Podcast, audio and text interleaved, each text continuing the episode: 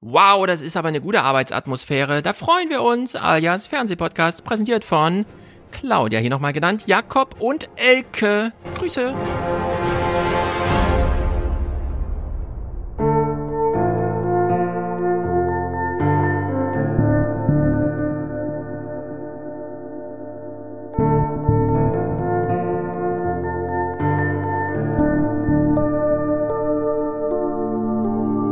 Karl Lauterbach, gestern noch der Gesundheitsminister der Herzen, heute echter Gesundheitsminister. Guten Abend. Die Kanzlerin ist jetzt also ein Mann. Die 16 Jahre waren leider verschenkte Jahre. Die Regierung Merkel hat äh, die Digitalisierung vor allen Dingen als Industriepolitik und nicht als Gesellschaftspolitik verstanden. Also sei klug, das ist ja das Motto auch also ihrer Kanzlerschaft gewesen und äh, das werden wir auch äh, fortsetzen. Es ist besser, diese Koalition zu wagen, als auf Gestaltungschancen zu verzichten. Guten Abend, Herr Habeck. Guten Abend, Herr Zamperoni. Wie fühlt sich das denn an, jetzt Vizekanzler der Bundesrepublik Deutschland zu sein? Olaf Scholz ist auch ein Besserwisser. Er war wohl schon ein Besserwisser in Schulzeiten. Und das ist, klingt jetzt so gemein, aber er ist ein, ein, ein, ein Besserwisser im positiven Sinne. Er weiß einfach viele Sachen besser als die Leute, mit denen er zu tun hat. Ich habe drei Söhne, die sind alle erfolgreich. Und er ist jetzt die Krönung. Brauchen und dass die Erst- und Zweitimpfung irgendwann ihre Wirksamkeit schrittweise verlieren und deshalb das Boostern so wichtig wird. Wie haben Sie das geschafft? Okay, ich lege jetzt mal das Bremer ab.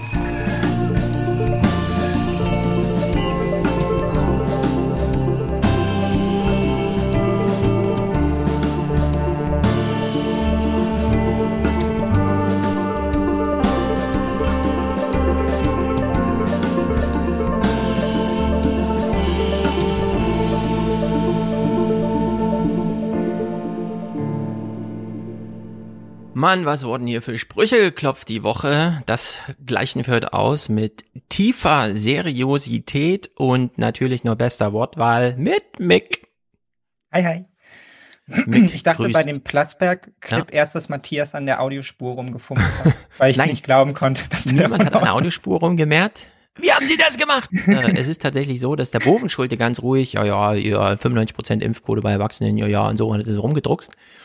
Und der Plasberg, und äh, ich hab's, ich höre das ja auch immer nur, wenn ich Clips vorbereite und dachte mir, cool, den Clip hole ich mir. Leider war die Kamera nicht schnell genug und ist auf Bovenschulte geblieben. Wir sehen also nicht, wie sich Plasberg angestellt hat, als er diesen komischen, wie soll man sagen, Ruf war, ja. gemacht hat, Ruf. Aber es ist äh, skurril. So, Definitiv. ich möchte hier schon mal sagen, Paolo, dein Geld ist angekommen, du bist nächste Woche Präsentator, weil ich verbuche ja immer Sonntag bis Samstag, also bis gestern, aber das kam heute und ich habe mich trotzdem sehr gefreut. Und da ich Paolo auf äh, Instagram folge und er so ein bärenstarker Typ ist, äh, wollte ich noch schon mal zurückmelden. Alles klar, alles da. Außerdem freue ich mich über Lins Kommentar letzte Woche aus der Schweiz. Ich wusste gar nicht, dass sie in der Schweiz ist. Ich hoffe, es haben alle gehört. Es war also wieder eine Lin-Kommentarwoche. Und heute ist eine Mick und äh, Mick hat heute Antrittsbesuch. auch wenn man schon Kabinettsmitglied ist und überall schon war und wie wir es letzte Mal schon besprachen, selbst wenn man schon an Muttis Hand einmal durch die Manege geführt wird. Trotzdem, es ist für alle nochmal ganz neu. Für Journalisten, Wolfgang hat ja diesen super Satz geschrieben, ist immer Tag eins. Wir haben noch nie vorher von Olaf Scholz gehört, wir kennen den gar nicht. Ist Aber jetzt müssen wir mal ganz hart überprüfen, wie er sich so schlägt auf dem internationalen Parkett. Und Annalena genau Baerbock natürlich auch. Das machen wir also heute. Und äh, eine Sache hat mich selber aus dem Intro jetzt wieder getriggert. Ich baue das Intro zusammen und dann zwei Tage später stelle ich fest, oh krass, was für Clips. Und Markus Beckedahl, der also sagt, es waren 16 verschenkte Jahre, wir sind in der Digitalisierung nicht weitergekommen. Da habe ich gedacht, äh, es ist ja noch viel schlimmer. Die Merkel-Jahre waren ja eigentlich die ökologische Wendejahre. Die, wir nehmen halt das rot-grüne Erbe auf und verteidigen die Weltherrschaft in den Solarplatten und bauen ein paar Windräder dazu. Äh, die Digitalisierungs, Glasfaser to the Home und so weiter, das waren ja eigentlich die Helmut Kohl-Jahre. Also das haben Ja. wir eigentlich schon in den 16 Jahren vor 100 Jahren verschenkt. Ja. Äh, in der Hinsicht, alles, was man Negatives über Merkel hört, muss man sogar noch mal strapazieren. Äh, und wir hören aber gerade relativ wenig Negatives, weil sich alle an Annalena Baerbock abarbeiten. Es ist, äh, ich verstehe das auch nicht. fand es auch lustig, dass er nur Digitalisierung meint, weil ich dachte, als ich den Clip angefangen habe, er meint einfach alles. Also ich bin davon ausgegangen, Ja, hätte ich auch gedacht. dass es so den Gesamtumschlag irgendwie macht jetzt so. Ja, nee, also alles ist einfach liegen geblieben. Die 16 Jahre waren verlorene Jahre. Punkt. Fertig. Muss man nichts mehr zu sagen. Das ist halt, äh, klar, man kann es mal spezifizieren, aber bloß nichts ausschließen. Naja, gut. Also wir gucken hier Clips. Wir haben viele, deswegen machen wir es schnell. Und außer äh, vorhin bei Twitter, ich habe schon mal angekündigt, äh, dass wir heute auch ein bisschen uns mit der Annalena Baerbock wird von allen rumgehatet jetzt und so. Das scheint in den Printmedien anders zu sein, was ich mir gut vorstellen kann, da die Medien sehr unterschiedlich arbeiten. Ich aber kein Print mehr lese, du vielleicht noch, Mick. Ja. Ja, Wie, ist wie ist die Annalena Baerbock-Stimmung in den Printmedien?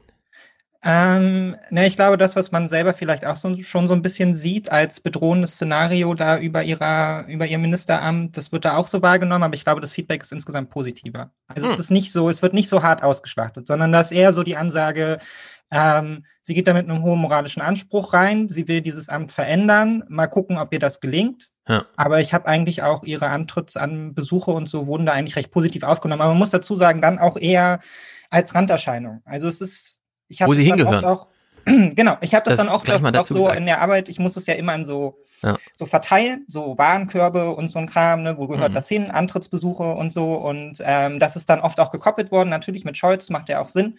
Und da war sie eindeutig die kleinere Note neben den großen Auftritten von, von Ja. Scholz. Also der wesentlich kleinere Artikel dann so rechts unten am Rand. Sehr gut, denn die Fernsehmedien, die drehen komplett durch, aber wir nähern uns dem langsam erstmal.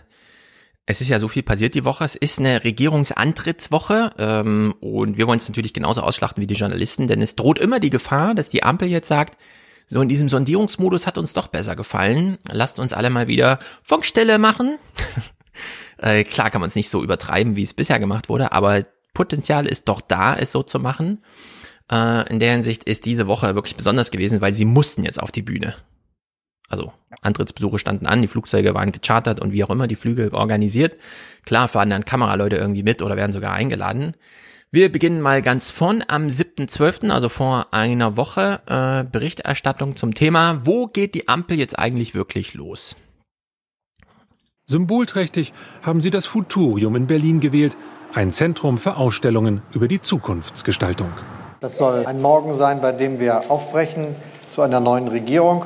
Jetzt beginnt die Zeit der Tat. Ab heute sind wir dann eine Regierung.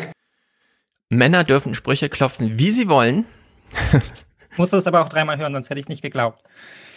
Ja, es ist jetzt ein Morgen danach. Äh, wir, wir streiten zur Tat. Wir trinken jetzt einen Kaffee. Jetzt holt sich jeder noch ein Eis und da geht's los. Wie auch immer, man hätte ja alles sagen können.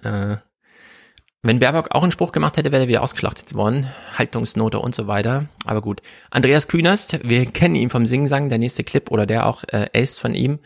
Äh, an ihn müssen wir uns heute besonders abarbeiten. Ähm, wie werden eigentlich Koalitionsverträge unterzeichnet? Naja, so, dass Andreas Künast besonders viel davon hat. Es muss am Ende dieses Tages ein paar hundert Fotos geben. Ich würde sagen 50 Millionen tausend und äh, vor allem viele 6K-Aufnahmen und äh, der ganze, aber gut, was alles so wichtig ist in Berlin. Von 13 Unterschriften auf drei Koalitionsverträgen für alle, die endlich wissen wollen, wie Olaf Scholz Olaf Scholz geschrieben hat. Es ist Wen interessiert wirklich? Ja, genau, habe ich mich auch gefragt. Dir, wen geht das jetzt? Andreas also wer will das jetzt wirklich wissen? Aber gut, lassen wir mal so stehen. Ja, wirklich. 72 nach der Bundestagswahl, als sich das Bündnis Scholz schriftlich verspricht, Deutschland so stark zu verändern wie seit 100 Jahren nicht, außer dem nächsten Kanzler, dem nächsten Vizekanzler und dem nächsten Vize-Vizekanzler unterschreiben alle Parteichefs, alle Fraktionschefs, alle Generalsekretäre. Ja, ich finde es immer amüsant. Wir gucken, was weiß ich, französische Parlamentsbeginn, irgendwas in England mit der Queen, äh, große Wechsel der amerikanischen Präsidentennamen und so. Jedes Mal so ein mega Aufriss, wo wir uns alle fragen, ist das irgendwie gerechtfertigt oder ist es nicht irgendwie aus der Zeit gefallen? Wirkt es nicht irgendwie ein bisschen dumm, antiquiriert oder wie auch immer? Und dann freuen wir uns eigentlich, dass wir das in Deutschland ein bisschen nüchterner machen, ne? Wir machen es aber Ja. nicht nüchterner. Wir räumen genauso viel Zeit äh, den Nonsens ein, nur wir haben halt keinen rituellen Nonsens. Also äh, kriegen wir minutenlange Berichterstattung über, ja, wie sieht die Unterschrift jetzt aus und wo findet es statt und wie. Das ist ganz erstaunlich, denn äh, sie haben es einfach antizipiert und eingebaut. Olaf hat gesagt, komm, dann lass ihn doch eine große Bühne machen. Hat sie an der Nase rumgeführt, finde ich irgendwie. So ein bisschen Kamera so von oben, um zu filmen. Das ist ja wie in YouTube, ja, wenn, wenn alle hier glauben, ich mache jetzt mal das geilste ähm, Auspackvideo überhaupt, dann hängt die mhm. Kamera noch schräg über dem Kopf und sowas, was keiner braucht, aber macht man halt so. Ja, es ist so ein bisschen wie bei dem Klimagipfel, den wir auch besprochen hatten. Ne? Also man versucht ja. da Bilder für was, also man bebildert da was, für das es eigentlich keinen wirklichen sprachlichen Ausdruck gibt dann in dem Moment. Ne? Das ist halt einfach ein symbolischer Akt. Und ich finde es auch, ich finde es auch okay, dass man das auflädt. Ne? Also als ich auch gesehen habe, wie dann so die Vereinigung war, Vereidigung war der Minister und ähm, dann auch nochmal den netten Tweet von Armin Laschet, da muss man ja schon auch immer sagen, das ist ja dann auch was Besonderes in Deutschland, ne? dass das so reibungslos funktioniert, dass das unser politisches System so stabil ist. Das kann man dann, finde ich, auch mal pathetisch aufladen. Ne? Also mhm. davon lebt ja auch unsere Demokratie von solchen Momenten und das darf man auch mal rausstellen. Ich bin sonst nicht so ein großer Fan von, ach guck mal, wie gut wir es haben, ja, aber im Vergleich zu, zu vielen anderen Ländern ist das ja trotzdem ein wahnsinnig sauberer, souveräner Ablauf gewesen, sehr respektvoll und ich finde, das darf man dann auch mal, auch nach einem harten Wahlkampf ja vielleicht ja. auch mal so rausstellen, um auch dem, der Bevölkerung zu sagen, Leute, wir sind jetzt in einem anderen Modus unterwegs, ja, hört auf euch euch hier jetzt weniger anzukacken. So, ähm, jetzt wird regiert und ähm, ich finde, das darf man auch so aufladen. Ob man jetzt diesen Moment da so aufladen muss, ist jetzt wieder eine andere Frage. Ne? Ob man da jetzt, das ist für mich jetzt halt so 15 Sekunden. Wir machen den pathetischen Moment so vielleicht mhm. als Einstieg in eine Sendung, aber dann ist auch gut. Ne? Und ich bin da ganz bei dir. Äh, hab an mir selber festgestellt, diese Woche hat mich wieder im Original interessiert, so wie auch die konstituierende Sitzung des Bundestags. Mhm. Also ich wollte einfach sehen, wie geht Merkel raus aus dem Kanzleramt, wie steht Olaf da, holt sich die Grüße ab, wie verabschiedet sie sich von den Mitarbeitern, wie geht er rein. Durfte man alles sehen. Wir haben die ganzen Reden gesehen bei den Amtswechseln in den jeweiligen Ministerien. Jens Spahn war wieder legendär, äh, irgendwie interessantes Ding. Ich muss sagen, Jens Spahn immer wieder nicht überraschend, sondern man hat eine gewisse Erwartung an ihn, dass es doch irgendwie macht, weil man so ihn als dann doch der 20-jährige Parteivorsitzende in 20 Jahren oder so vor Augen mhm. hat und sich so zurückerinnert und denkt, ja, es lag ihm damals schon irgendwie in der Wiege als junger Mann, als er äh, Minister war noch. Und anders als letzte Woche, ja, wo ich gedacht habe, nee, das gucke ich mir alles nicht an, Zapfenstreich und das ganze Zeug, mhm. äh, das war mir zu medial. Diesmal denke ich, klar, man kann das journalistisch bearbeiten. Die Frage ist dann bei wie, äh, dass ich sagen würde, macht's wie die Kühner-Doku. Ähm, mhm. Schneidet die Bilder hintereinander weg, die euch wichtig sind. Das muss man nicht erklären. Wir, wir wissen selber, wer die Protagonisten sind. Sie verlassen dann halt das Haus. Da steht ein Auto, sie fahren hin und her. Irgendwie, ja. Man muss mir nicht nochmal kommentieren, welcher Minister nee. mit dem Fahrrad über die Berliner Amp, äh, über die Spree gefahren ist. Das sehe ich dann selber und kann mir mein Bild davon machen. Also das fand ich irgendwie ein bisschen übertrieben und in der Hinsicht, Andreas Kühners ist halt Andreas Kühners, der macht das dann so. So unterschreibt Olaf Scholz. Und so versteht er den Job eines Kanzlers. Wir können nicht so agieren, wie es vielleicht der eine oder die andere ab und zu mal tut, im eigenen Land heftig auftreten, das ein bisschen gegen Brüssel wettern, dann dort ganz gute Kompromisse machen und wieder zurückkommen und sagen, ist aber alles äh, gut geworden, sondern wir müssen von vornherein dafür sorgen, dass das Gutwerden ein Teil unserer nationalen Politik ist, im gemeinschaftlichen Interesse Europas. Das wird so sein. So, ähm, Olaf Scholz ist neuer Kanzler und er merkt so langsam, was es bedeutet, in einer Rolle zu sein, wo sie alles von ihm senden. Mhm. Und er das steuern ja. kann. Denn er kann eine Stunde lang in der BBK einfach sitzen und erzählen, wie der Scholz so macht. Aber für die 30 Sekunden, wo er mit Faustgeste spricht, weiß er, das ist abonniert. Das haben, ja. das ist jetzt gebucht. Das kommt heute Abend im Heute-Journal. ja, es ist einfach, die Geste ist da, äh, die, die überwältigt einfach alle. Passiert mir auch immer wieder, äh, wenn ich Fotos suche von Politikern, man will irgendwo noch eine Hand im Bild haben oder so, ja. Also es ist einfach Automatismus. Aber äh, hier findet er so langsam und zwar relativ zügig. Also ich bin äh, beeindruckt, wenn man jetzt, ich, wahrscheinlich kennen einige schon die ganze Nachrichtenwoche, die wir jetzt hier so durchgehen. Ähm, am Ende bleibt doch Scholz gut gemacht. Äh, das ist irgendwie, er hat es genau gesteuert, er wusste genau, worauf es ankommt. Er wusste, diese Woche gucken sie nicht vorbei. Es sind alles Pionierarbeiten, die ich jetzt mache. Anderes Besuche, pipapo. Wunderbar gemeistert, ja, kann man jetzt schon sagen. Und in der Hinsicht äh, solche Kleinigkeiten hier eben auch. Ähm, ja, ich finde es auch ganz hm? faszinierend, dass sich das so herausbildet, jetzt schon relativ zügig, was er da für eine Machtposition innehat. Ne? Ja. Also das wird auch in jedem Artikel wird darüber geschrieben. So, das ist, also er ist immer der große Mann, der dann da auch auf dem Bild ist und es wird wahnsinnig viel darüber gesprochen, welche machtvolle Rolle er jetzt da hat und so. Vielleicht gibt man ihm jetzt da auch noch Attribute von Merkel mit, so, aber es scheint gar keine Findungszeit zu haben. Also es ist tatsächlich so, der ist jetzt da und der wird diese Koalition jetzt zusammenhalten als bindende Kraft und da gibt es auch gerade gar keine Zweifel dran. Mhm. Außer bei Ingo. Aber sehen wir dann nachher. Genau. Und ganz wichtig für ihn ist, er darf keine Momente schaffen, und das weiß er aber auch, also ich sage das jetzt nur im Sinne von äh, für uns Publikum, die wir das uns ein bisschen naiv angucken. Olaf Scholz darf jetzt keine Momente, ihm dürfen keine Momente misslingen, von dem danach einzelne Journalisten unterstellen können, dass das ein kollektiver Eindruck war. So wie bei mhm. Baerbock. Einzelne Versprecher, wo man weiß, den haben alle gehört. Wenn ich jetzt anfange zu kommentieren, steigen andere ein. Äh, sowas muss Olaf Scholz nur vermeiden und es wird ihm aber auch gelingen. Und in der Hinsicht hat er sie alle schon um die Nase gewickelt, in die Tasche gepackt und als nächstes wird auf den Sack einmal ordentlich draufgeschlagen, wenn er nämlich wirklich mal wieder einen Monat Funkstille ist und so. Das kennen wir bisher nur aus Amerika. Der Präsident hat seit, was weiß ich, 16 Wochen keinen Journalisten mehr eine Antwort gegeben, ja, sondern nur noch in diesem Pressekonferenz-Setting. Zwei Fragen sind erlaubt, aber auch vorher abgeklärt und so. Naja, Künast äh, freut sich erstmal noch die Woche, dass er was zu vermelden hat, zum Beispiel man muss wirklich jede Unterschrift jetzt nochmal sich angucken. So schreibt Robert Habeck und davor hat er Respekt.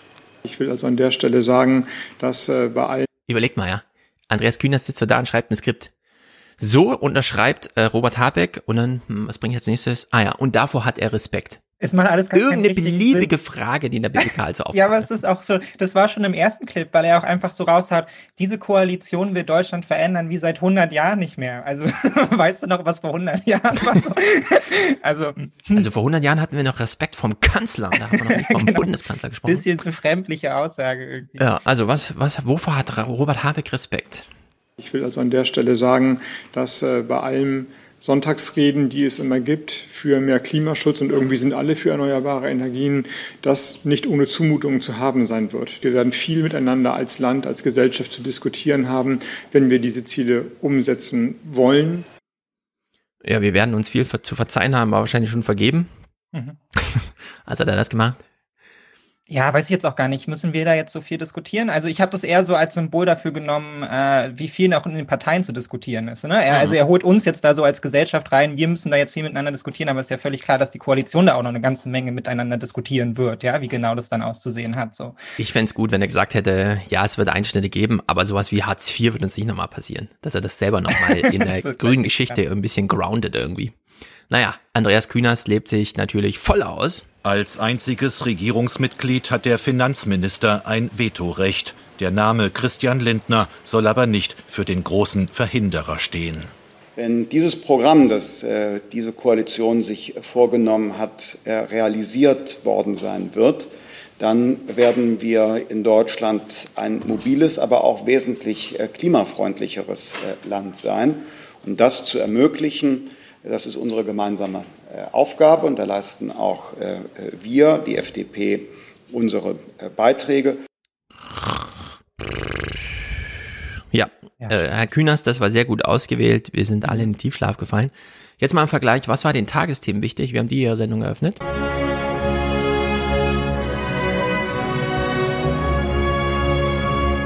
Ich schwöre, dass ich meine Kraft dem Wohle des deutschen Volkes widmen seinen Nutzen mehren, Schaden von ihm wenden, das Grundgesetz und die Gesetze des Bundes wahren und verteidigen, meine Pflichten gewissenhaft erfüllen und Gerechtigkeit gegen jedermann üben werde.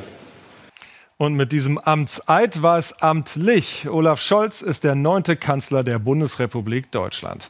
So, das fand ich ziemlich gut, denn ähm, egal was passiert und umso mehr man glaubt, das wissen ja alle schon, wir sind eine magazinische Sendung, wir wollen ja die Hintergründe oder was weiß auch immer senden. Nee, es gibt, auch wenn ich immer die redaktionelle Hoheit verteidige, die Redaktion soll gefälligst eigene Akzente setzen, eine Schöpfungshöhe erreichen, aber wenn der Kanzler nach 16 Jahren wechselt, einfach mal Originalton zeigen, was passiert ist und dann nochmal anschließen, es ist passiert, Ausrufezeichen, Punkt, ein Satz im Perfekt. Wir haben einen neuen fand Kanzler. Ich auch sehr fand ich auch sehr gelungen. Also vor allem, weil ich auch finde, dass man, das sind solche Momente, die darf man der Bevölkerung auch gerne mal vorspielen, so, ne? Weil das hat keiner von uns mehr im Kopf. Und ich finde, das ist dann auch ein großer Moment, so, wenn da jemand steht und genau. nochmal aufs Grundgesetz schwört und so. Und das sind schöne Momente, so, das darf man gerne mit Pathos ausspielen und dann wieder eine vernünftige Berichterstattung übergehen. Ganz genau. Der 8.12.2021 ist einfach ein besonderer Nachrichtentag und dann kann man auch mal die Inhalte gewähren lassen. Stattdessen, aber das soll auch der Abschluss zum Ampelzeug sein, Andreas Künast. Es sind vor allem praktische Fragen, die die achte Bundeskanzlerin und der neunte an diesem Nachmittag noch klären müssen. Dazu gehört, wo steht der Stuhl des neuen Hausherrn, wohin mit der Maske, nachher beim Abschiedsfoto und wohin jetzt mit den Blumen. in die Tasche, Blumen Andreas daneben, Künast. fertig. Ja, wirklich. Andreas Künast, du hast eine Meise. Das ist einfach bescheuert. Dann ist Olaf Scholz angekommen im Kanzleramt. Sehr geehrter Herr Bundeskanzler, lieber Olaf Scholz, ich weiß aus eigenem Erleben, dass es ein bewegender Moment ist, in dieses Amt gewählt zu werden. Was haben wir gelacht darüber, dass wir das niemals rausgefunden haben bei Merkel? Diese erste Frage, die sie damals bekam, wie, wie fühlen Sie sich? Sie sind jetzt Bundeskanzlerin? Äh, ja, keine Ahnung und so. Äh, und jetzt sagt sie so, ja, ich weiß genau, wie das ist. Sie erahnen vielleicht, dass es eine spannende, erfüllende Aufgabe ist, auch eine fordernde Aufgabe. Aber wenn man sie mit Freude angeht, dann ist es vielleicht auch eine der schönsten Aufgaben, die es gibt. Merkel ist auch alt, muss man auch mal sagen. Ich habe mich gefragt, ob sie noch persönlich gerannt ist, um Olaf den Stuhl, Stuhl zu holen, so in dem Moment. Ja, oder ihm noch eine Also, Tasche geholt habe, wo er genau. eine Maske reintun kann. ja, also Andreas Kühners diese Woche, wenn man sich überlegt, du bist irgendwie politischer Journalist, kommst im Fernsehen an, also hast es geschafft, um mal diesen Spruch zu machen, äh, kannst dir jedes Thema nehmen, was in Berlin passiert, äh, deine Redaktion einfach sagen, diesen Bericht übernehme ich und dann sowas. Ja, das ist so, ich finde auch so unwürdig irgendwie. Das passt überhaupt nicht, das Ja. ist einfach blöd. Naja. Ja, finde ich auch fast ein bisschen fraglich, warum da nicht nochmal jemand drauf guckt und dann vielleicht auch mal sagt, äh, genau, habt ihr du das keine jetzt wirklich so machen? Also ist, reicht dir das jetzt? Das, man sieht, dass du das in 15 Minuten zusammengeschrieben hast, oder? ja. Wolf Schmiese. Interessiert sich noch jemand für echte Politik in Ja. eurem Berliner Hauptstadt? Nee, aber ich glaube, der sagt halt wirklich so, wie du es gesagt hast. Ich mache den Bericht und dann guckt da auch keiner mehr drauf. Der sagt dann nur irgendwie dauert zwei Minuten oder so und alle sind happy. Schön haben wir wieder zwei Minuten für die Sendung. Vielleicht ist das so ein, so ein Ausgetrickse. Das so, das kenne ich aus der FAZ. Ich will niemanden Absicht unterstellen, aber manchmal fand ich schon so ein bisschen, Bericht kommt von so und so und das jetzt mal übertragen auf äh, diese Situation hier. Ja, Sendung ist ja 21.45 ist natürlich gleich Thema 1, also 21.48. Das heißt, Andreas sollte eigentlich 21.15 liefern, damit wir nochmal drüber gucken können. Vielleicht muss man noch was kürzen oder so. Andreas liefert aber nicht. Es ist 40, alle schwitzen schon so ein bisschen, wissen, also hoffentlich ist nichts mehr zu machen, weil Zeit ist nicht mehr. Und dann 20, äh, 21, 43, Andreas hat geliefert. Puh, gerade noch so, aber die Redaktion kann leider nicht mehr eingreifen, weil der Film muss bereit liegen. In alle sehen den Minuten. Bericht und sind so, oh nee.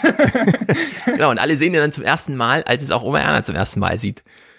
Ja, Haltungsnoten für welcher Stuhl, wo liegt der Zettel, wo muss ich, ähm, also ich kann mich darüber nur aufregen. Das ist so verschenkt irgendwie.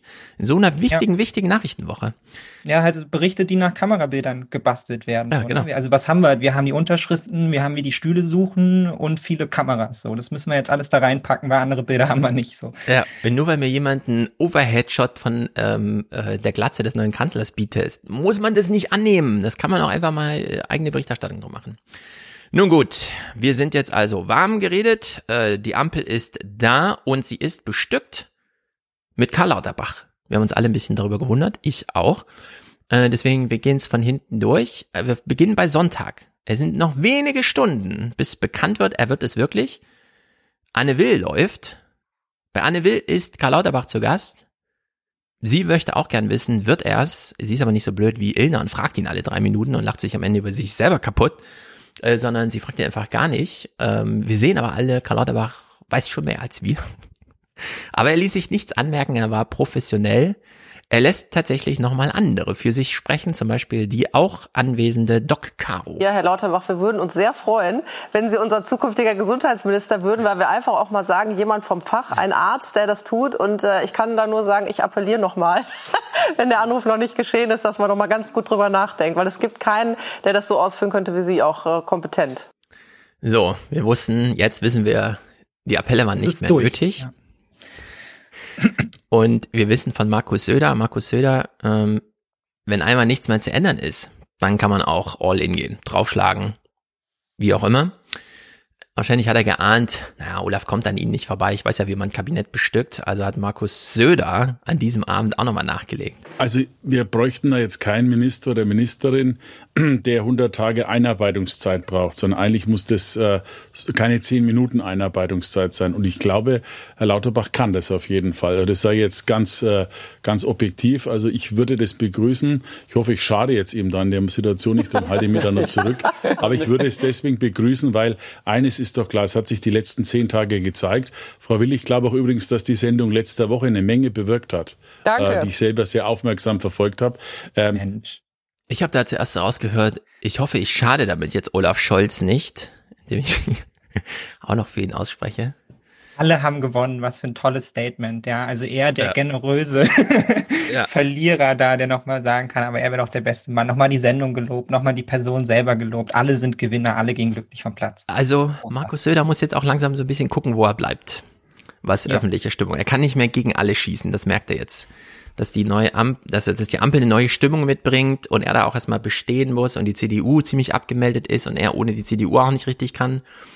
Ähm, und man sich da schon aufregt, es gibt keinen bayerischen Minister und dann sagt plötzlich Claudia Roth, ja, aber ich sitze auch mit am Kabinettstisch und ich komme auch aus Bayern. Also es ist nicht immer alles CSU.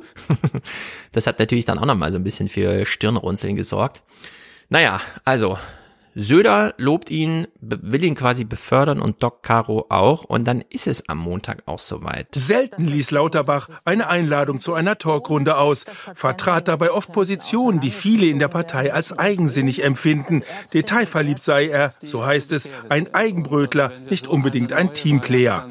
In Fraktion und Partei ist er deshalb nicht gut vernetzt. Daraus folgte ein schlechter Listenplatz bei der Bundestagswahl. Macht nichts, denn sein Direktmandat gewann er mit großem Vorsprung. Beim Wahlvolk ist Deutschlands oberster Pandemieerklärer beliebt. Am Ende blieb wohl Olaf Scholz bekanntermaßen kein Freund von Lauterbach, keine Wahl. Auch die größte Oppositionspartei hält sich mit Kritik zurück. So, hier in diesem Bericht wird ja, ist ja nun der Tenor, äh, was ja auch immer bei Twitter so stand. Twitter hat ihn quasi gewählt. Er kam, also Olaf Scholz kam um die öffentliche Meinung nicht drum rum. Es, er hätte, hätte sich mit zu vielen vertan, verärgert, wie auch immer. Was hältst du davon? Weil ich hätte eine andere Erklärung. Ähm, Weil am Ende ist ja glaub- doch überraschend, dass sich Olaf Scholz so entschieden hat.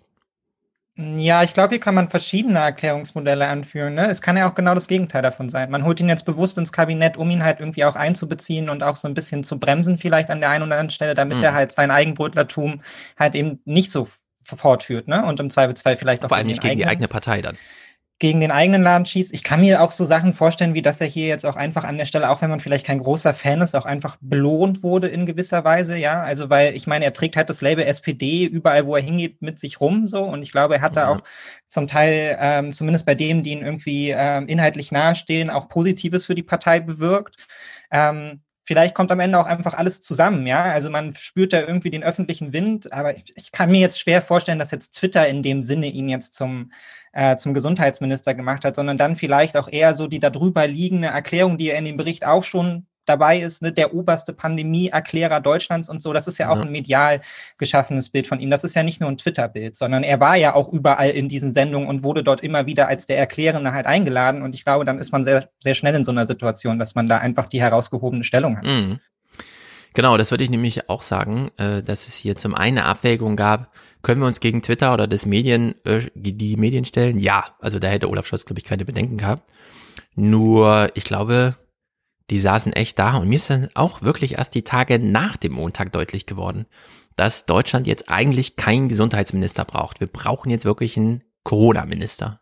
Einen richtigen Corona-Minister. Aber klar ist, für Corona ist der zuständig. Ich habe das ja, diesen Clip hatte ich ja auch gespielt, vor ein, über einem Jahr im Presseclub schon gesagt, der Kabinettstisch muss jetzt um eine Person erweitert werden, die sich wirklich nur um Corona kümmert, damit immer klar ist, die Person ist ansprechbar. Die kann sich da auch nicht rausreden mit, ich habe ja noch was anderes zu tun oder so. Selbst im Mhm. RKI, ja, es gibt eine Abteilung 2 im RKI, die sich eigentlich um nicht infektiöse äh, Epidemien und so weiter kümmern. Das gibt es nämlich auch.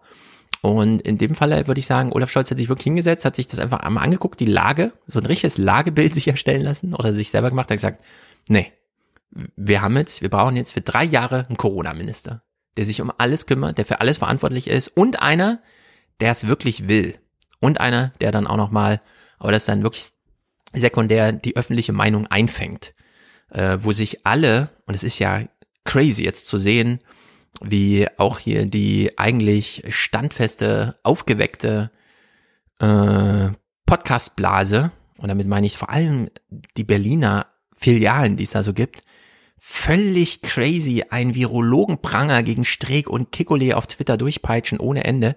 Die überlegen sich jetzt dreimal die nächsten sieben Monate, wie sie Kritik an der Corona-Pandemie äh, Politik äh, äußern, weil einfach Karl Lauterbach da im Wege steht. Ja. Man will jetzt Ähm, Karl Lauterbach nicht kritisieren. ich und glaube, das ist ein echtes Pfund. Ja, Ich glaube einmal das und ich glaube, es ist vielleicht auch für die Koalition ganz, ganz clever, jetzt da so eine Person halt heraus, herauszuheben und halt auch klar zu machen, was immer eure Anliegen sind bezüglich Corona, geht bitte zu dem, ja, liebe Medien, ja. so besprecht das mit dem, weil man merkt ja auch schon die ganze Koalition. Ähm, ich glaube, es wird schwierig für sie, einen politischen Staat zu finden außerhalb von Corona. Ne? Also sie wird ja schon eigentlich ab dem Moment, wo sie gewählt wurde, ja direkt damit assoziiert. Man hat eine Erwartungshaltung und alles wird über das Thema Corona runtergebrochen. Ne? Also man sieht es bei Finanzierungsfragen, man sieht es aber dann halt eben auch bei so dem, dem täglich, täglichen politischen Betrieb und es ist wahnsinnig schwer, glaube ich, in einen Arbeitsmodus zu kommen, wenn du ständig daran gemessen wirst. Ne? Und mhm. äh, mit Lauterbach kannst du jetzt natürlich jemanden herausheben und sagen, redet mit dem darüber, ja, und wir machen hier weiter unsere Politik, ja, weil es gibt ja auch noch eine Zeit nach Corona in irgendeiner Weise oder halt auch politische Dinge, die erledigt werden müssen neben ja. Corona. Also das kann man ja jetzt auch nicht immer. Ja, gerade im Gesundheitsministerium eigentlich, ja. ne? Ja. Ich meine, und ihn herauszustellen, so. ne, damit vielleicht jetzt auch nicht die Kameraleute nacheinander jetzt immer die einzelnen Positionen der Parteien irgendwie ablaufen und da eventuell noch irgendwelche Spaltpotenzial finden. Ja, was sagt denn die FDP dazu zu dem neuen Vorschlag und was sagen denn die Grünen zu dem neuen Vorschlag? Sondern einfach ja. zu sagen, das ist unser gemeinsamer Corona-Mann, so besprecht das mit dem. Fertig. Ja, und sogar Söder sitzt jetzt mit im Boot. Er hat ja quasi ja. die CSU. Es ist auch Söders Empfehlung gewesen, das jetzt so zu machen. Vielleicht hat Söder noch mal drauf gesetzt, dass es nicht Lauterbach wird also dass äh, Scholz sich nicht traut, über seinen Schatten zu springen. Und er dann zitierfähig wird mit Söder, selbst Söder wollte ihn. Ja. Und jetzt ist das aber. Und jetzt sitzt Söder mit dem Boot. Also was Lauterbach jetzt da nicht gelingt, sei es wo, aus welchen Gründen auch immer. Ähm, ja, da ist ähm, Söder fast ein bisschen mehr mit als drin als Scholz, denn das ist schon interessant, wie sehr jetzt alle sagen, ne, Außenpolitik wird auch von Scholz gemacht, ist doch klar ist für alle anderen auch klar, ja, Corona-Politik wird natürlich nicht von Scholz gemacht, weil dafür hat man ja Lauterbach. Also da hat genau. sich Scholz auch wieder super ja. positioniert ja. jetzt und ja. ist einfach abgeladen. Warum nicht? Das trägt jetzt mindestens ein halbes Jahr. Das ist wie so eine gute Impfung. Ja? Also die Wirksamkeit lässt irgendwann nach, aber jetzt erstmal nicht. Jetzt wird erstmal die Corona-Politik ordentlich geboostert. Naja, im Bericht, äh, Scholz stellt ihn vor und zwar irgendwie genau in diesem Ton. Als Olaf Scholz die Riege der künftigen Minister hereinführt, ist dieses Geheimnis gelüftet, denn zum Vorschein kommt auch der, der wie kein Zweiter in der SPD den Kampf gegen die Corona-Pandemie ausgerufen hat. Deshalb haben sich, anders kann man das gar nicht sagen, bestimmt die meisten Bürgerinnen und Bürger dieses Landes gewünscht, dass der nächste Gesundheitsminister vom Fach ist, das wirklich gut kann und dass er Karl Lauterbach heißt. Er wird es.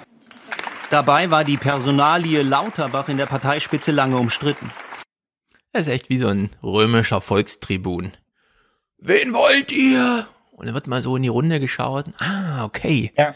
Dann will ich ja, auch ein bisschen Liebe dafür, wenn ich euch das Zugeständnis mache. Ja, Kevin Kühnert hat das doch auch genauso geschrieben. Der hat genauso Habt ihn genau. gewollt, ihr kriegt ihn. So genau, ihr wolltet ihn, ihr kriegt ihn. Heute ist Nikolaustag, da machen wir Geschenke.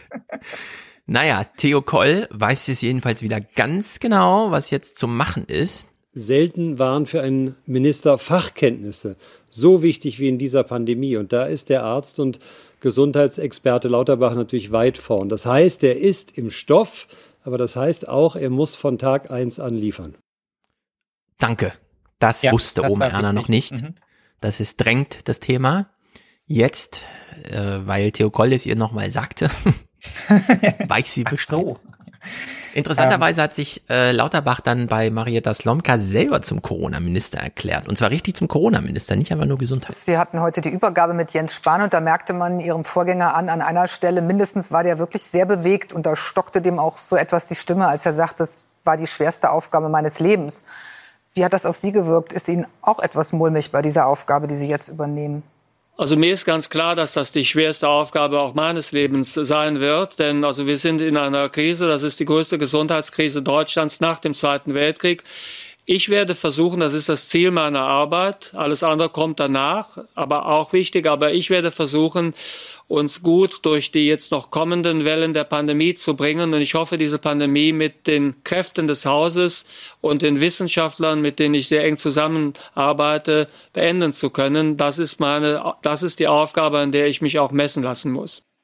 Nur ein Punkt zur Wortwahl. Die größte Gesundheitskrise nach dem Zweiten Weltkrieg. Spezifisch wäre natürlich gewesen zu sagen, seit dem Zweiten Weltkrieg, weil da wüssten wir, er meinte das auf der Zeitdimension in den letzten 70 plus Jahren. Denn mit dem nach klingt das so, als würde er jetzt so eine Liste aufmachen, die größten Gesundheitskrisen und äh, auf Platz eins ist natürlich der Zweite Weltkrieg. So als würde man so ein ganz neues Klassifikationssystem für historische Ereignisse. Die größten Gesundheitskrisen. Zweiter Weltkrieg. Ja, aber kennen wir doch auch schon. Das haben wir doch schon mal am Anfang von Corona gehabt. Ist es jetzt schlimmer als die spanische Grippe oder nicht so? Und dann musste man ja, aber das auch immer so. die spanische Grippe. Auch wenn ja, man dann wieder lernt, dass die spanische Grippe mehr Todesfälle hatte als der Erste Weltkrieg. Aber bei solchen Wortwahlen, wo man erst den ganzen Satz abwarten muss, um genau zu verstehen, wie er es eigentlich meinte und sich jetzt selber noch zu Ende denken muss, finde ich es immer so ein bisschen, Ja, gerade wenn es so kein harte Bildinterview war, da wäre das jetzt schwierig geworden vielleicht. Ja, Äh, so- bei der Bild hätten die gleich wieder krasse Überschriften gemacht. Zweiter Weltkrieg, größte Gesundheitskrise aller Zeiten.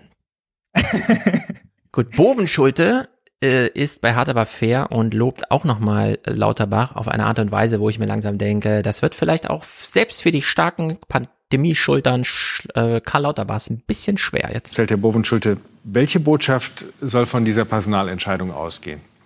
Also ganz klar ist, selbst Karl Lauterbach kann das Virus nicht wegzaubern, aber es ist trotzdem das Beste, was uns in dieser Pandemie zum jetzigen Zeitpunkt passieren kann. Ja, da sagen also seine Parteikollegen aus nicht unrelevanten Gremien, er ist kein Zauberer. Diese Botschaft will ich nochmal machen. Ja, er ist kein Zauberer. Also wenn das kein Erwartungsmanagement ist, liebe SPD, dann weiß ich auch nicht. Ja, ich meine, das ist ja auch so ein bisschen das, m, das Problem. Ne? Also die Erwartungshaltungen sind halt extrem hoch und das, was ähm, am Anfang des Berichtes mal angesprochen wurde, nämlich er ist kein Teamplayer, ja, und er tut sich da vielleicht auch im eigenen Haus schwer. Das sind halt Problematiken, mit denen muss er halt auch noch irgendwie umgehen können, so ne. Und das ist jetzt Ja.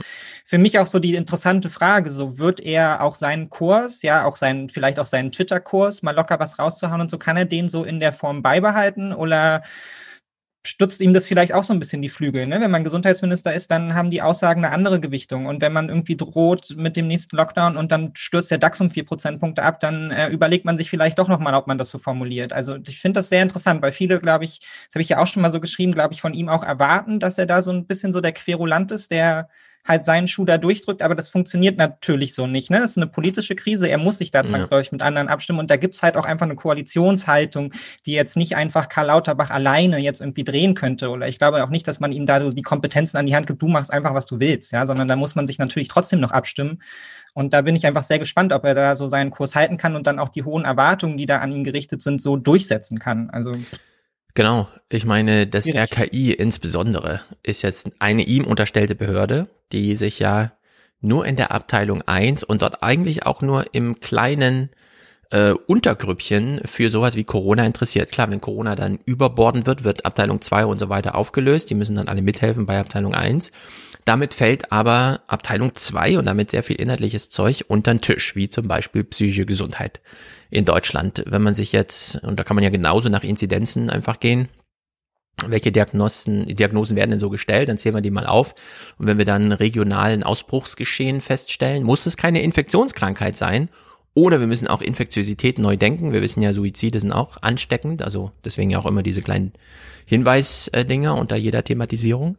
Äh, dann ist das eigentlich auch eine politische Aufgabe. Das gehört dann auch mit ins Gesundheitsministerium. Ja. Und klar, Corona ist gerade mega drängend, auch weil wir es zu einem großen Medienthema machen und weil viel auf den Intensivstationen stattfindet, wo es einfach um Leben und Tod geht. Aber es gibt eben noch andere medizinische Einrichtungen, wo es genauso zugespitzt äh, gerade zugeht, wo auch Triage stattfindet. Das haben wir schon vor einem Jahr aus Tübingen gehört äh, von Boris Palmer und so weiter, dass es auf Psychostationen Triage natürlich gemacht wird, weil da kommen Leute an, die sagen, ich bin suizidal. Ich beschreibe ihnen das mal und dann können die trotzdem nicht aufgenommen werden, weil einfach keine Betten mehr frei sind. Also in der Hinsicht äh, großes, großes Drama und wenn jetzt immer alle sagen, der Lauterbach hat ja gesagt, er möchte das Gesundheitsministerium der Wirtschaft, äh, der Wissenschaft unterordnen. Da würde ich gern äh, mal wissen, welche Wissenschaft? Ja. Also der Epidemiologie infektiöser Infektionskrankheiten, also Viren und Bakterien. Okay, das kann man natürlich machen, aber damit fällt ganz schön viel anderes, auch wissenschaftlich und evidenzbasiert äh, zu behandelndes, einfach unter den Tisch, als Ja. nachrangig, sekundär und so weiter. Wo wir das Fass jetzt schon aufgemacht haben. Ich hatte es mir für den Corona-Teil aufgehoben. Aber ja, ich finde, jetzt ist halt eigentlich auch, also wir wissen epidemiologisch wahnsinnig viel über das Virus. Ja, man, äh, natürlich wird da auch weiter dran gearbeitet, aber ich frage mich jetzt schon seit einer ganzen Weile, wo ist eigentlich der Rest der Wissenschaft? Ja, also ja. warum ist das irgendwie, es wird immer runtergebrochen, irgendwie auf diese eine Wissenschaft und das ist das Zentrale. Dabei beschäftigen wir uns jetzt seit einem Dreivierteljahr hauptsächlich mit politischen Fragen, die vielleicht auch mal von Sozialwissenschaftlern viel besser beantwortet werden können. Ja, wenn wir uns fragen, warum sind so viele Menschen nicht geimpft? Was treibt sie dazu an? Ja, was ist das, wie verhält sich so ein Kollektiv in der Pandemie? Das ist keine epidemiologische mhm. Frage, sondern das sind soziale Fragen so und dafür gibt es ganz andere Wissenschaften, die das beantworten. Und es hat mich auch ähm, vielfach gestört, dass es bei all diesen Appellen, so hört auf die Wissenschaft, eigentlich nie einen Appell gab für wir machen das Feld jetzt auch mal weiter auf. Also warum ist nicht jeder jetzt irgendwie zum großen Soziologie- und Psychologie-Fan geworden angesichts dessen, ja, wie sich da Teile der Gesellschaft genau. verhalten genau. und irgendwie abkapseln und so und zu denen keinen Zugang befinden können? Das kommt irgendwie völlig zu kurz und das interessiert auch keinen. Aber Karl Lauterbach muss jetzt da das Feld an der Stelle auch einfach weiter aufmachen, sonst wäre er nämlich eben kein guter Gesundheitsminister und deshalb stört mich auch immer so dieses, so ein bisschen, er ist vom Fach, er ist da drin im Stoff und so. Ähm, das habe ich hier schon ein paar Mal gesagt. Es gibt so viele Kompetenzen, die ein Minister haben muss, abgesehen davon, ob er jetzt in dem fachspezifischen Stoff drin ist, ja. Und Karl Lauterbach sagt selber, dafür hat er Experten, dafür gibt es einen Expertenrat, die haben tausende von Mitarbeitern, ja, die machen die Vorarbeit. Was ich als Minister aber auch ganz groß können muss, ist organisieren, ist abwägen, ja, ist mein Personal koordinieren und so. Dafür brauche ich auch einen guten Stand in meinem Ministerium, ja, sonst machen die mhm. Beamten da nämlich nicht, was ich will. Ähm, und das wird jetzt schon interessant herauszufinden sein, ob er das dann tatsächlich auch liefern kann. So und ähm, wie gesagt, die Erwartungshaltung ist hoch. Mal gucken. Genau. Ich habe in Rentenrepublik, äh, das einen neuen Titel bekommen wird, wir haben uns schon entschieden, ich gebe es später bekannt, äh, habe ich schon so einen Textteil geschrieben über die Hitze. Wir hatten vor zweieinhalb Jahren, 2018, 19 irgendwann, gab's äh, wieder so eine Hitzewelle, 2018 glaube ich, dass sehr viele Hausärzte gegangen sind und gesagt haben, ich attestiere Ihnen jetzt eine Arbeitsunfähigkeit, ich schreibe als Grund drauf Hitzeerschöpfung. Das ist eine ausgedachte Diagnose, die gibt's nämlich gar nicht. Die Ärzte konnten sich noch nicht darauf verständigen. Also es ist in keinem Diagnosekatalog drinne und die Krankenkasse kann damit eigentlich auch nichts anfangen. Was, Hitzeerschöpfung, was ist denn das bitte? Da hat mein Arzt halt draufgeschrieben. Und damals haben die Hausärzte schon drauf gedrängt, dass der Ärztetag, damals der 125. 2020, sich mit Hitze befasst. So, was ist 2020 gewesen? Natürlich, es gab keinen Ärztetag, deswegen Corona ausgefallen. Äh, ein Jahr später gab es wieder einen Ärztetag, der fand remote statt. Zu welchem Thema? Na, nicht Hitze, sondern zu Corona. Also wir haben jetzt wegen Corona schon auch ein sehr viel drängenderes Problem. Ein nicht drängender, aber auch ein sehr drängendes, von dem wir wissen, das bleibt auf jeden Fall langfristig. Mhm. Ein Problem, das die Ärzteschaft nicht behandeln kann. Und es drängt so sehr, dass man schon in 20 Jahre alten Texten das Wort Übersterblichkeit findet. Das kommt nämlich aus dieser wir haben Erfahrungen mit Hitze gemacht, die medizinisch relevant sind. Für die Corona-Pandemie haben wir es dann nur übernommen aus diesem Hitzediskurs. Aber Übersterblichkeit ist äh, eigentlich so ein gesetzter Begriff, den hatten sich die äh, Klimatologen schon geschnappt, um darauf hinzuweisen, dass es so und so viel Zehntausende mehr Tote in Europa in einzelnen Monaten gibt. Ja, August ist da immer besonders äh, interessant und irgendwann muss sich auch äh, eigentlich Karl Lauterbach mal mit sowas beschäftigen. Und da fragen wir uns dann, kann er das dann, ja? Ist er dann auch dafür gut? Jetzt haben wir halt einen Corona-Minister, das Urteil ist soweit gefällt und äh, der Diskurs in den Medien ist entsprechend eng, denn nein, wir hören gerade nichts zur Hitze und so weiter. Warum auch? Es ist ja Winter. Stattdessen und zwar, ich sage gar nichts dagegen, äh, aber wir sehen halt den Intensivmediziner Uwe Jansens, der sich dann am Montag auch nochmal abends bei Hard aber fair freut, dass es jetzt Karl Lauterbach ist. Ich bin ganz ehrlich, ich bin da sehr froh drüber. Wir sind da froh drüber. Ich darf für viele Kolleginnen und Kollegen sprechen. Das haben wir jetzt mal dringend gebraucht, dass mal wirklich. Wie war das denn, wenn Sie da bei der Visite zusammenstanden? Wurde er geklatscht oder was haben Sie gesagt? Oh, haben, alle, alle, alle, Geht doch. Sich, alle haben sich eigentlich gefreut. Das sage ich Ihnen ganz ehrlich. Alle haben gesagt, ja Gott sei Dank endlich. Und damit will man auch nicht Herrn Spahn diskreditieren. Er hat auch das wiederum finde ich ziemlich gut, ne? wenn man sich das vorstellt. Ja. Die Intensivmediziner machen ihren Arbeitsalltag, wollen auch wissen, wer wird's denn? 9.55 Uhr macht die Süddeutsche das exklusiv irgendwie, es wird Karl Lauterbach, dass dann so ein bisschen Freude aufkommt, ne? Kann ich mir gut vorstellen. Wirklich einen harten Job gemacht, aber wir sind halt froh, dass jetzt wirklich endlich mal jemand kommt, der auch den Mut hat und der auch vielleicht mal ehrlich zu den Leuten spricht und auch mal auf das Jahr 22, 23 hinblickt. Er hat ja hier schon mal gesagt, das brauchen wir jetzt. Ja auch ehrlich den Leuten mal sagt, dass das nicht vorbei ist, dass wir noch viel zusammen machen müssen und viel zusammen kämpfen müssen, dass wir dieses Virus äh, an den Rand drängen, denn wir werden mit SARS-CoV SARS-CoV-2 leben müssen. Das kann ich ganz klar sagen.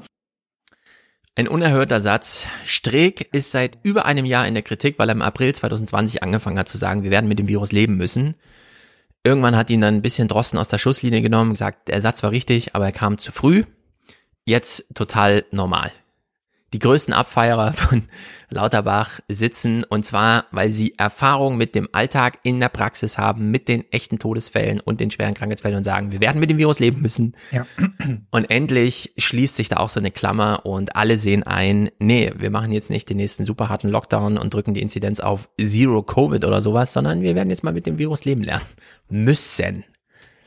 Und ich finde, was hier aber auch ein ganz wichtiges Wort ist, ist, ist der Mut. Ne? Also wir haben ja auch schon ein paar Mal darüber gesprochen, dass so den der Politik irgendwie so der ähm, die eigene Handlungsfähigkeit abhanden gekommen ist Ja. und der Mut dann auch zu agieren. Und ich glaube, das ist auch die Erwartungshaltung, die an ihn gerichtet wird, ne? dass er da mutig rangeht und dass er da auch Entscheidungen trifft, die vielleicht nicht umfragebasiert in dem Moment sind, sondern einfach sagt, ich drücke hier meinen Stiefel durch. Mal gucken. Ja, wir können alle gespannt sein. Hirschhausen, nur weil wir eben schon drüber sprachen und ich dachte, Hirschhausen hat's wieder richtig gemacht. Hirschhausen arbeitet jetzt auch gegen den journalistischen Widerstand, der ihm da dargeboten wird und sagt, Lauterbach als Gesundheitsminister, ja. Und, und dann will er noch was anschließen. Aber ich schätze Karl Lauterbach sehr und äh, äh, damals war ja auch die Entscheidung für Herrn Spahn von Frau Merkel eher nicht ein äh, Wohlwollen, sondern eher war allen klar, dass es eine der schwierigsten Ministerämter ist. Und so gesehen drücke ich Ihnen da äh, beide Daumen. Ich freue mich auch sehr über Svenja Schulze im BMZ. okay. Warum? Äh, Weil anderes das Thema. nämlich- Nee, das ist, gar, das ist das gleiche Thema. Eine Pandemie ist erst dann vorbei, wenn die Welt geimpft ist. Und da kann auch das BMZ zusammen mit dem BMG hoffentlich mehr bewirken als bisher. Entschuldigung, haben Sie natürlich völlig recht. Ja, wenn du nicht mit der Autorität und Erfahrung vor der Kamera wie Hirschhausen solche Sätze dann einfach durchpaukst, kommst du im Diskurs da nicht vor. Das finde ich äh, einfach super schade. Das war jetzt sehr stellvertretend für sehr vieles. Ja, Ja. also Anne Will, Illner, die machen nur noch Corona, Corona, Corona. Und selbst Corona Peripherie findet da nicht statt, obwohl Ja. es so wichtig ist. Die Verknüpfungsleistungen dürfen gar nicht erbracht werden. Ja, das ist dann irgendwie schon Ja. zu viel zugemutet in dem Moment. Wir wollen ja noch zwei Stunden über Corona sprechen. Ja, obwohl es natürlich, also ich bin da sehr skeptisch, ne? Also weil Svenja Schulze hat vier Jahre nichts auf die Reihe bekommen, nicht mal eine Moorschutzstrategie äh, irgendwie. Ähm, für mich ist das auch eher wieder so ein Posten, der jetzt mit jemandem besetzt wird, um ja, um auch gerade zu zeigen, dass einem das nicht so wichtig ist, so, ne? Das kann jetzt halt mal die Schulze machen. Hm. Bin da sehr gespannt, ob die Zusammenarbeit dann tatsächlich so ist. Und sie hat bis jetzt nicht gezeigt, dass sie sonderlich durchsetzungsfähig ist. Und dieses Entwicklungsministerium ist eh ein sehr randständiges Ministerium. Ja, das wird nicht wirklich ernst genommen. Das hatten wir schon die Jahre zuvor. Und ob sie sich da jetzt durchsetzen kann und dem Ganzen irgendwie da eine neue Spannung und eine eigene politische Linie geben kann, bin ich doch sehr, sehr skeptisch. Also ich glaube, das wird nicht passieren, was sich Hirschhausen da erhofft. Aber Ja. schauen wir mal. Ich glaube es auch nicht, aber es war eine überraschende Woche zumindest. Und Robin Alexander macht hier nochmal so einen Spruch am 7., also am Dienstag drauf. Er hat auch nochmal eine Nacht drüber geschlafen und holt eigentlich bei Lanz mein, mein Gefühl nochmal ein. Ich hätte nicht gedacht, dass Olaf Scholz über seinen Schatten springt. Das ist Scholz wahnsinnig schwer gefallen. Scholz setzt, da ist er Merkel sehr ähnlich, auf Kontrolle. Und Lauterbach ist nicht dafür bekannt, sich kontrollieren zu lassen. Der sagt einfach, ich habe hier eine neue Studie aus Harvard gelesen und das müssen wir jetzt so machen. Und da frage ich nicht vorher den Koalitionspartner. Und das ist wirklich interessant, dass das so gekommen ist. Und das birgt noch ganz, ganz großen Zündstoff. Ja, außer Scholz ist klug und das ist er eigentlich und lässt Lauterbach einfach machen. So, dass immer klar ist, also dass später, äh, wenn erklärt wird, äh, ist jetzt rum und so weiter, Lauter, äh, Scholz stand ihm nie im Wege. Dass das einfach die Erzählung ist im Nachhinein. Und ja, es gibt jetzt verschiedene, verschiedene Möglichkeiten, wie damit umzugehen ist. Ne? Das ist die eine Variante davon. Die andere Variante ist, dass sich Lauterbach dann im Angesicht der plötzlichen Verantwortung doch an irgendwelchen Stellen unterordnet oder unterordnen muss, weil der Druck groß genug ist. Ähm, dass ihm da auch einfach freie Hand gegeben wird und man sich da gar nicht mit ihm anlegt, ist eine andere Variante, ja. Oder aber, und das kann natürlich auch immer noch sein, dass er da zum Streitfall dann tatsächlich wird zwischen den Koalitionären. Das Ja. ist ja auch nicht ausgeschlossen. Ne? Wer, wer weiß, was noch Unangenehmes auf uns zukommt und welche Wahrheiten er da das Bedürfnis hat auszusprechen oder eben auch nicht. Genau, Familienministerin zum Beispiel ist von der SPD und ich wünsche mir da auch relativ früh deutliche Worte, was das eine oder andere angeht, auch Corona-Folgen bedingt. Ich will hier mal noch anfügen, äh, in der aktuellen UKW-Folge mit Tim und Pavel, also ukw.de oder FM, wie auch immer, findet ihr unsere kleine Welt, der Podcast von Tim, äh, spekulieren sie kurz, dass Olaf Scholz ja Glück gehabt hatte, dass Karl Lauterbach Ja sagt zu dem Angebot, äh, Gesundheitsminister zu werden, weil, und das ist dann Zitat Pavel, was hätte Scholz gemacht, wenn er ihm abgesagt hätte? Als ich das gehört habe, habe ich mir gedacht, ja, man kann sich super reinnörden in die Corona-Zahlen. Aber man muss echt aufpassen, dass man nicht kompletto erblindet. Denn mhm. ich kann mir das gar nicht vorstellen, wie man auch nur bei der kleinsten Betrachtung der Berliner Verhältnisse zu einer Einschätzung kam, wie Scholz wünschte sich Lauterbach, aber es stand auf der Kippe, ob er wirklich will. Das ja, ist das so jenseits jeder Realität, äh, dass ich mich wirklich frage, wer sind hier wirklich Corona-Experten? Und welche Leute machen es wirklich nur so hobbymäßig in den Feldern, die für sie interessant sind, hm. unter Ausblendung aller anderen Realitäten, wie zum Beispiel auch, das will ich auch nochmal ausdrücklich anführen, dass Pavel in dem Podcast meinte, er hätte ja auch mal einen Tag, einen ganzen Tag eine Maske tragen müssen, als er geflogen ist, wo ich mir denke, alle Lehrer, alle Therapeuten, alle Ärzte tragen Maske acht, neun Stunden am Tag. Äh, das ist für die der totale Normalfall. Ja, die haben dann äh, trockene Lunge und mindern damit auch ihre sportliche Leistung und so weiter. Alles auf Kosten für diese Gesellschaft.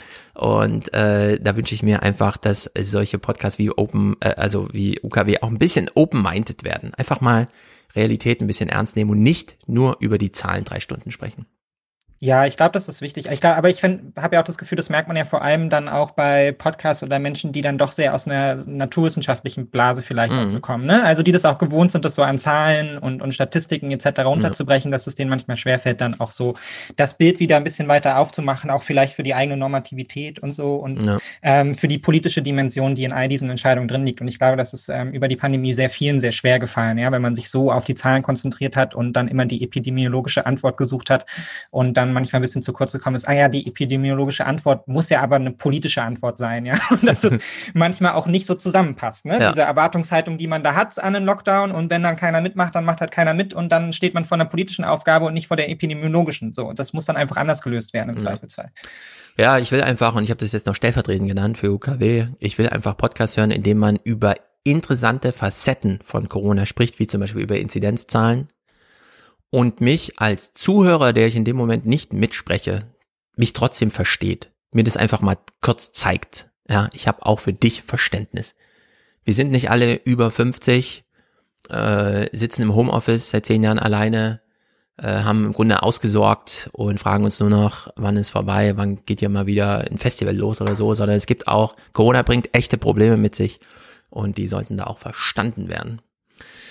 Gut, das war jetzt sehr kritisch, aber auch sehr notwendig. Kommen wir mal zu Olaf Scholz. Wir haben uns damals, was damals vor zwei, drei Wochen, als wir hier zuletzt mit dir saßen, schon gesagt, ey, das ist atemberaubend, Scholz zu sehen. Er gewinnt alles. Letzte Woche auch nochmal. Der Tenor ist irgendwie durchgehend und entsprechend machen wir auch nochmal einen kleinen Stolzabstecher. Alte Weggefährten berichten und was fehlt jetzt noch in der Krönung Olaf Scholz, als dass alte Menschen die Olaf von früher kennen, uns nochmal attestieren.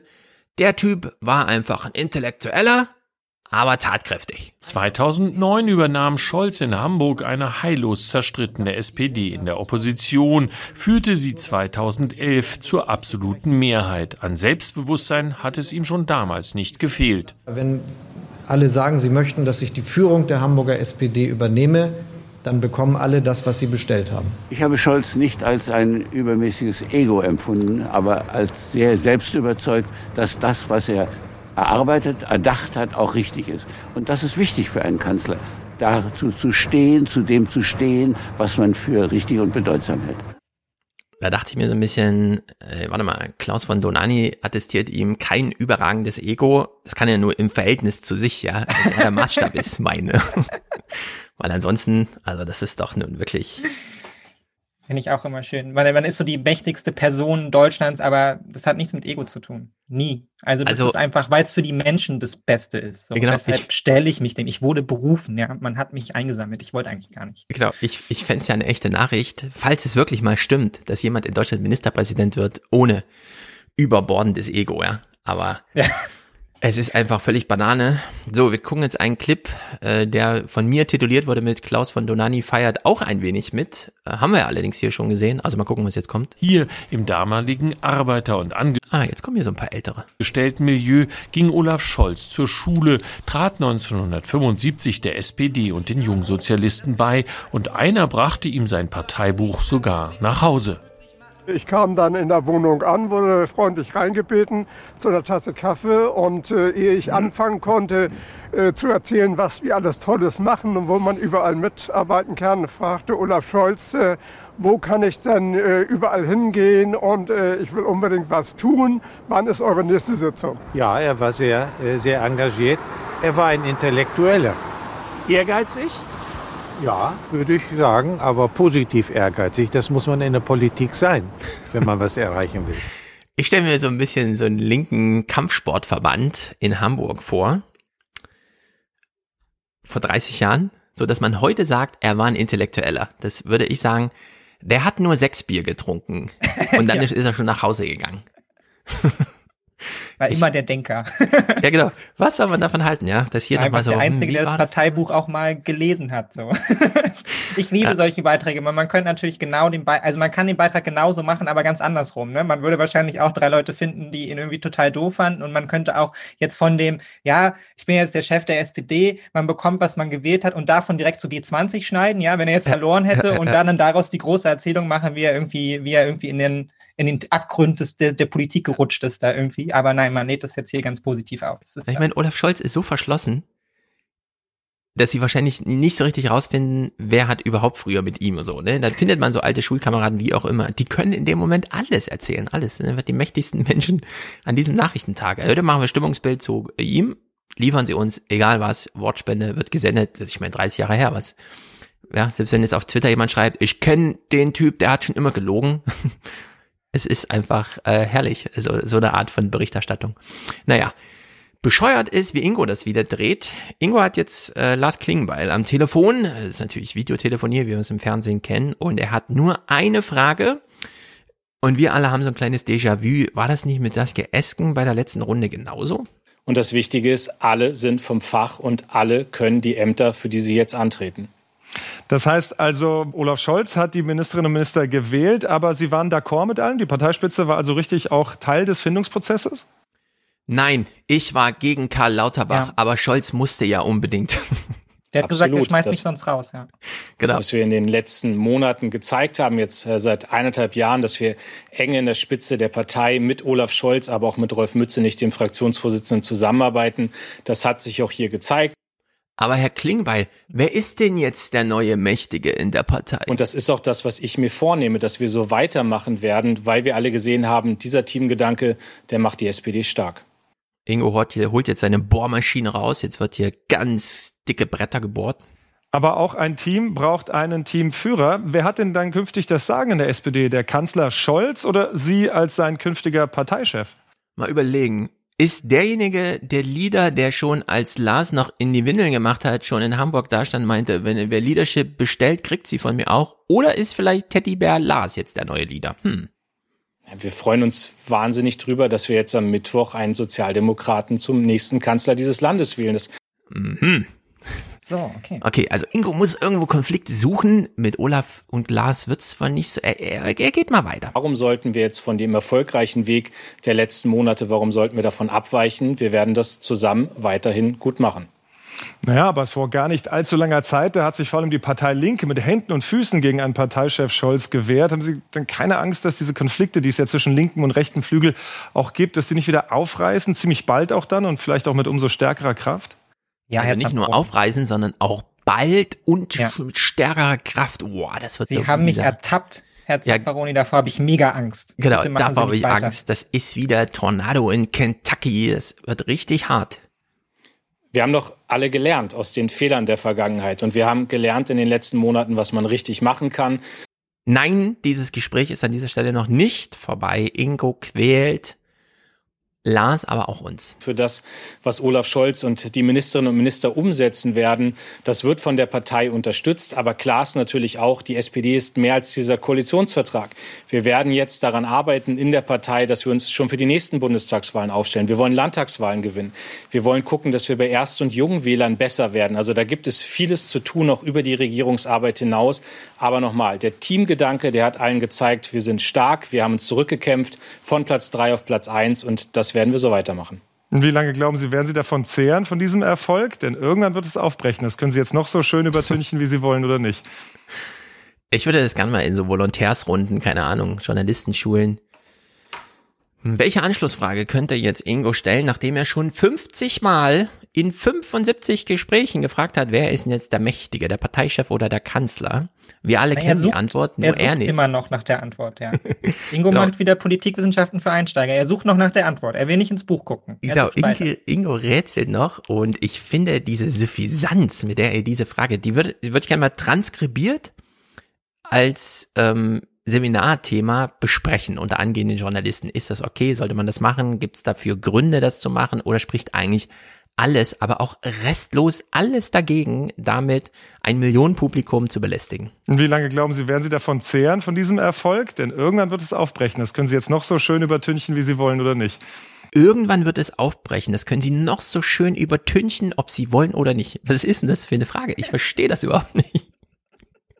Vor allem dieses Lächeln dabei. Also irgendwann, irgendwann, und die Leute schreiben mit zu Hause. Am 6.12. habe ich diese Frage gesagt. gestellt. In 20 Jahren, wenn es dann aufbricht.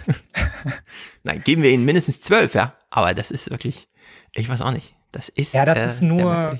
Das ist nur albern. Also und dann vielleicht auch, selbst wenn man dann mal irgendwie Lars Klingbeil bekommt für die Tagesthemen, dann vielleicht einfach auch mal sagen, nee, wir machen hier einen anderen Bericht so, weil ich habe heute nichts zu fragen. Also jetzt irgendwie drei Tage, Ja. nachdem der Kanzler gerade gewählt wurde, jetzt zu fragen, ja, wann bricht's denn jetzt endlich wieder auf, ist so albern, ja, wo die ja gerade alle absolut im Freudentaumel noch sind. Ja, man kann dann vielleicht wieder seine Erzählungen und Narrative ausbreiten, wenn dann die Landtagswahlen Mhm. sind und die SPD dann doch schlechter abschneidet, dann kann man wieder die traurige Musik reinspielen, ja, war alles nur Ja. ein Traum, was passiert jetzt? Oder halt auch andersrum irgendwie, sie sind die großen Aufsteiger und bleiben es auch. Aber jetzt für den Moment ist es natürlich voll daneben und bringt dir keinem irgendwie was. Und ich frage mich auch, woher diese Fragen kommen, weil man sieht es ja auch von außen. Also Olaf Scholz profitiert ja in gewisser Weise von dem Gleichen, wovon Merkel auch immer profitiert hat, was halt so lange geht, wie man halt eine mächtige Person in der Mitte hat. Ne? Das ist Genau. diese wahnsinnig dünne Personaldecke. Weil wenn Olaf Scholz jetzt versagt hätte, würden wir uns jetzt damit beschäftigen, sagen wir, wer soll jetzt eigentlich die SPD führen? Es ist ja Richtig. keiner von Rang und Namen mehr da, der jetzt hier irgendwie die Macht ergreifen könnte. Ja, von, von Ralf Mützenich hat man noch nie irgendwie irgendwo was gehört. Ja, der hier vielleicht irgendwie noch als Fraktionsvorsitzender der sein könnte, der vielleicht abgesehen von der Parteispitze, die von Olaf persönlich ausgewählt wurde mit Lars Ringbeil, die meiste Macht hat. So, aber es ist doch völlig klar, dass er hier der starke Mann ist so und das auch bleiben wird, zumindest für diese Koalitionszeit. Und die Linke hat man ja auch noch mit reingenommen ins Boot. Ja, Kevin Kühnert wird Generalsekretär. Alle Probleme personell sind da erstmal gelöst für den Moment. Mhm. Also wo soll es jetzt herkommen, das Aufbrechen in dem Moment? Genau. Und jenseits von deiner Kritik, die ja nun ähm, sehr fokussiert ist auf ein politischer Journalist fragt einen politischen, also Menschen, Arbeiter, was ist denn jetzt in der politischen Sachlage?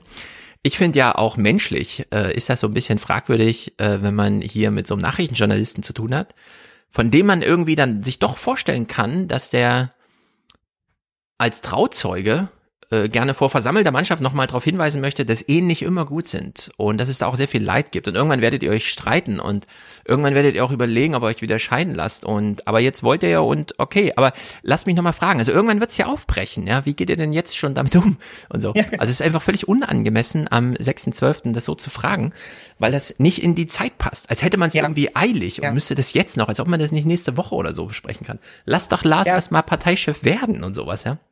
Das kommt noch hinzu. Und ich glaube, das liegt aber so ein bisschen daran, dass man bei den Tagesthemen die Kritik irgendwie ernst nimmt. Man wäre zu oft zu nah an den Regierenden dran, ja, und würde irgendwie in ihrem Sinne berichten. Also ja, aber da kann nur eins helfen.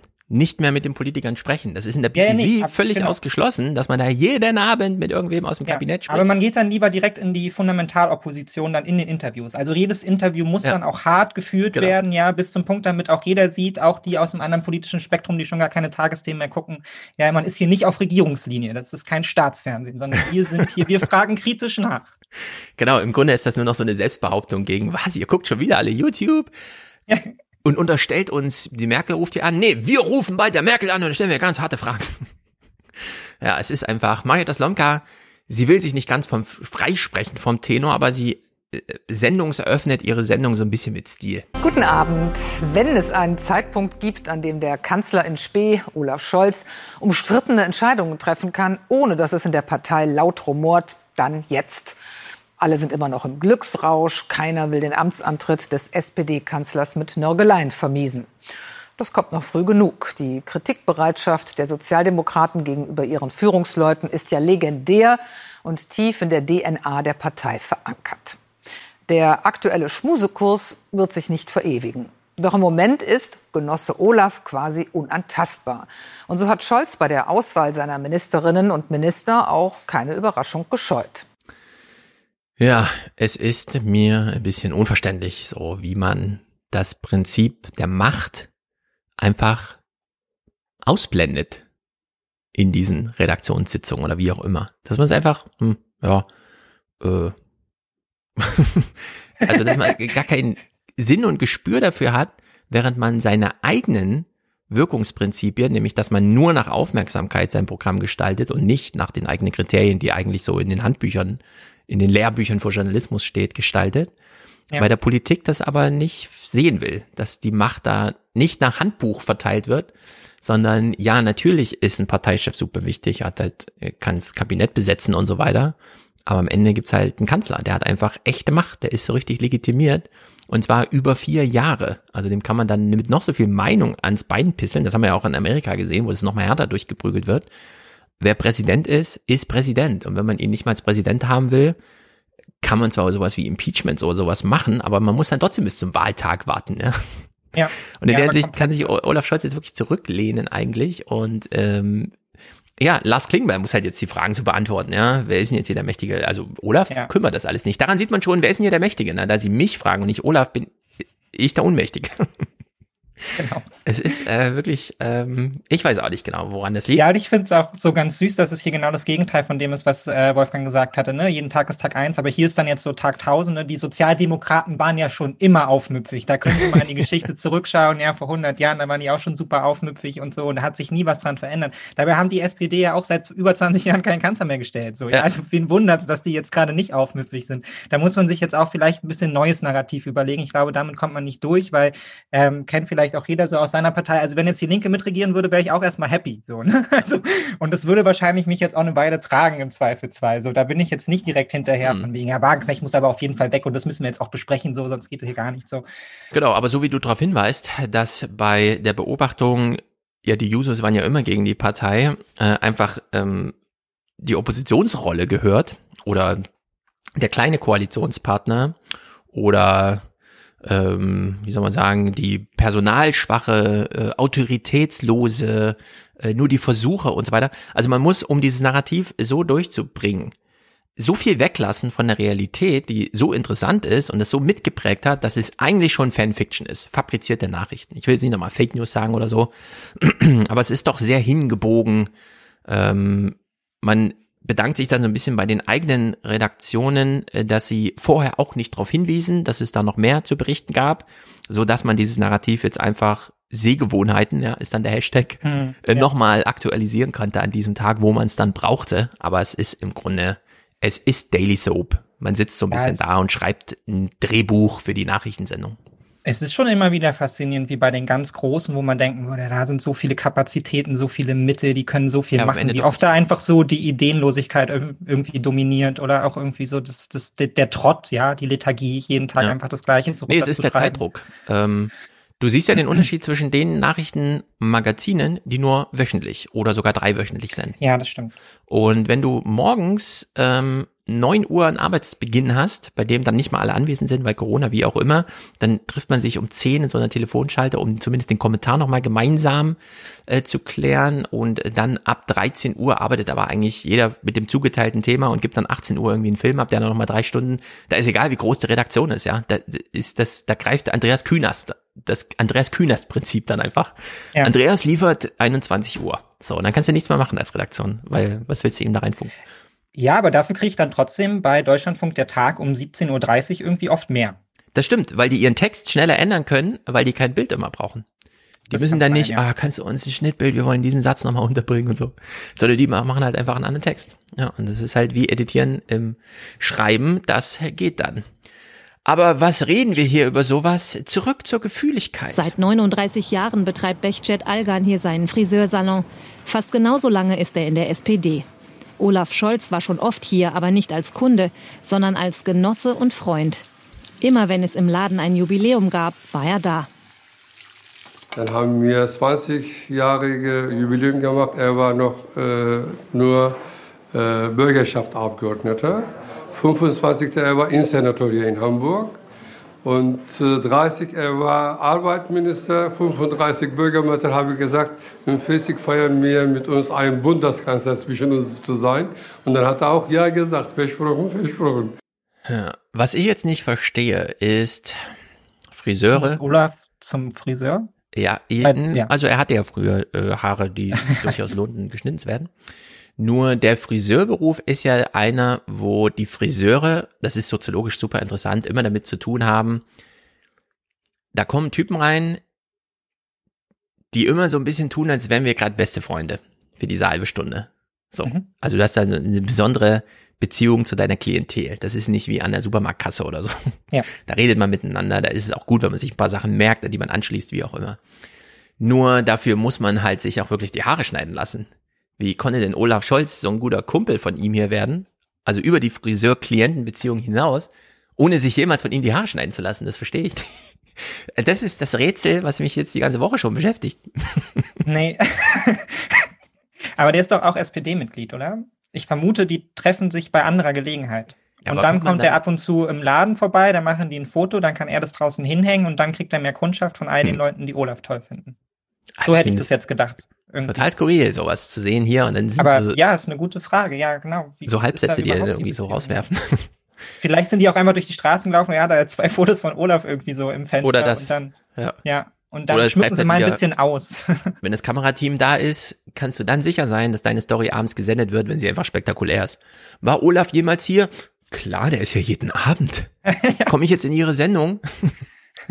es, es, ist ja eh Flaute gerade, kann mal jemand wieder, ich will, dann ne, kommen sie alle zu ihm und sagen, ich will, ich habe dich im Fernsehen gesehen, ich will deine Haar, ich will, ich will die Olaf-Frisur, die du nie geschnitten hast. Genau, kannst du hier in der Mitte was rausnehmen, bitte?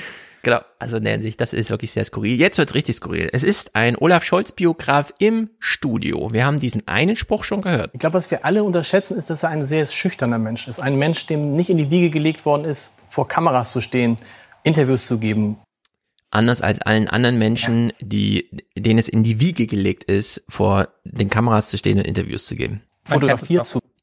Kennt man ja so aus seinem Alltag, ne? Es gibt ja auch einfach Menschen, die gehen einfach auf so eine Bühne vor 400 Leute, sind mega entspannt so. ja. So gut wie keiner dann Lampenfieber. Also, dass das alles auch ein bisschen Übungssache ist und so, aber pff, nee, das ist, die Legende muss jetzt gestrickt werden. Werden. Ähm, auch ein Mensch, der extrem belastbar ist, den durch, der durch hm. nichts aus der Ruhe zu bringen hm. ist und das hat sein Vater heute nochmal betont. Olaf Scholz ist auch ein Besserwisser. Er war wohl schon ein Besserwisser in Schulzeiten. Und das ist, klingt jetzt zu gemein, aber er ist ein, ein, ein, Besserwisser im positiven Sinne. Er weiß einfach viele Sachen besser als die Leute, mit denen er zu tun hat. Also ich lese keine Biografie von einem Typ, von dem ich weiß, der ist eigentlich in seinen äh, Protagonisten verliebt. Äh, deswegen. So albern. Albern sowas. Aber dieser Spruch, den er jetzt macht, den kann ich ihm nur übel nehmen. Lars Haider, sowas hier in einem deutschen Nachrichtenstudio zu sagen, zeigt einfach nur, kein Sinn und kein Verstand für die eigentliche Bedeutung des Wortes Politik, insbesondere Politik als Beruf. Hat man ihn da quasi auch an der falschen Stelle angegriffen für den Wahlkampf? Man hat ihn, glaube ich, an vielen Stellen falsch angegriffen. Zum Beispiel hat man versucht, Cum-Ex zu thematisieren, etwas, was viele Menschen gar nicht verstehen. Ja, wirklich was für Deppen wollten Cum-Ex thematisieren, obwohl das die Menschen gar nicht verstehen. Wer macht denn sowas? Glaube ich, an vielen Stellen falsch angegriffen. Zum Beispiel hat man versucht, Cum-Ex zu thematisieren, etwas, was viele Menschen gar nicht verstehen, wo auch die Rolle von Olaf Scholz bis heute nicht bewiesen ist. Man hätte ihn ganz einfach bei G20 angreifen können. Bei G20 so. hat er klare Fehler gemacht. Und wenn ich damals Armin Lasche gewesen wäre, hätte ich gesagt. So, und jetzt kommt die 1A Politikberatung. Dafür war es wichtig, diese Sendeminuten freizuräumen für ihn. Jetzt kommt die Politikberatung, die äh, Laschet wirklich weitergeholfen hätte. Wie kann einer Kanzler werden, der es nicht mal schafft, ein Treffen mit äh, ein paar Staatschefs äh, an einem Wochenende zu organisieren? Wie kann einer Kanzler werden, ähm, der danach einfach 100 Millionen äh, mehrfach verschenkt und so weiter? Ist, ist so die Frage, die ich mich frage. Wo sind meine 30 Milliarden, Milliarden Cum-Ex? Ich Ja. habe sie als Steuern gezahlt, sie wurden an irgendwen anderen verschenkt. Kann das mal jemand aufklären, bitte? Ah, viel zu kompliziert. Ja, vor allem, es ist nicht so kompliziert. Das stört mich auch so ein bisschen, weil das ist so das, was sich irgendwie auch so medial durchgesetzt hat. Wir müssen darüber gar nicht reden, weil es versteht ja eh keiner. So. Das ist der Aber es hat Trick der auch nie Verteidigung. jemand, hat auch nie jemand versucht, es zu vermitteln Ja. so richtig. Also ich kann ja auch nichts dafür, wenn ihr das Thema nicht irgendwie dann aufs Tableau hebt und dann es halt auch mal durchbesprecht. So. Also dann muss man sich dem halt auch mal ein bisschen widmen, ja, und dann kann man das sowas auch festmachen. Aber ja, gut, das ist jetzt einfach nur mau. Was für ein bescheuerter Beitrag. Also wofür? Was weiß Also- ich jetzt über Olaf Scholz? Ja, er wurde nicht mit Kameras in der Hand geboren, irgendwie so, und ist an sich ein schüchterner Typ und ein Besserwisser. Ja, also ich glaube ihm nicht, dass er ein schüchterner Typ ist, weil als schüchterner Typ wird man nicht einfach so Kanzler. Ja, er ist offensichtlich auch schon so ein bisschen auf dem Ego-Trip. Ich glaube, ja, er ist belastbar. Jeder Politiker ist belastbar, der da irgendwann ankommt. Ja, wie soll das auch anders gehen? So, also das Ja. sind alles so Standardsätze, die man über absolut jede Person sagen könnte, die da jetzt so ein Ministeramt übernommen hat oder ein Fraktionsvorsitz oder was auch immer. Das ist einfach, also das nennt sich dann Biograf. Ist schon ein bisschen schwierig irgendwie dann wenn da so wenig Persönliches dann irgendwie rausgearbeitet wird, wo man jetzt sagen kann, ah ja gut, daran erkenne ich jetzt den Menschen Olaf Scholz im Kontrast zu anderen irgendwie. Also Genau, machen wir hier noch ein bisschen Psychoanalyse. Ähm, der Vater von Olaf saß mit im Bundestag, die Mutter übrigens auch, aber der Vater hat dann noch was zur Kamera gesagt. Mm, er hat jetzt einen Lieblingssohn. Ich frage mich, wie das so das nächste Weihnachten wird jetzt, ja, wenn es plötzlich heißt, "Ah, das ist ja dein neuer Lieblingssohn, hä? Ein letztes Mal die Raute. Die Ära Merkel ist zu Ende. Applaus im Bundestag, um sie zu ehren. Viel Applaus. Ab dann geht es vor allem um ihn, Olaf Scholz. Der wartet darauf, Kanzler zu werden. Seine Familie auch. Mutter und Vater Scholz sind auch da. Ich habe drei Söhne, die sind alle erfolgreich.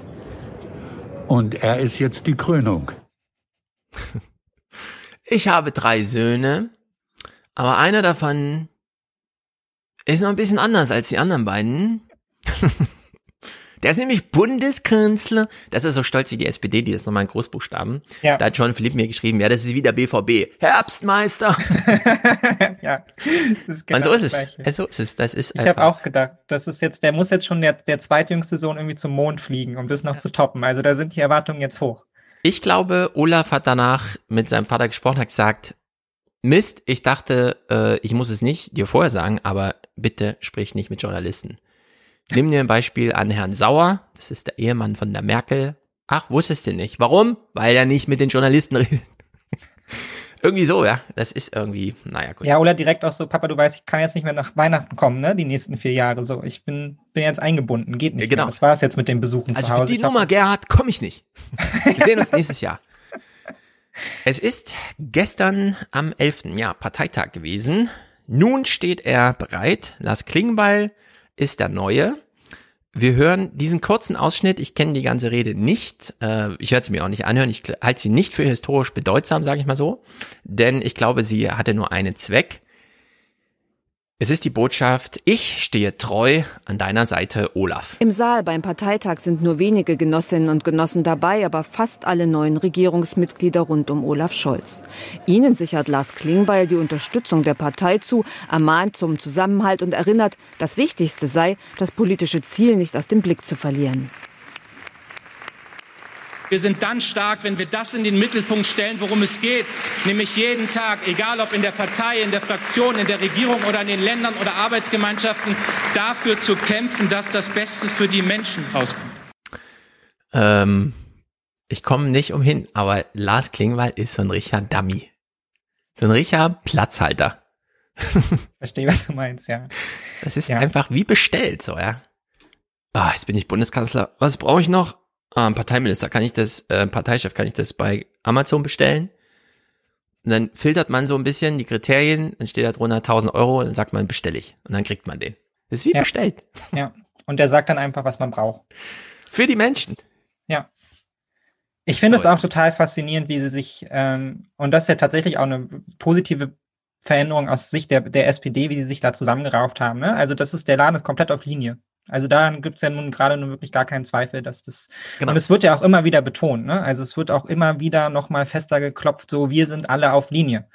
Also dieses Menschen am Ende hätte man ja auch ändern können in SPD. Ne? Es ist jetzt wichtig, dass wir alle zusammenhalten, Fraktion, Parteispitze, alle Länder für die SPD. Ja. Wäre ein genauso vernünftiger Satz gewesen. Genau, genau, genau. Und weil das alle so auf Linie sind, liegt natürlich auch nur an einem Kevin Kühnert. Äh, also, um mal so die Legende vorzustricken, wir wissen ja alle, die SPD ist jetzt vereint und es ist das Verdienst von Kevin Kühnert und Lars Klingbeil. So, und Kevin Kühnert wurde ja nun, da kam ja keiner drum herum, ist ein bisschen wie bei Lauterbach. Äh, Scholz musste in den sauren Apfel beißen. Ja, Kühnert wird jetzt Generalsekretär. Das wurde begleitet ähm, von Wortspenden sehr alter SPD-Mitglieder, die sich nochmal ähm, gutherzig über den jungen Mann äußern. Ich halte ihn für einen klugen, gescheiten jungen Mann und erwarte viel von ihm. Wenn Sie mich vor vier Jahren gefragt hätten, hätte ich gesagt, also wir schauen mal. Aber heute weiß ich ja, was er die letzten Jahre geleistet hat. Ja, er hatte zwar keine Regierungsverantwortung und auch kein Mandat oder sonst, aber ähm, er hat ja was geleistet. Also, äh, Lars ist jetzt Parteichef und steht auf der Bühne und sagt, ich werde den SPD-Laden stramm an deiner Seite halten. Ich schwöre dir meine Treue, denn Geschlossenheit hat uns bisher gebracht. Jetzt ist Kühnert als neuer Generalsekretär in den Tagesthemen zugeschaltet und so wie wir es letzte Mal schon sagten, viel Glück, Lars, und vor allem viel Spaß. Äh, können wir das hier auch nochmal sagen? Zunächst mal glaube ich, dass die Entscheidung für Saskia Esken und Norbert Walter Borjans als Parteivorsitzende damals eine zwingende Voraussetzung gewesen ist, um die Bundestagswahl in diesem Jahr gewinnen zu können. Es ging um die Trennung von so viel zu, es war Lars Schuld, dass Olaf gewonnen hat. ja. Sagt Kühler, nö, also es war ganz wichtig, dass ich damals die beiden als Parteichefs installiert habe. Regierung auf der einen Seite und Partei auf der anderen Seite. Regierung auf der einen Seite, Partei auf der anderen Seite. Das galt während der GroKo-Zeit. Wird es auch künftig so gelten, Kevin? Damals waren noch nicht alle überzeugt. Mittlerweile wissen wir, das war das Erfolgsrezept und deswegen bleiben wir auch ähm, bei dieser Trennung. So, ich bin der Autor des Erfolgsrezeptes und das lautet Trennung von Partei und Regierung und nicht, wir stehen stramm an deiner Seite, Olaf, wir sind dir treu. Ja, aber ist ja auch schön, ich meine, das Narrativ, dass da irgendwie so ein Masterplan dahinter stand oder so, war so sehr Murks, da kann jetzt auch jeder selber reinlegen, was er oder sie für richtig hält. Aber es ist halt auch, es haben schon alle voll drauf eingeschwenkt, so, ne? Also der Spiegel hat auch, glaube, war es der Spiegel? Ich glaube, es ist der Spiegel, der diese Woche auch ganz groß hatte. Ähm, das war sein Masterplan, um nach oben zu kommen. So fünf Strategien, wie sie es geschafft haben, ja, wie sie es ja. zurechtgegeistet hat. Irgendwie der Anmaßende oder so haben sie den Text genannt. Ja, aber es sollte nicht sein. Aber die Strategie hat sie nach vorne getrieben diese clevere, ausgedachte Strategie. Ja. ja, also da muss Lars gucken, wo er bleibt. Denn als Parteichef muss man auch ein bisschen als clever gelten. Da kann man sich nicht hier so in den Schatten stellen lassen von irgendwelchen, also Spiegelaufmacher. Das ist dann schon, naja, eine Hausmarke entsprechend. Kühnert sagt jetzt hier in diesem Gespräch mal Folgendes. Wir fragen uns ja, ja, wie will man denn jetzt die Partei in Stellung bringen gegen die Regierung? Sie muss also irgendwie weiterdenken, selbstständig denken und so pipapo so und dann schließt er mit dem hier an. Und ich habe meiner Partei heute zwei, drei weitere Themen vorgeschlagen, von denen ich glaube, die wären jetzt auch mal an der Reihe, sich mit ihnen tiefergehend zu beschäftigen, damit man uns dort nicht aufs Kreuz legen kann. Und jetzt fragen wir uns alle für fünf Sekunden, ist Ingo darauf eingestiegen? Herr Kühnert, welche zwei Themen könnten das sein? Wie wollen Sie denn also sicherstellen, und das ist jetzt Zitat Kühnert, nicht von Olaf aufs Kreuz gelegt zu werden. Ja, mit welchen Themen? Stattdessen fragt Ingo einfach, nun gehört aber zum Job, dem neuen, den Sie haben, dem Generalsekretär, aber auch die Abteilung Attacke. Und die letzte sozialdemokratisch geführte Regierung, die hat sich ja gleich zu Beginn fast zerlegt, weil die parteiinternen Flügel da kollidierten. Stichwort Lafontaine. Auch wenn Sie das jetzt beschwören, dass es da jetzt einen neuen Geist gibt, haben Sie keine Angst, dass sich die Geschichte da wiederholt?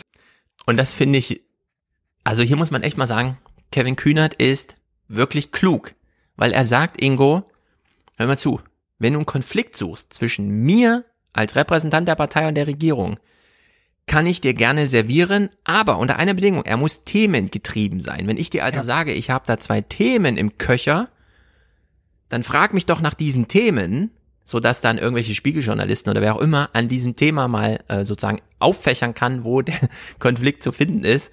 Und Ingo völlig blind, ja, wirklich von Scheuklappen zugenagelt will einfach nicht über diese inhaltliche Schiene gehen, sondern geht über die Konfliktschiene, ja, über diese Persönlichkeitsebene. Und da macht Kevin Kühnert natürlich zu. Er will sich doch da nicht die Finger verbrennen. Das ist doch völlig klar. Das ist so dumm, was Ingo hier macht. Äh, ja. Dieses Angebot einfach auszuschlagen, dass man sich wirklich langsam fragt, was hast du studiert, wie kamst du in dieses Amt, warum besprichst du unsere Nachrichten? Manchmal habe ich so die, die Idee, wir bräuchten eigentlich alle vier Jahre nicht nur eine Neuwahl der Regierung, sondern wir sind ja Beitragszahler, wir bräuchten auch eine Neuwahl der Hauptstadtjournalisten, ja. Zumindest der, die wir bezahlen. das ist einfach die GZ-Gemeinschaft mit Mehrheitsbeschluss entscheidet, wer wird denn jetzt Chefredakteur. Und äh, einfach mal alle austauschen, weil das kann man hier, Ingo ist nicht mehr zu ertragen. Ja, oder halt auch mal so ein bisschen Wechsel. So ist ja okay. Ingo, du hast gerade keinen Bock, aber dann macht das jetzt halt mal jemand anders drei Tage irgendwie. Ja. Dann mach mal Pause jetzt und dann komm zurück und dann denkt ihr irgendwie mal was aus. Also jetzt nicht jedes Mal die gleichen blöden Fragen. Also und vor allem du hast ja so recht. Also er hätte ja da den Anschlusspunkt, den er so sehr sucht, gehabt, ja. Und was ich macht mehr er? servieren kommt im ersten Satz mit gar nicht. im ersten Satz mit Lafontaine und man denkt sich so, oh nee. Wo willst Ja, du denn ist- jetzt hin? Es ist einfach, es ist grotesk, wir verstehen das nicht. Ingo, hör doch wenigstens hier beim Fernsehpodcast kurz zu, mach dir Gedanken. Wir hätten Ja, auch aber- gern was zu besprechen hier. Aber herzlichen Glückwunsch SPD, ja. Also wenn das, wenn das der Journalismus ist, mit dem ihr uns äh, euch auseinandersetzen müsst, dann so herzlichen Glückwunsch, weil dann wird's easy. Ja, dann muss man Richtig. da jetzt auch gar nicht ein Problem aufmachen. So, dass das personell da jetzt niemand miteinander Stress hat, ist, glaube ich, erstmal klar.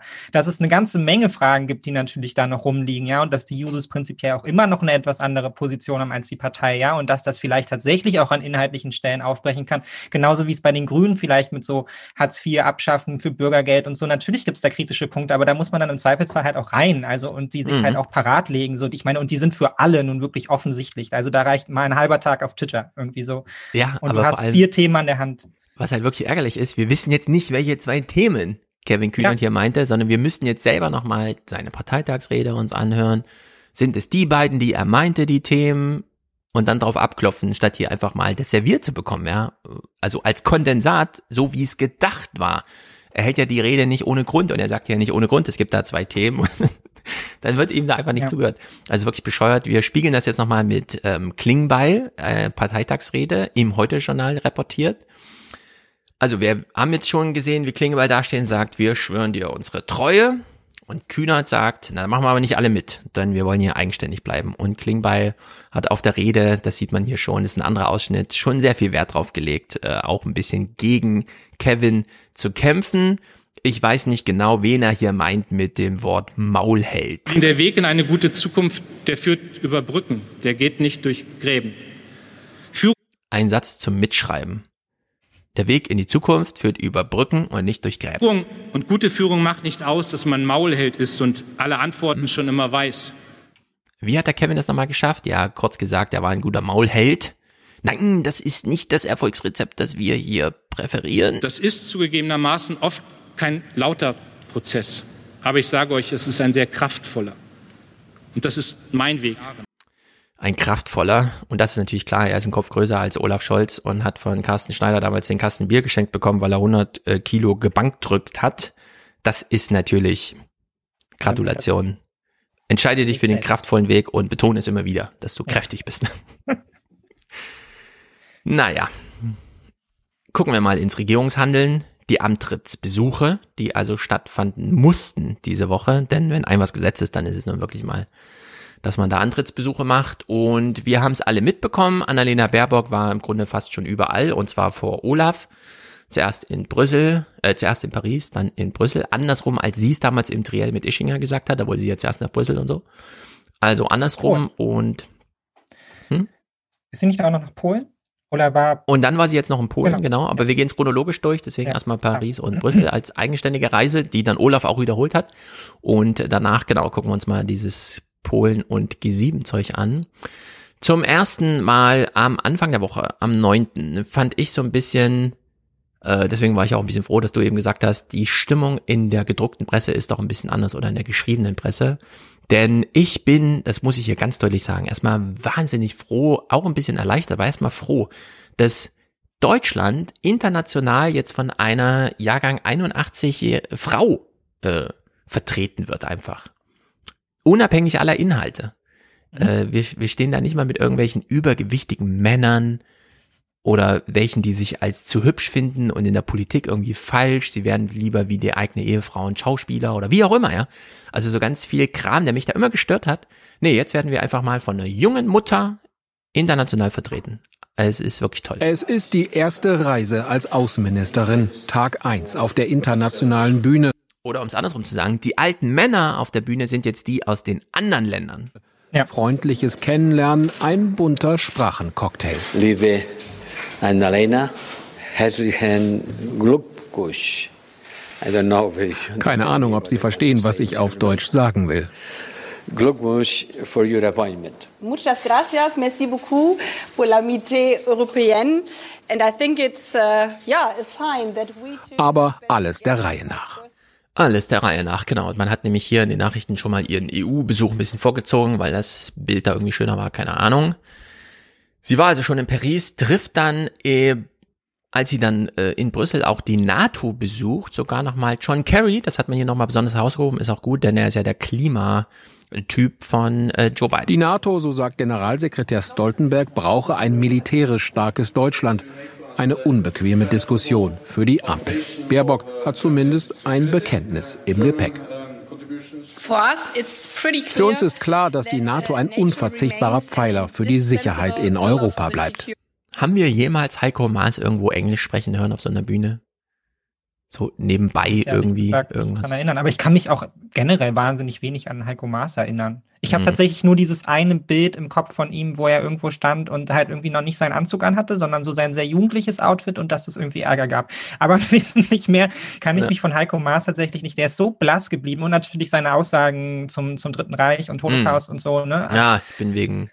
Genau, äh, deshalb bin ich hier. Ja. Ähm, aber ansonsten, nee, ich glaube tatsächlich nicht, dass es das gibt. Also es gibt ja, tatsächlich auch, glaube ich, wenig nope. Bilder von Heiko Maas so in Kombination auch noch mit anderen wichtigen Figuren. Also der war schon viel alleine auch so mm. unterwegs.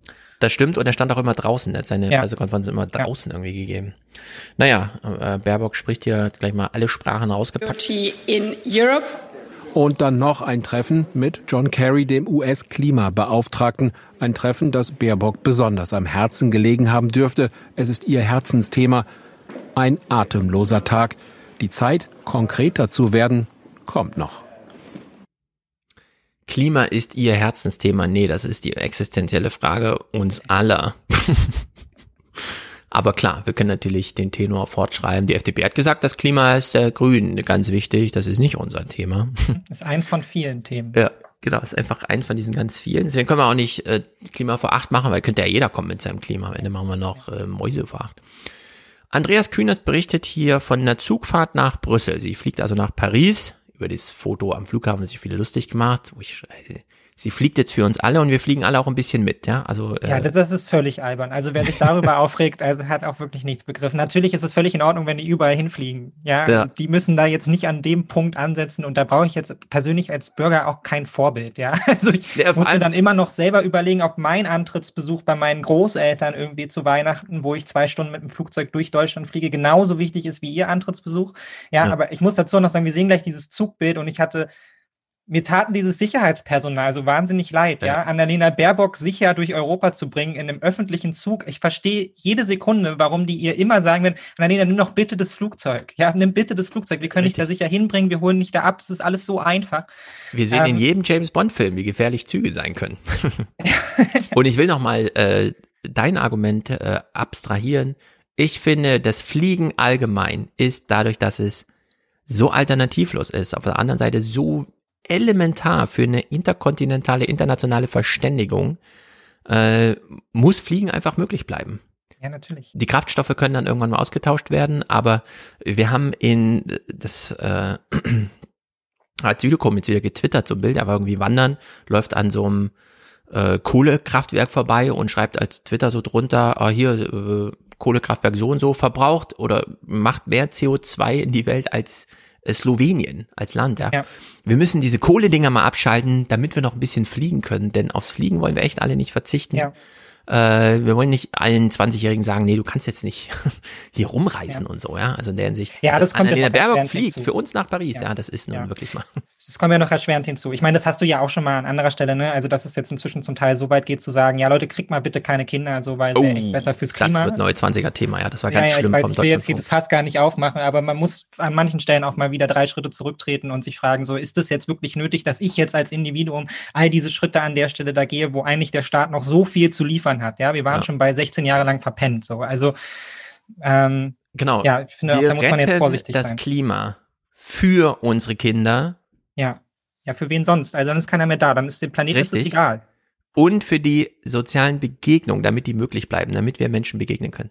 Also in der Hinsicht, äh, genau, aber dieses Fass machen wir jetzt nicht auf. Annalena Nein. Baerbock äh, fährt hier Zug und die Berichterstattung, wie sie halt so ist, ja, man muss dann zum Bahnhof gehen und die Kamera mal hinhalten. Die erste Frage, die man sich in Brüssel stellt, wo ist Annalena Baerbock? Und damit meinen sie vor allem sich selber. Die erste Frage, die wir Journalisten uns gestellt haben, wo ist sie eigentlich? Aus welcher Tür kommt sie denn raus? Genau. An jeder Tür steht eine Kamera. Äh, ich habe mir das auch gedacht. Ja, haben Sie das irgendwie so recherchiert? Wo sitzt sie denn jetzt genau oder was? Bahn ist Thalys 9427 aus Paris. An Bord muss die neue Bundesministerin des Auswärtigen sein, die sich am Morgen in Frankreich vorgestellt hat und am Mittag zwischen Touristen und Pendlern erkannt werden muss. Baerbock auf Bahnsteig 4. Das Bild ist wohl überlegt und führt zur zweiten Frage, die man in Europa stellt.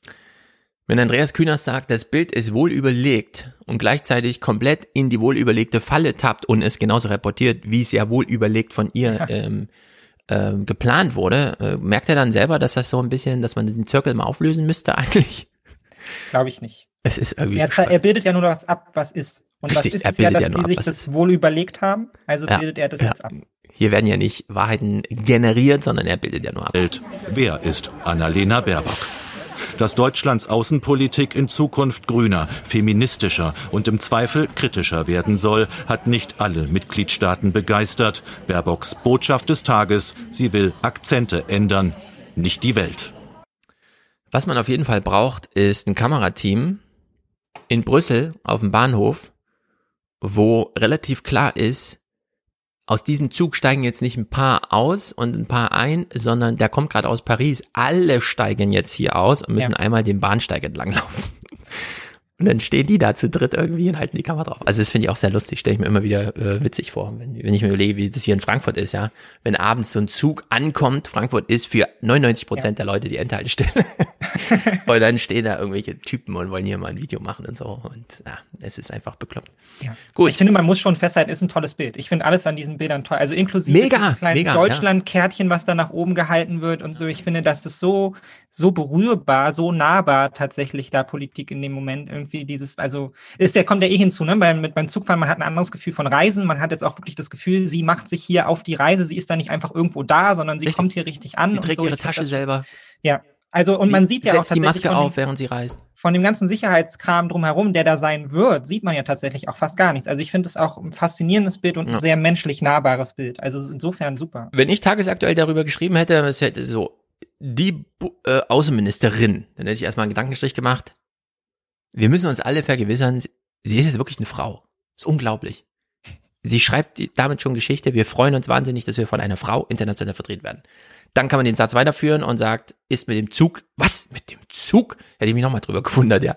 Und so. Das ist wirklich, äh, man, äh, man geht hier zu schnell drüber hinweg. Ich weiß auch nicht. Äh, äh, Kühnerst halt. Naja, Baerbock geht nun ihre ersten Schritte und was brauchen wir in Deutschland, wenn wir die erste Außenministerin haben, Zudem eine Grüne, die ja nun auch nicht so oft mitregieren.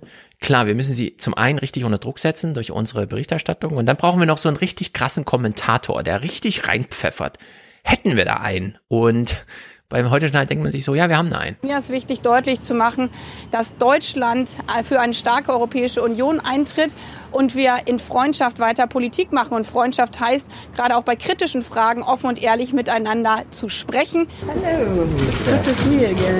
Ob Baerbock wirklich offen, wirklich offener sprechen wird als zum Beispiel der EU-Außenbeauftragte Borrell, haben Baerbocks Kritiker nicht abgewartet. China warnt Deutschland, man brauche Brückenbauer anstatt Mauerbauer. Russische Medien ätzen über Annalena Brezhnev. Selten hat eine Amtszeit mit so viel Vorschusskritik begonnen. Ja, und nicht nur von den Politikern. Deutschland. Ja, aber da muss, man die Propaganda jetzt auch einfach mitnehmen. So, ne? Normalerweise immer müssen wahnsinnig aufpassen, dass uns die Russen hier nicht rein diktieren, ja, wie wir irgendwie über Dinge sprechen, so, aber hier einfach mal raushauen, so was uns die Russen irgendwie ja. rübergesteckt haben. So, da ist es jetzt okay. Völlig genau, albern. Und jetzt, jetzt sehen wir, wer hier das ja noch kommentieren muss. So viel Vorschusskritik begonnen. Deutschland braucht auch aus ökonomischen Gründen intakte Beziehungen. Es wird Sache auch der Außenministerin sein, die aufrechtzuerhalten und äh, nicht nach dem Motto äh, vorzugehen, am grünen Wesen soll die Welt genesen. Ich meine, Gerhard Schröder gilt seit 23 Jahren als Putin-Versteher und seit ungefähr 16 Jahren als Russland-Propagandist. Was macht er da im Fernsehen? Und jetzt plötzlich ist er äh, ein Annalena Baerbock-Kritiker.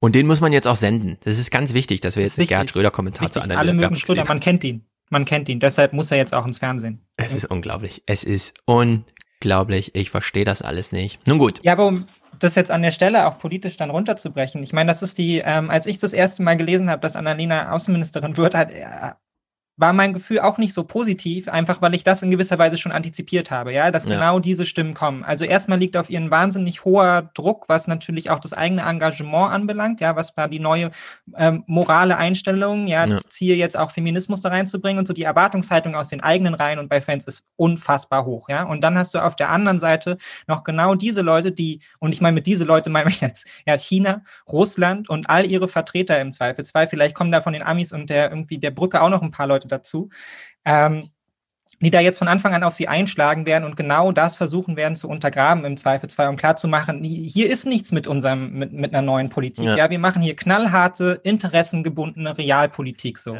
Und da hast du dich einfach einzureihen. Und da Ja. bin ich auch einfach hochgespannt, ob sie es schafft, ihren eigenen Kurs darin zu finden. Ähm, weil die Gefahr ist ja schon absehbar, dass sie im Zweifelsfall sich da halt eben und gerade im Politikfeld der Außenpolitik, ja, das ist so unfassbar eng, weil man sich ja ständig mit Partnern und Freunden und Nachbarn abstimmen muss und den großen Verträgen und so weiter und so fort, hier eine dezidierte eigene Position zu finden und die auch zu Mhm. vertreten. Ja, vor allem hart. wollen wir immer nur so Leute wie Hillary Clinton und äh, Angela Merkel, die dann so nichts sagen der Presse gegenüber immer mal so einen Spruch landend irgendwie kühl kalkuliert. Nee, wir wollen doch da, dass Annalena Baerbock, also ich zumindest, Ja. dass sie das jetzt einfach macht, in Ja. ihrem Tenor. Ja, wir wollen das, aber wir wollen dann halt auch, dass sie das halt auch macht an der EU-Außengrenze, ja, und da klare Ansagen macht, aber wir wollen auch, dass diese dann politisch umgesetzt werden, so, ne? Also, und da droht ja auch eine wahnsinnig große Diskrepanz, dass sie das auch, also ich würde ihr auch einfach unterstellen, dass sie das alles ernst meint und dass sie das will und dass sie einen anderen Politikstil an der Stelle will und dass sie in diese Themen auch wichtig sind. Nur dann ist Ja. die Frage, wie kommt man von diesem persönlichen Engagement und dem Einsatz hin zu einer anderen Politik, ja, weil da geht es dann nicht mehr nur darum, was macht jetzt ich als Außenministerin, sondern da geht es dann um das große Ganze mit den europäischen Partnern irgendwie eine andere Außenpolitik, eine andere Flüchtlingspolitik und so weiter und so fort zu finden.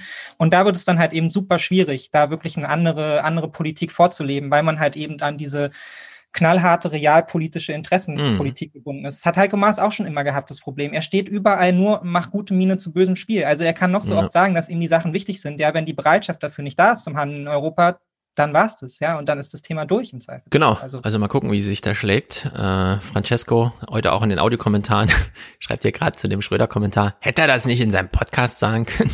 ja, wo ist die Ja, Insta-Story genau. dazu? Dafür hat man einen Podcast, damit man nicht abends alle damit belästigt.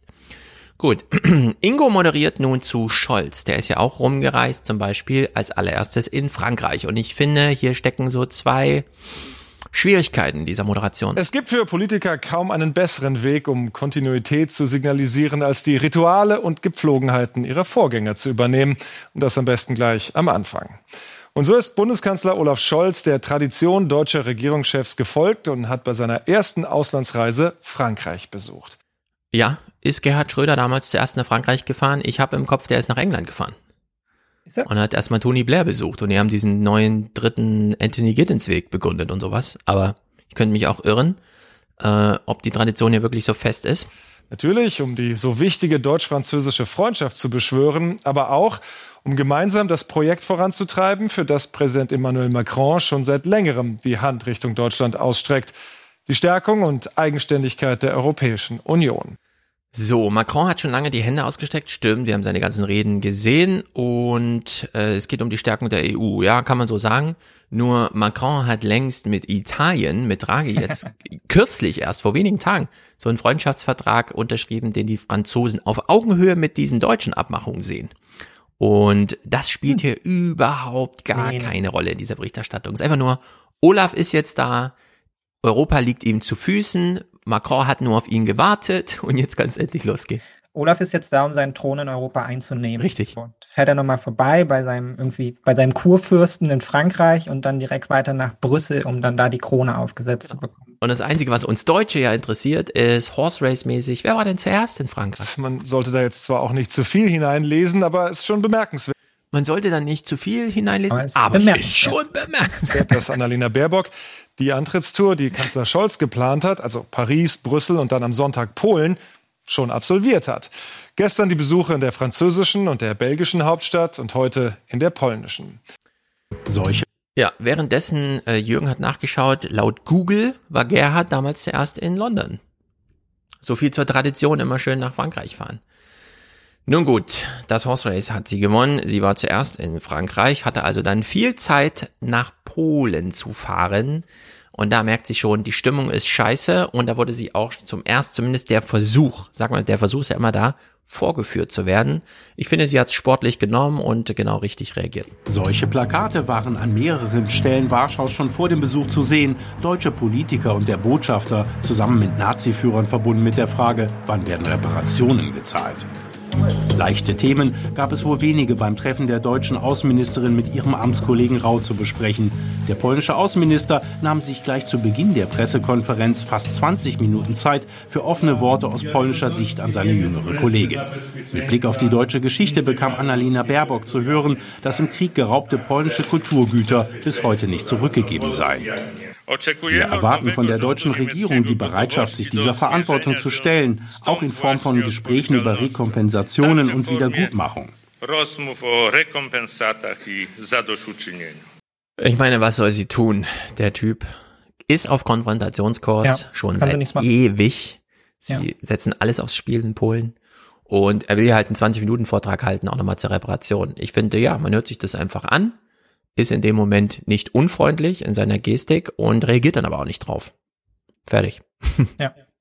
Nee, finde ich auch. Also, weil auflaufen du lassen. kannst in dem Fall jetzt in der Situation kannst du nichts anderes machen. Also da sind die Fronten gerade so verhärtet, das ist die einzige Möglichkeit, die da bleibt, ist das einfach zu ertragen, nicht Ja. patzig zu werden, ja. Und ähm, also man braucht sie ja dann, man braucht die Deutschen ja dann im Zweifelsfall eben doch, ne? Also es ist dieses ganz seltsame Verhältnis zu Polen, was man irgendwie hat, zwischen irgendwie auf der einen Seite immer ausrufen, dass es kurz vom Vierten Reich ist und auf der anderen Seite dann, aber ist total wichtig, dass ihr jetzt hier auch mit uns gemeinsam NATO-Politik macht und so, damit die Ja. bösen Russen nicht kommen. Ne? Also das heißt, das ist, glaube ich, diese, diese Spitzeleien, da muss man einfach ertragen und dann wird die richtige Politik halt hinter verschlossenen Türen und im Zweifelsfall auch in Brüssel gemacht. So. Mhm. Das ist ja einfach nur aushalten. Genau. Und in der Hinsicht können wir ihr hier, glaube ich, nochmal einen Tipp geben. Man muss nicht bei jedem Besuch, auch wenn man immer glaubt, es zahlt sich für einen aus, Live-Schalten zu Ingo Zambaroni machen.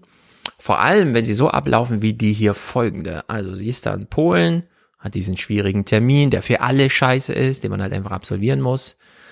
Die Frage ist dann, was passiert sozusagen im Abseits, wenn nicht die Kameras da sind, denn die Situation werden ja einfach ausgenutzt. Ja, da steht da so ein alter Außenminister da und hält halt irgend so einen Vortrag. Ingo hat sie jetzt hier im Gespräch und fragt sie, so wie ich es raushöre, ob sie denn endlich mal einsieht, äh, dass das äh, diplomatische Parkett für sie viel zu glatt ist. Guten Abend, Frau Baerbock.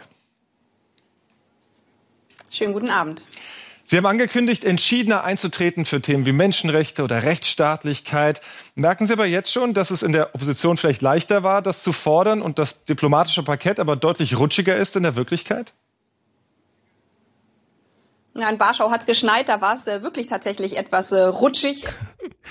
Also wenn ein Termin mit der deutschen Presse noch unangenehmer ist, weil auch ein bisschen unerwartbar und unbegründet, als mit dem polnischen Amtskollegen, warum lässt man sich dann noch drauf ein? Sie hätte in diesem Moment auch einfach nach Hause fliegen können. Ja. Ne? Nimmt sich hier nochmal Ja. die Zeit und muss sich dann wieder mit so einem Scheiß beschäftigen.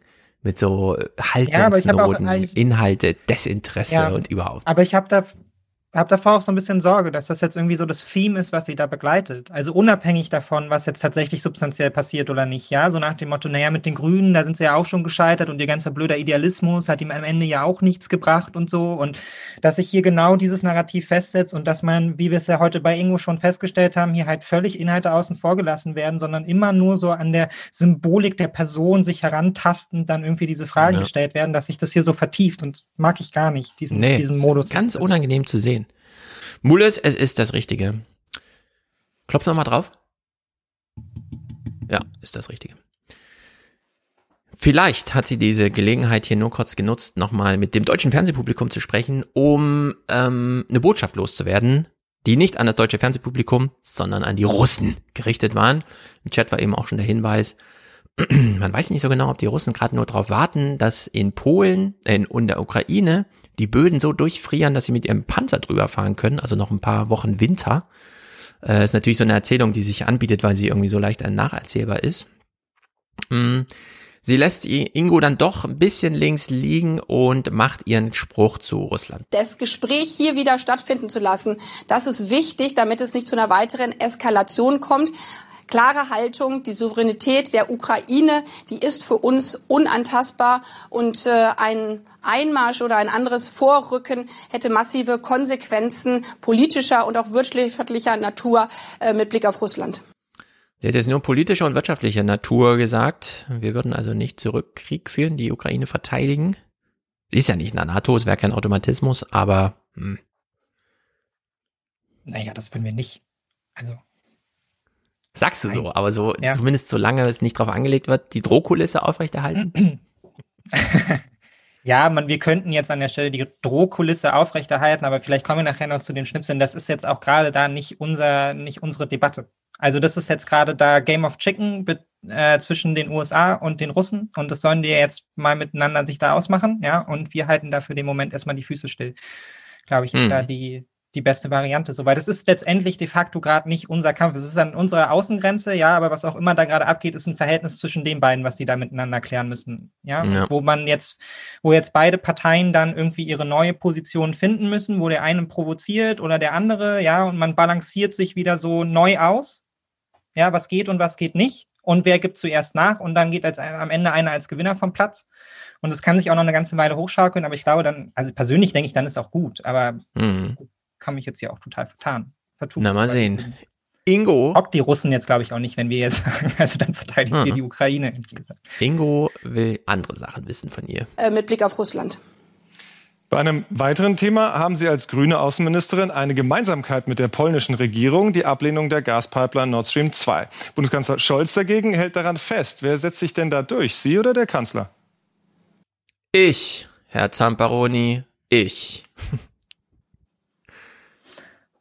Wir haben so große Herausforderungen und äh, gerade auch mit Blick auf äh, die Situation äh, gegenüber Russland, äh, das äh, Kanzleramt und Außenministerium bei all diesen Fragen zentral und eng und gut abgestimmt miteinander zusammenarbeiten äh, müssen. Die Grundlage bietet dafür unser Koalitionsvertrag, wo wir auch eine gemeinsame Haltung mit Blick auf äh, Nord Stream 2 festgelegt haben, dass äh, auch für diese äh, Gasinfrastruktur das europäische Energierecht gilt.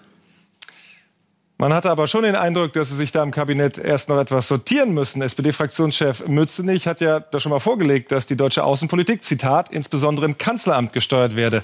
Wie viel Spielraum haben Sie denn da noch? Wir haben wahnsinnig große nicht nur Herausforderungen, sondern man muss es deutlich sagen, globale Probleme. Das ist äh, eben nicht nur die Frage Ukraine, Russland, das ist auch das Iran-Abkommen, ich empfehle ihr da einfach kurze Antworten bei so Sachen. Man muss es dann nicht auswalzen. Wenn irgendwo ins Leere läuft, läuft er halt ins Leere. Sie weiß ja, was sie mitteilen will. Das teilt sie dann einfach mit und dann ist gut. Denn das wird langsam auch hm. ein bisschen unangenehm, sich das anzuschauen.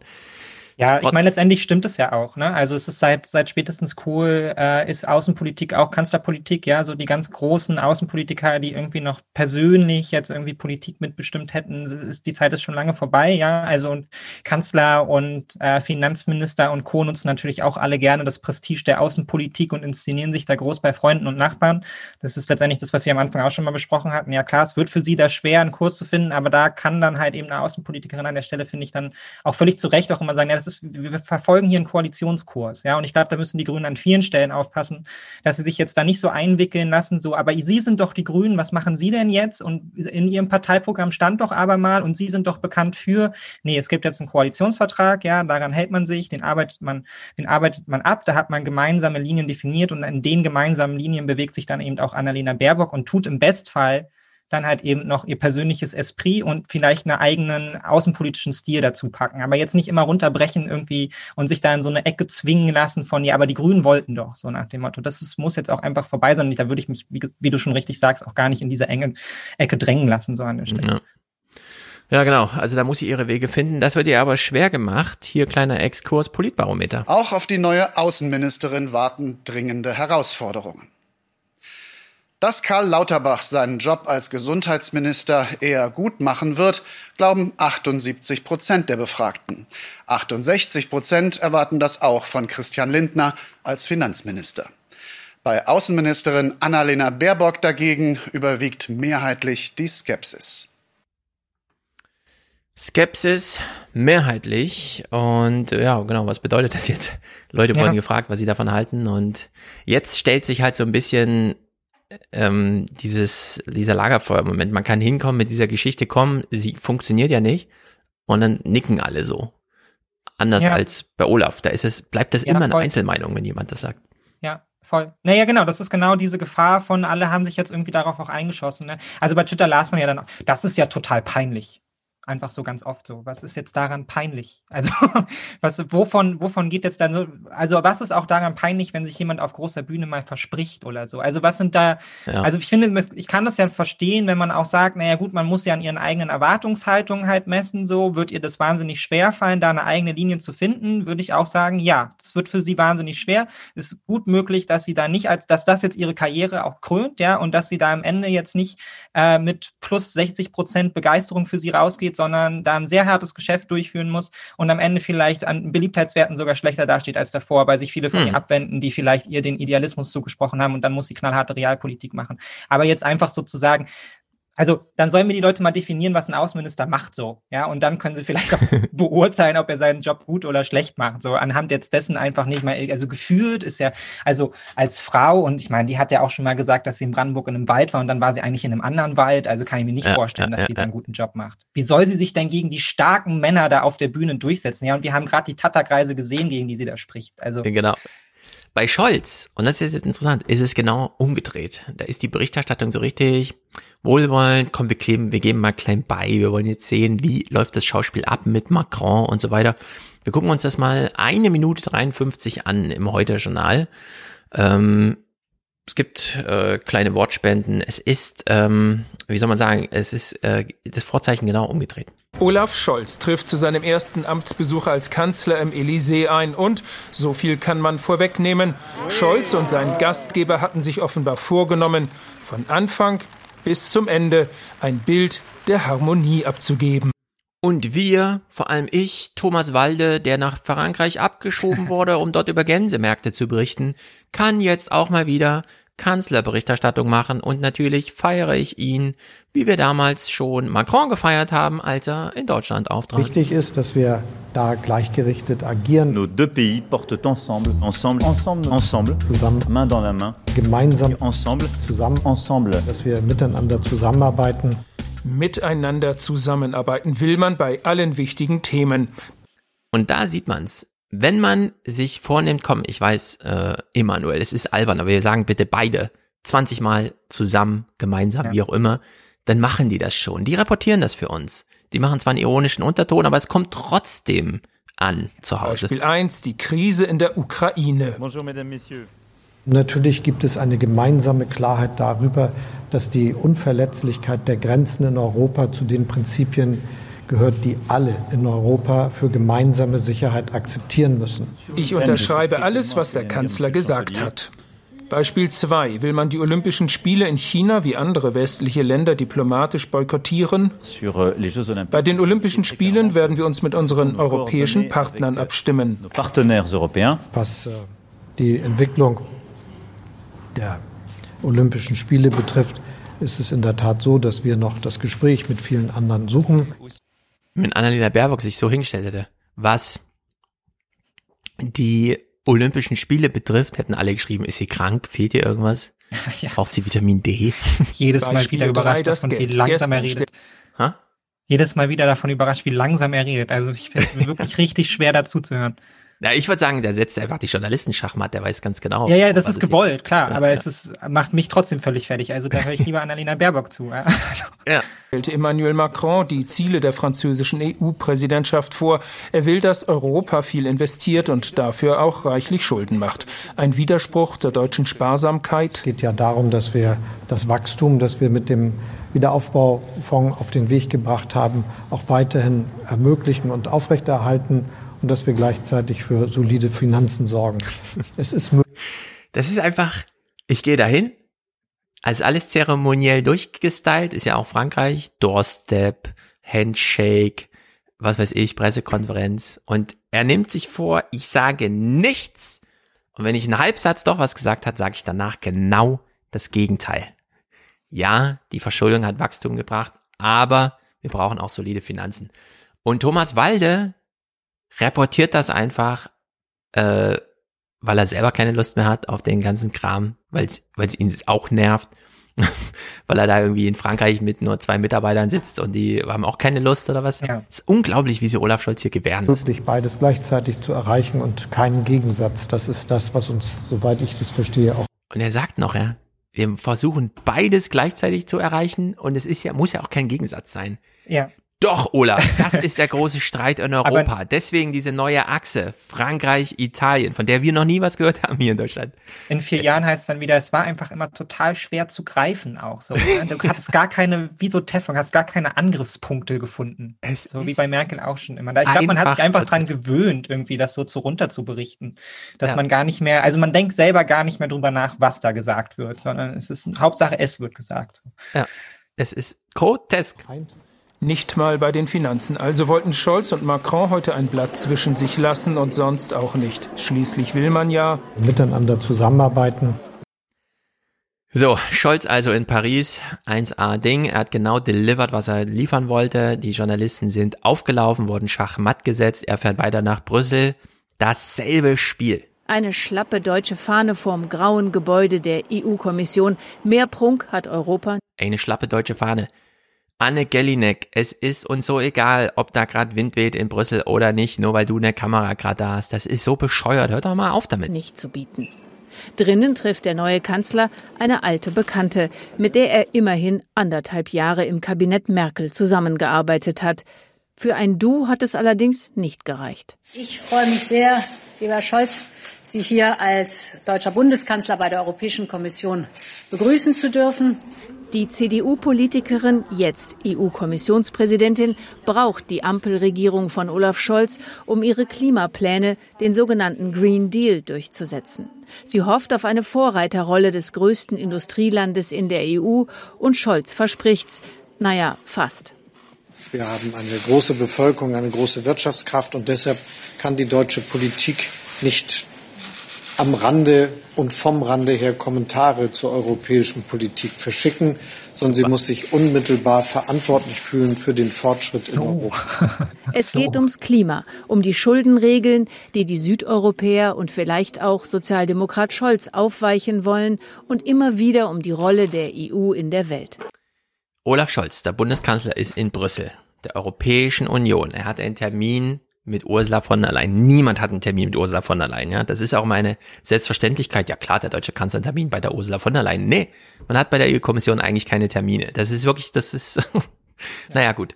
Und dann steht er da und sagt, auf die Frage hin, Blipapo, was machen Sie jetzt? Wir sind ein sehr wichtiges, weil großes Land. Wir werden auch irgendwann Entscheidungen treffen und nicht nur von der Seitenrand kommentieren. Mhm, ja. Und das ist von dem ganzen Termin das Wichtigste, was Olaf Scholz öffentlich gesagt hat, was uns dann also abends reportiert wird. Ja. Da muss man sich wirklich verneigen vor der äh, Leistung äh, des Kanzleramts, was die sich jetzt nicht ins Feuer stellen, da einfach abliefern als, und das sind die Pflichttermine. Als nächstes kommen ja Termine, wo man auch ruhig mal sagen kann, ach, da wollen Sie mitreisen? Nee.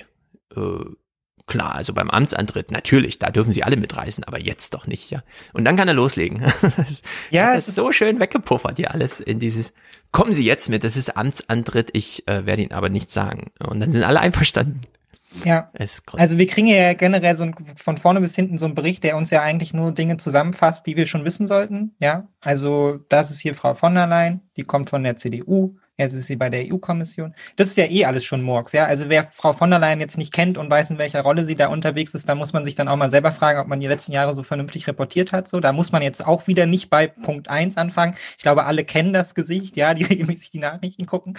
Und dann darf er halt nochmal feststellen, dass Deutschland Teil von Europa ist und damit ist dann auch fertig.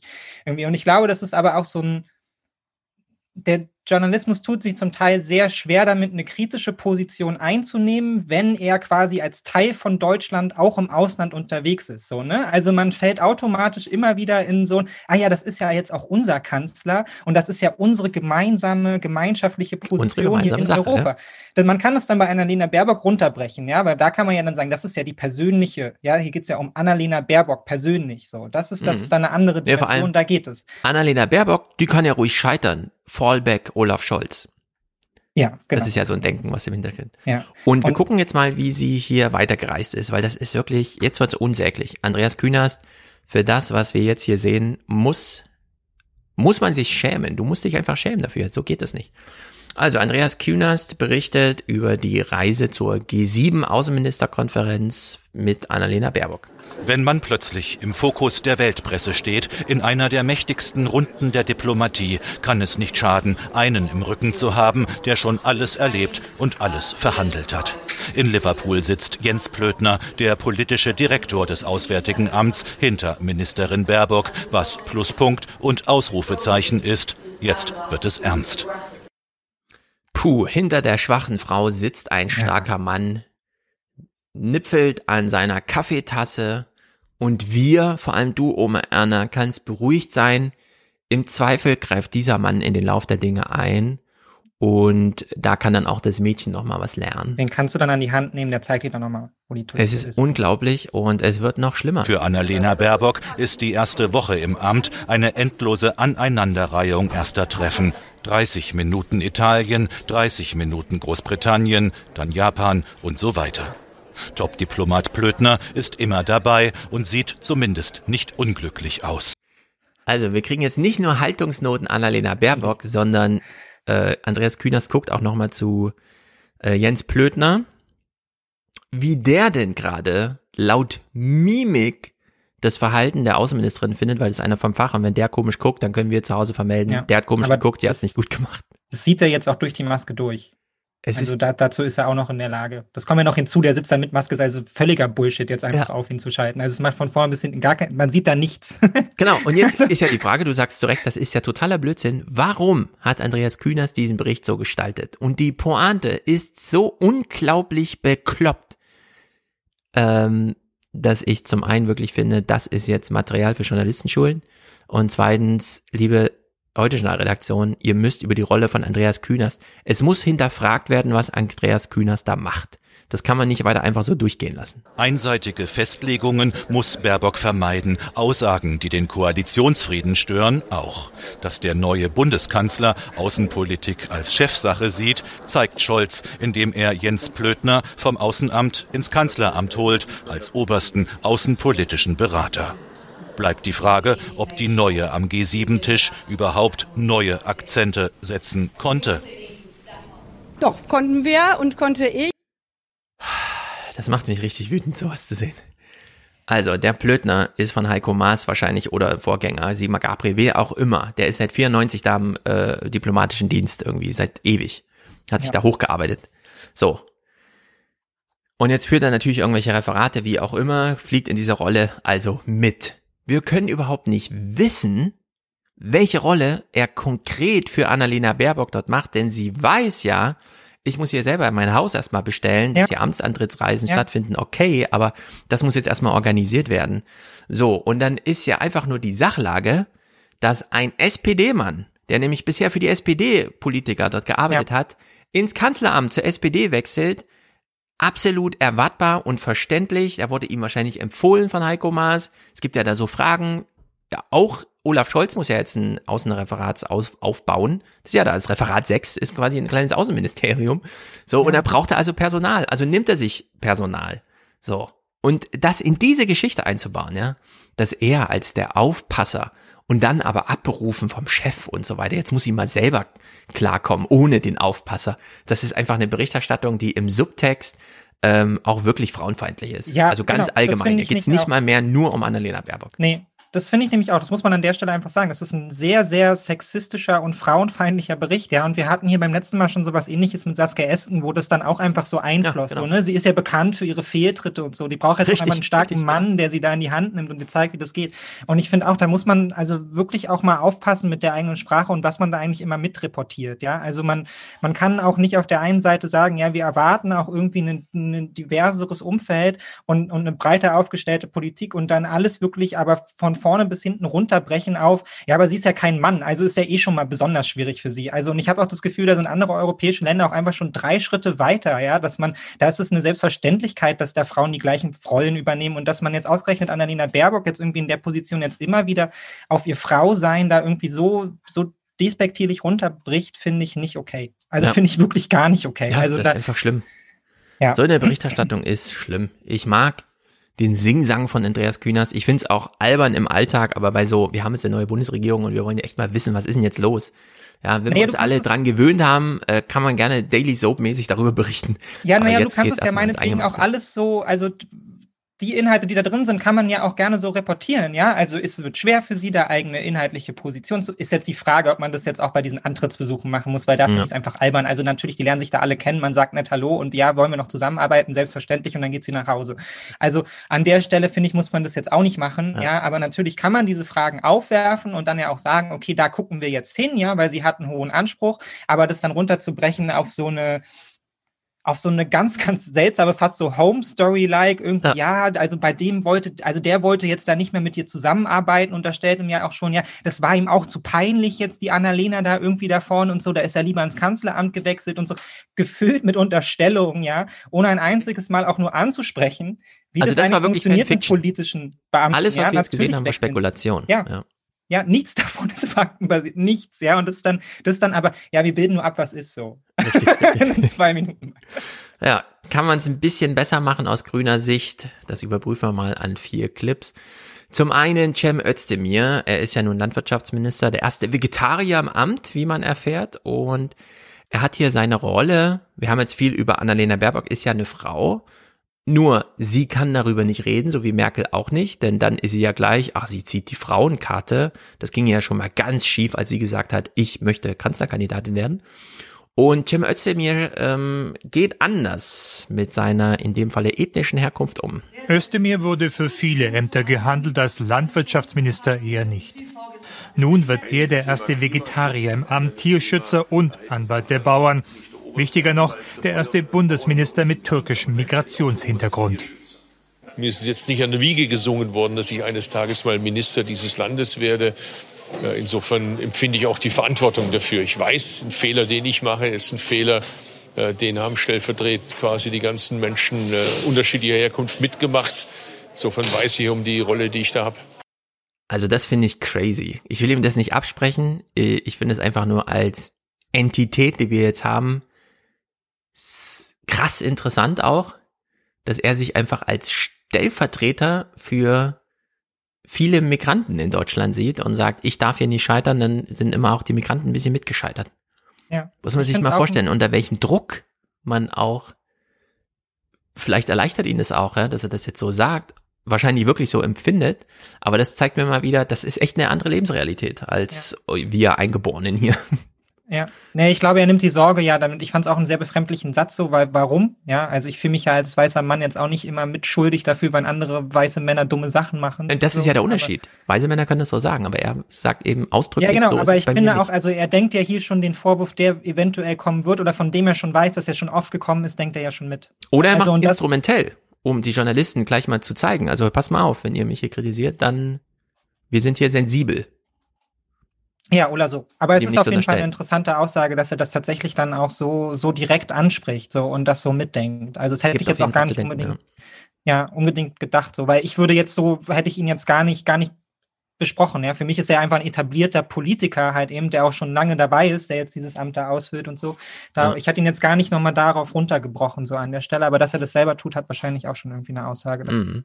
ihn das dann doch mehr umtreibt, als jetzt ja. vielleicht uns. Und ich meine, ist ja dann wahrscheinlich, also ich meine, jeder von den Politikern, die jetzt da stehen, krönt ja damit auch so ein Stück weit seine Karriere. Und ich meine, es ist für ihn wahrscheinlich auch wirklich ein besonderer Moment, jetzt auch der Erste zu sein mit Migrationshintergrund, der der da irgendwie in dieses Amt kommt. So. Ja, so viele Jahre gewartet, dann auch wirklich mal ranzukommen. Ja. Ingo liefert uns ja wieder einen klassischen Ingo mit der guten Kartoffel Habeck. Mit der kann man sich es wahrscheinlich erlauben. Guten Abend, Herr Habeck. Guten Abend, Herr Zamparoni. Wie fühlt sich das denn an, jetzt Vizekanzler der Bundesrepublik Deutschland zu sein? Wie fühlen Sie sich denn als Sprecher der Tagesthemen? Total geil, immer. Einfach mal zurückfahren. Es war schon ein besonderer Tag, der über die formalen Akte unserer Republik einen in die Pflicht genommen hat. Die Eidesformel zu sagen, die Ernennungsurkunde zu bekommen, das sind schon Momente, die man ja nicht dauernd im Leben erlebt und auch nur wenigen Menschen zuteil werden. Und sie binden halt einen in die Verantwortung. Und so fühlt es sich an, durch Verantwortung gebunden. Habeck hat hier sehr gelernt. Das wissen wir. Das ist, das zwang sich Olaf Scholz selber auf. In der New York Times wurde das Ganze wunderbar beschrieben, gleich als Aufmacher von so einem, da wird ja auch nicht so viel über die deutsche Kanzlerschaft, aber der eine Text hat es dann gleich im ersten Abschnitt behandelt. Mm, diese ganze Idee von, die Menschen wollen respektvoll behandelt werden von ihrem Kanzler, von ihrem Koalitionsvertrag, von ihren Amtsstuben, Behördenleitern, wie auch immer.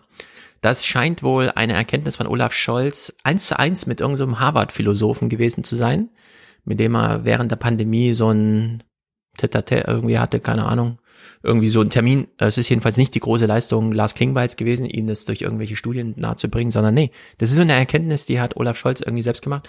Und wir sehen ja heute, und das haben wir ja auch schon besprochen bei den ganzen Wahlarenen und so, Olaf Scholz nimmt alle super ernst. Ja. Egal, was ihm vorgetragen wird. Man sieht so richtig, wie er dann auch kämpft, nochmal Worte zu finden, die Person hinter der Fragestellung, die ihm da gestellt wird, nochmal wahrzunehmen. Danke, dass Sie das machen. Pipapo, jetzt beantworte ich Ihre Frage.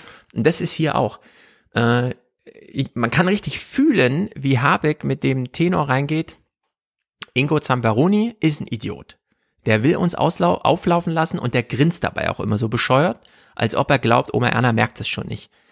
Trotzdem spreche ich hier nicht mit Ingo Zamparoni, sondern mit Oma Erna direkt und ich zeige mich absolut demutsvoll und sage, den Amtseid zu sprechen, pipapo, das sind die höchsten Zeiten meiner Lebzeit, äh, ich nehme das absolut ernst, pipap und so. Ja, das ist einfach grandios äh, geliefert. Ja. Allerdings muss er sich nicht mit irgendwelchen Rollenkonflikten rumschlagen. Ja? Er ist kein Migrant, er ist keine Frau und so weiter. Deswegen kann er das auf der Ebene einfach eins zu eins liefern ohne dass man ihm dann gleich wieder ans Bein pinkeln möchte, weil es gibt ja noch so viele andere Gelegenheiten. Und es hat dann nochmal auf die Spitze getrieben. Und da finde ich es auch besonders gut, dass er Ingo Zamparoni hier einfach kurze Antworten gibt. Ja? Also nicht dieses ewige Glaber, wie wir es von Kühnert und Baerbock gesehen haben, sondern sie stellen mir eine Frage, wenn ich die kurz beantworten kann, mache ich das so kurz wie geht. Es stehen eine Menge Reformen an und der Bundespräsident hat Ihnen und dem Kabinett heute zur Ernennung mitgegeben, Sorge dafür zu tragen, dass bei all diesem Wandel die weniger starken Schritt halten und die Menschen für die Veränderung ja auch Verlust bedeutet, da auch Neues gewinnen können. Wie sehr wird das Ihr Handeln und das der Regierung bestimmen? Zu 100 Prozent. Bam! Das ist die Maxime, die Sie mit ins Amt nehmen? Absolut. Man kann so ein Projekt nur bestehen, wenn es immer eine Mehrheit im Lande gibt und diese Mehrheiten werden je nach Themen wechseln und wenn es immer eine Bereitschaft zur Mehrheitsfindung geht. Mhm, mhm, mhm. mhm. Zu 100 Prozent, Ingo. Ja. Ich mache Politik für alle. Du machst nicht Programm für alle, aber ich mache Politik für alle. Es wird zu Dissonanzen kommen zwischen uns beiden. so, ja, aber man hat ja, also ich weiß nicht, ist ja eigentlich auch eine komische Position. Das ist, passiert ja öfter mal, dass wir irgendwie äh, Politiker schon fast vor den Journalisten in Schutz nehmen wollen, ja, oder ihnen sagen, geht, lieb, redet mal lieber nicht mit den Tagesthemen. So ist besser für alle Beteiligten, wenn es ja. irgendwie lasst. Und es wiederholt sich hier, ja. Also da merkt man auch, dass braucht man auch einfach mal einen neuen Modus von Journalismus, weil ich würde ja gerne kritische Fragen hören, ja. Und ich finde, man kann Richtig. ja auch Robert Habeck was Kritisches fragen, kurz nach Amtsantritt und so. Das ist ja alles völlig okay, aber man muss es dann halt auch irgendwie aufladen mit mehr, als das Ingo halt macht, so, weil es mhm. ist ja nur noch so über die Häme und versuchen da persönlich was rauszukitzeln, ja, über so ein bisschen Rumgepiekse, äh, ohne inhaltliche Schlagrichtung und da muss er sich irgendwas Neues ausdenken. Also so wird es nichts. Genau, genau, genau. Und damit wir noch Zeit haben, um über Corona zu reden, äh, gucken wir nur einen Clip von der FDP. War eher das Gleiche. Marco Buschmann dachte sich, ja, wir wollen ja Verhältnismäßigkeit wahren. Was heißt denn das eigentlich? Marco Buschmann, bald wohl Justizminister, hat in der Corona-Politik scharfe Kritik einstecken müssen. Von vielen Seiten. Er gehört zu den engsten Vertrauten Christian Lindners und gilt als cleverer Stratege. Freiheit und Verantwortung für ihn eine Frage der Verhältnismäßigkeit. Verhältnismäßigkeit bedeutet nicht dogmatisch an einmal gefundenen Ergebnissen festzuhalten. Verhältnismäßigkeit bedeutet, auf die konkreten Verhältnisse zu schauen. Verhältnismäßig bedeutet, auf die konkreten Verhältnisse zu schauen. Also äh, kann man, der, lässt man der FDP jetzt alles durchgehen?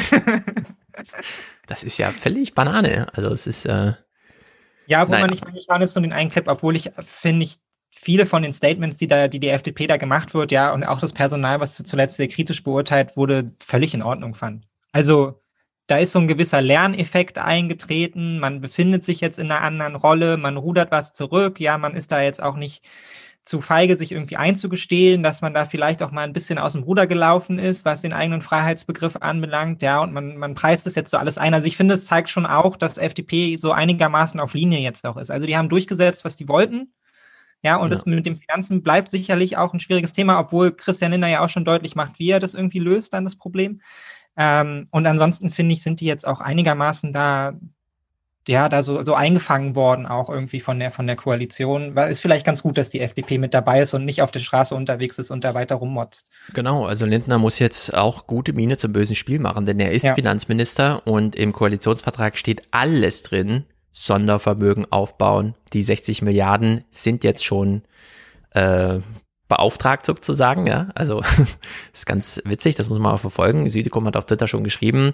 Also dagegen wird auf jeden Fall geklagt. Die Frage ist dann halt, wie wird denn das also verhandelt, wenn man dann gegen die FDP klagt und wo kommt denn eigentlich die Klage her? Weil die hätte ja eigentlich von der FDP sein müssen. also das wird ja, das noch sehr interessant. So klagen die dann gegen ihre eigenen Leute, weil bei so Wohnungspolitik und so war es ja einfach, ne? Da war der CDU und FDP ja auch immer ganz vorne dabei, genau, in Berlin also und so Mietendeckel und sowas ging. Aber ja. Gucken wir nur kurz, was die Opposition so treibt. Nicht viel Sie muss sich ja selber erstmal organisieren. Brinkhaus war allerdings im Gespräch und hat einen so dämlichen Satz gebracht, dass ich echt dachte, das kann ja wohl nicht wahr sein. Also Brinkhaus ist im Gespräch zugeschaltet bei den Tagesthemen.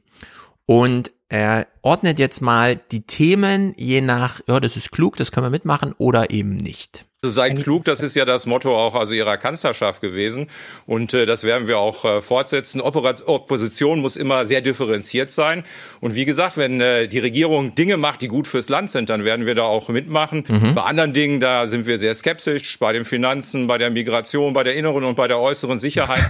Aber wie gesagt, morgen ist erstmal der Tag zum Gratulieren. Also, ich ja. kann dich gerne heiraten, aber das mit, in de, mit dir in einer Wohnung ziehen, in einem Bett schlafen, denselben Keller haben und aufräumen ja. müssen, dasselbe Geschirr waschen, in denselben Urlaub fahren, mit dir reden müssen, äh, das geht dann nicht.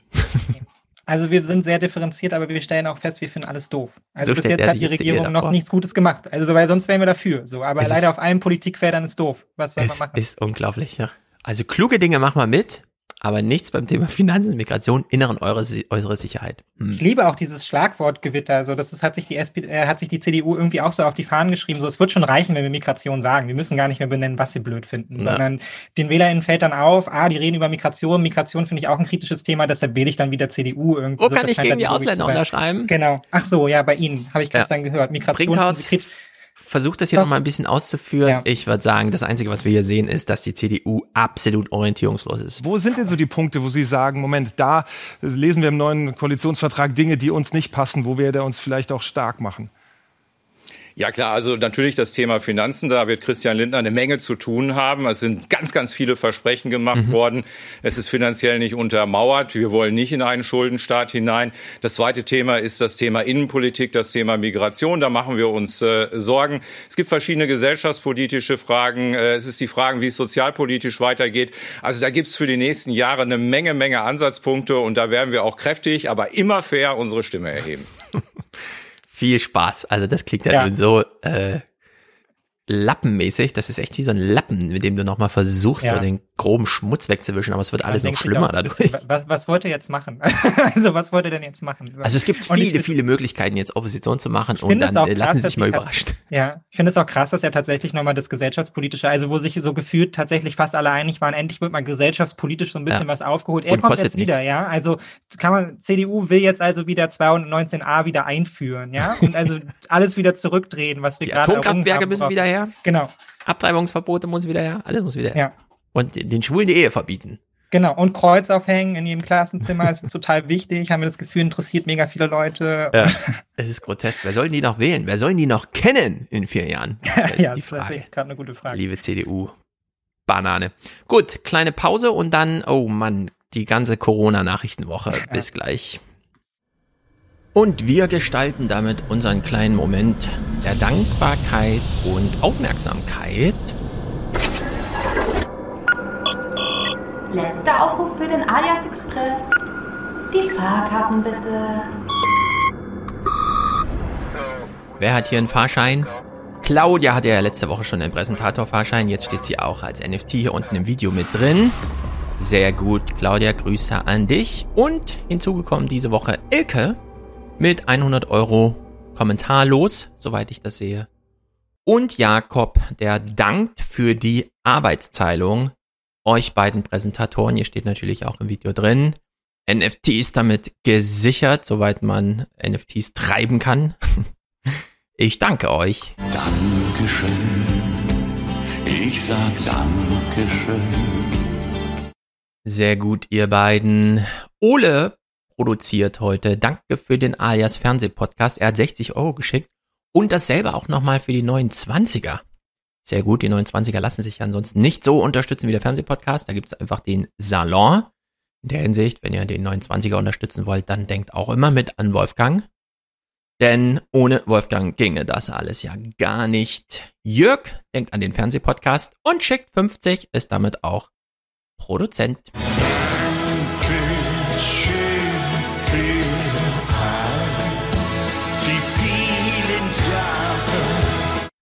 Roger Whittaker singt einfach unglaublich laut. Auch ein Produzent ist Claudio mit 4242 kommentarlos.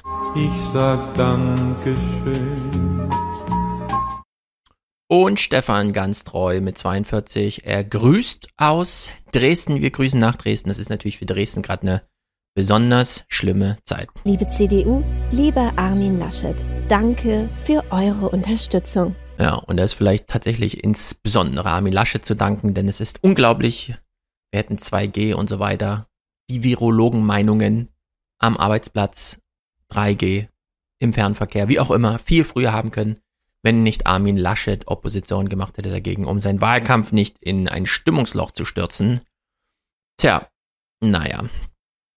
Lieben Gruß von Galadriel kommen vom Aufwachen-Podcast noch und hören nun halt Thilo und Stefan mit dem großen Und dazwischen, genau. Thilo ist ganz weit weg in Berlin.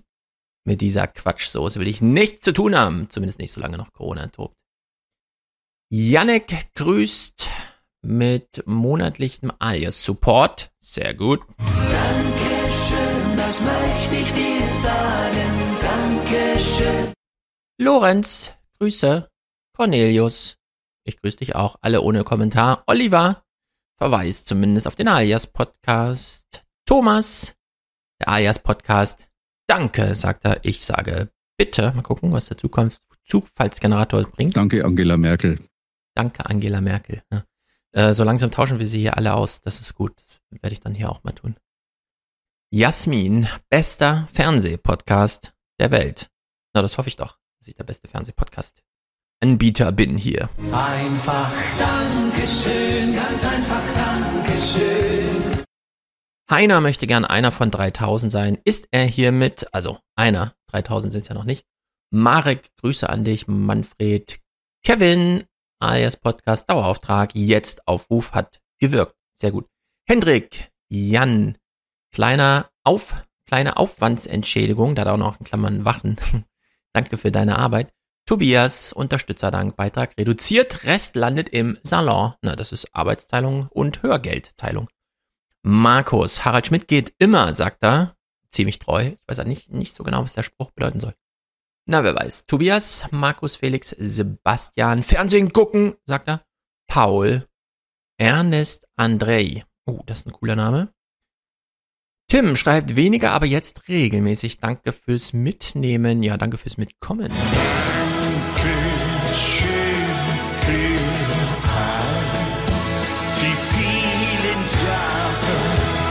Ich gucke gerade, ob ich hier noch Frauen übersehe. Das ist wirklich erstaunlich. Frauen unterstützen hier kaum Manuela zusammen mit Ron. Yogaela fürs Podcast machen. Das ist natürlich sehr gut. Franz, Grüße nach Hamburg. Ich hoffe, das Reisen ist bald wieder möglich. Mm, gut, dann belassen wir es am Ende hier mit unserem Mick, der ja heute gerade hier im Podcast ist. Denn er wünscht sich ganz traditionell. Wohlan, Kutscher.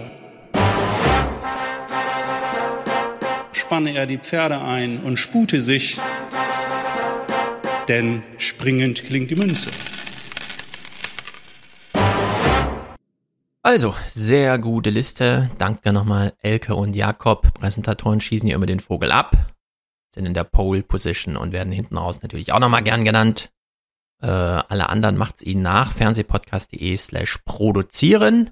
Und damit können wir zurück in den Podcast.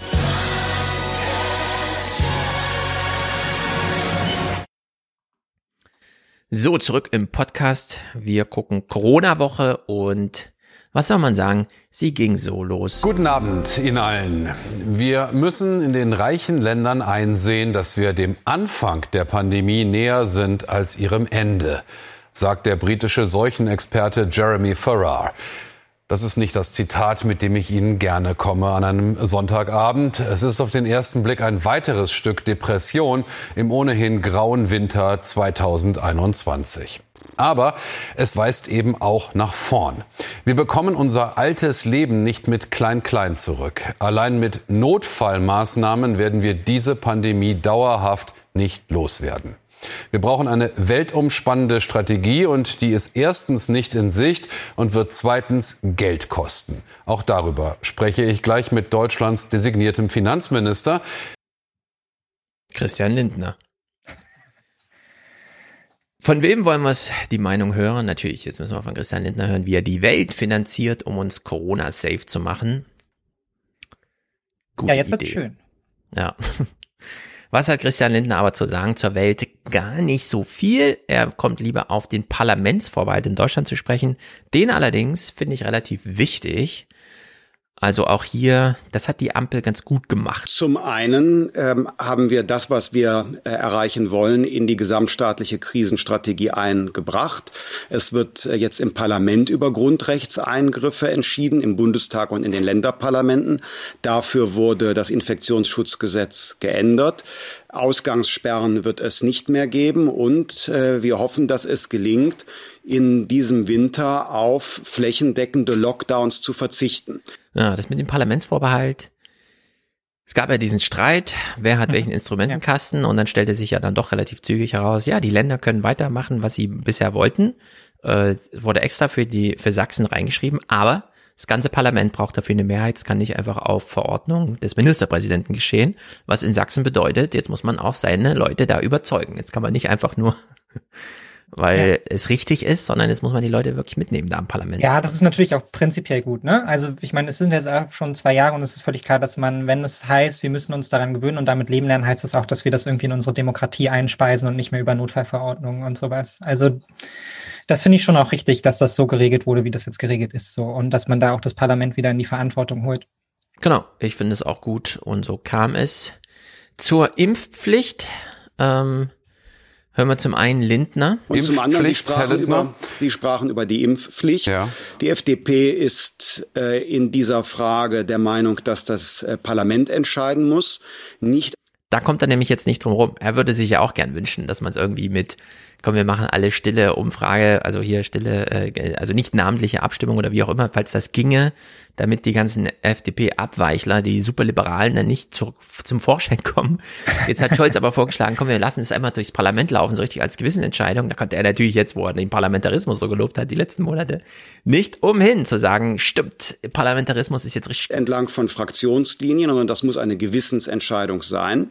Ähm, in der FDP gibt es Stimmen, die sind ähm, gegen eine allgemeine Impfpflicht. Bei uns gibt es Stimmen, die sind für eine allgemeine Impfpflicht. Für beides gibt es Argumente. Wir sehen nach den Zahlen der ARD, dass 77 Prozent der Wählerinnen und Wähler der FDP für eine Impfpflicht bei Erwachsenen sind. Und das muss dann zumindest der Auftrag an die FDP sein, eine Abstimmung äh, offen zu lassen und den Abgeordneten die Gewissensentscheidung zu ermöglichen. Gut, soweit. An diesem Sonntag gab es eine gruselige Berichterstattung noch, wo man jetzt auch mal, wir haben vorhin schon drüber gesprochen, jenseits von Corona, was bedeutet Corona so allgemein? Wen sollte man jetzt auch wirklich mal in Verantwortung und nicht nur in Pflicht, in Impfpflicht nehmen? Diese Berichterstattung hier ist wirklich schlimm. Guido Steininger quälen Schmerzen, große Schmerzen. Und das seit Wochen. Der 54-Jährige leidet an einer Zyste, die auf seine Organe drückt. Er kann sich kaum bewegen, schlecht atmen.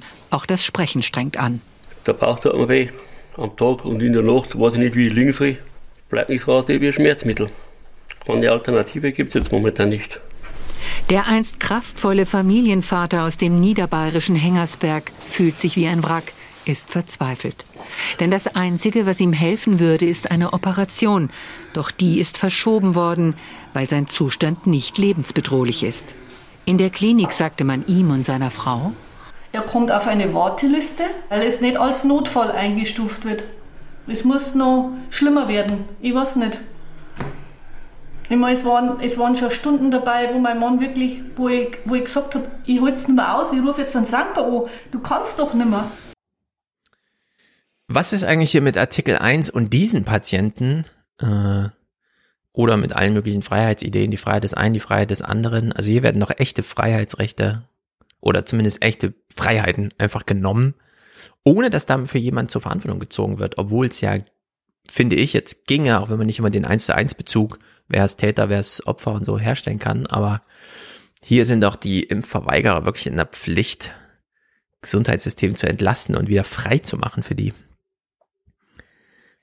Insbesondere, weil der Arzt hier meint, das ist ja zumindest noch ein diagnostizierter Fall. Die überlasteten Covid-Intensivstationen sollen so durch eine Umschichtung des Personals entlastet werden. Professor Matthias Behrendt ist sein behandelnder Arzt. Er würde Steininger gerne operieren, darf aber nicht. Unsere Warteliste umfasst derzeit 60, 70 Patienten. Viel mehr Sorgen machen mir aber als Chirurg die Patienten, die gar nicht erst zum Arzt gehen, wo dann potenziell auch Krankheiten einfach nicht erkannt werden, die in der Tat sich verschlechtern. Eieieiei.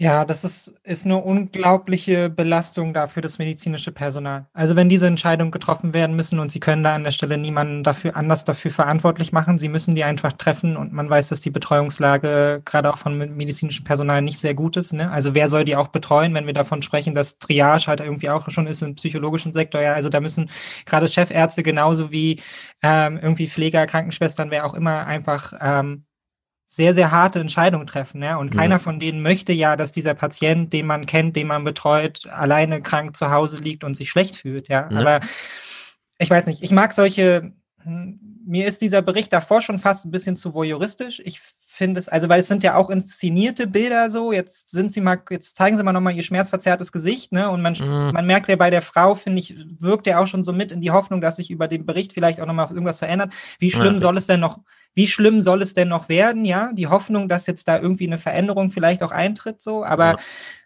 ganz, ganz ehrlich, also ich kann da halt eben dann in dem Fall auch nur sagen, ja, follow the science dann wirklich, ja, ich muss einfach jetzt auch als Außenstehender und ich kann das persönlich natürlich, was, was, ja. da, was das für Sie bedeutet, überhaupt nicht nachempfinden, aber nur sagen, ja, da muss man jetzt einfach dem Arzt vertrauen, ja, und wenn der Arzt halt sagt, also Sie halten damit halt jetzt noch die Wochen aus, Genau, ja, also man könnte im Prinzip in der Zeit auch drei andere, dann ja.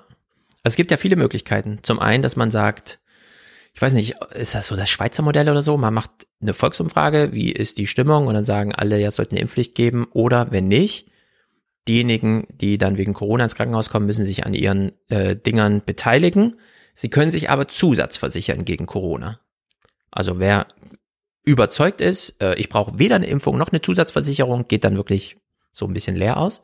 Oder muss dann nachträglich einfach selber bezahlen oder sich dafür entscheiden, ich verweigere die Therapie in dem Falle, ja. Also ich, sie müssen mich hier nicht aufnehmen, ich sterbe jetzt einfach. Oder eben dieser Ausweg Versicherung, ja. Ähm, ja, dann, aber wenn du nicht geimpft bist, musst du dich versichern dagegen. Sonst Ja. kann dir da nicht geholfen werden. Oder für Deutschland gilt ja, dass ähm, die Betten freigehalten werden, wenn Corona-Patienten kommen. Man könnte ja auch umdrehen und sagen, wir halten jetzt Betten frei für Nicht-Corona-Patienten. Äh, das wäre sozusagen das, was man eh schon macht, nur umgedreht für die anderen Fälle. Da muss man aber sagen, dann vorher äh, politisch entscheiden, das Gesundheitsministerium ist nicht nur für Corona zuständig. Aber das haben wir ja vorhin gesehen, dass man sich da Ja. gerade anders entscheidet. Das ist ein Corona-Ministerium. Also dieses Bettenfreihalten in Deutschland für Corona-Patienten wird so gemacht. Das habe ich hier aus Frankfurt gehört. Da werden Betten freigehalten für Corona-Patienten. Und das geht natürlich jetzt- dann äh, auch umgedreht, ja, kann man Ja. sagen. Also für Corona haben wir hier 15 Prozent der Betten, aber nicht 16. Weil wir wissen, Ja, genau, die aber brauchen wir. genau das meinte ich ja mit eben auch, was, was da für eine Verantwortung auf dem Mhm. entsprechenden medizinischen Personal liegt, weil das ist ja eine Entscheidung, die dann eben auch das medizinische Personal an der Stelle getroffen hat. So, ne? Genau. Also es gibt hier niemanden, der von oben jetzt irgendwie eine Ethik für eine Triage vorgeben könnte. Also es schließt das Grundgesetz quasi aus, ja, solche wenn, wenn dann so Entscheidungen. Das gibt es nicht, ja. Und deshalb ist halt da jetzt jedes Krankenhaus darauf angewiesen, irgendwie sein Personal so gut wie möglich vor den moralisch, äh, vor den Belastungen, emotionalen Belastungen zu Mhm. Ja, und da Entscheidungen zu treffen, mit denen irgendwie ein, erstmal eine, alle einigermaßen d'accord sind und die dann auch tragen können mit gutem Gewissen, ja. Und das Genau. ist aber extrem schwierig. Und bloß keine falschen Vorstellungen, äh, dass jetzt Triage noch vermieden werden kann mit dem einen oder anderen Kniff. Nee, wir sind mitten in dieser Triage-Situation. Bei allen Anstrengungen in den letzten Tagen mussten sie wiederholt Notfälle wie Herzinfarkte, Schlaganfälle oder Schädelhirntraumata an andere Kliniken verweisen. Man muss aber natürlich wissen, je länger der Transport und je länger der Zeitraum bis zur Behandlung geht, desto schlechter ist die Prognose. Also ist das letztendlich in gewisser Weise auch schon eine erste Form der Triage. Ich bin ja sehr dafür, die Begriffe viel schneller anzuwenden. Ich finde, eine allgemeine 2G-Regelung ist schon eine Impfpflicht. Mhm. Und ich finde, hier muss man auch nicht nur von der Form von Triage, sondern das ist die Triage. Man wird am Krankenhaus abgewiesen, man kann dort nicht behandelt werden. Das ist die Triage, dass man dann noch woanders irgendwo, klar, irgendwo wird man schon behandelt, aber das nützt dir dann in dem Falle dann im Zweifel nicht mehr allzu viel. Die Caro Dingstabums, Buchautorin, Notfallmedizinerin und so weiter, saß bei Anne Will und hat das mal beschrieben, wie das so abläuft. Ich schilder mal so einen gängigen Fall aus meinem letzten Dienst. Junge Frau, 21 Jahre, Hirnödem nach Krampfanfall. 90 Minuten haben wir telefoniert für ein Intensivbett. Klassischer Anruf auf der Intensivstation, wir sind voll, hast du ein Bett? Nein. Und das betrifft eben nicht nur Patienten, die uns aufsuchen, weil sie an Covid erkrankt sind, sondern die Notfälle gehen weiter. Krampfanfälle, Schlaganfälle, Herzinfarkte, alles, was die Notaufnahme so zu bieten hat. Jeder, der kommt, möchte Hilfe. Wir möchten Hilfe geben, die beste Hilfe. Manche brauchen Intensivbett und wir haben keins. Und dann stehen sie da. Und was haben Sie gemacht? Dann telefonieren wir. Ne? Es gibt ein zentrales. Und die Zeit läuft. Die Zeit läuft. Es gibt ein zentrales System. Mittlerweile machen wir das über die Feuerwehrleitstellen. Dort können wir sehen, welche Kliniken noch High Care, also Intensivbetten mit Beatmung zur Verfügung haben. Und dann fangen wir an, im näheren Umkreis zu telefonieren, im weiteren Umkreis. Und irgendwann landet man dann ganz schnell aus Duisburg mal in Düsseldorf, in Köln, in Bonn, in Wuppertal. Und dann müssen Sie diese Patienten natürlich auch dorthin transportieren. Und das sind alles wertvolle Minuten, die verloren gehen. Also das ist einfach brutal. Das muss man Ja, einfach so sagen. Das ist unwürdig für ein modernes Land. Wir sind ja kein modernes Land mehr. so geht's nicht. Und wir ziehen niemanden für Verantwortung, obwohl wir genau wissen, wer jetzt zur Verantwortung zu ziehen ist. Währenddessen in Sachsen. Chemnitz am Abend. Wieder laufen hunderte Menschen aus Protest gegen die Corona-Maßnahmen durch die Stadt. Frieden, Freiheit, keine Diktatur, skandieren sie. Zulässig sind solche Veranstaltungen nicht. Laut sächsischer Corona-Verordnung dürfen maximal zehn Menschen demonstrieren. An einem Ort, ohne sich zu bewegen. Die Polizei greift durch. Die Demonstranten verabreden sich meist online, zum Beispiel im Messenger-Dienst Telegram. Telegram Kretschmer heißt in Sachsen auch der Polizeipräsident, mit A allerdings am Ende geschrieben und Vorname Horst. Er war zugeschaltet. Das finde ich dann äh, gut, dass die heute beim Heute Journal auch mal sagen, kommt Leute, wir kennen die Protagonisten, bekannt aus Funk und Fernsehen, aber jetzt wollen wir auch mal wissen, wer entscheidet denn hier den Scheiß, wie zum Beispiel, dass man das erstmal ein Jahr laufen lässt und dann, wenn sich alle am schwachen Start aufgegeilt haben, ich weiß nicht genau, wo es so stand im Spiel oder so, Ja. am aufgegeilt am schwachen Start, dass man jetzt plötzlich neue Gemeinschaftsgefühle gefunden hat.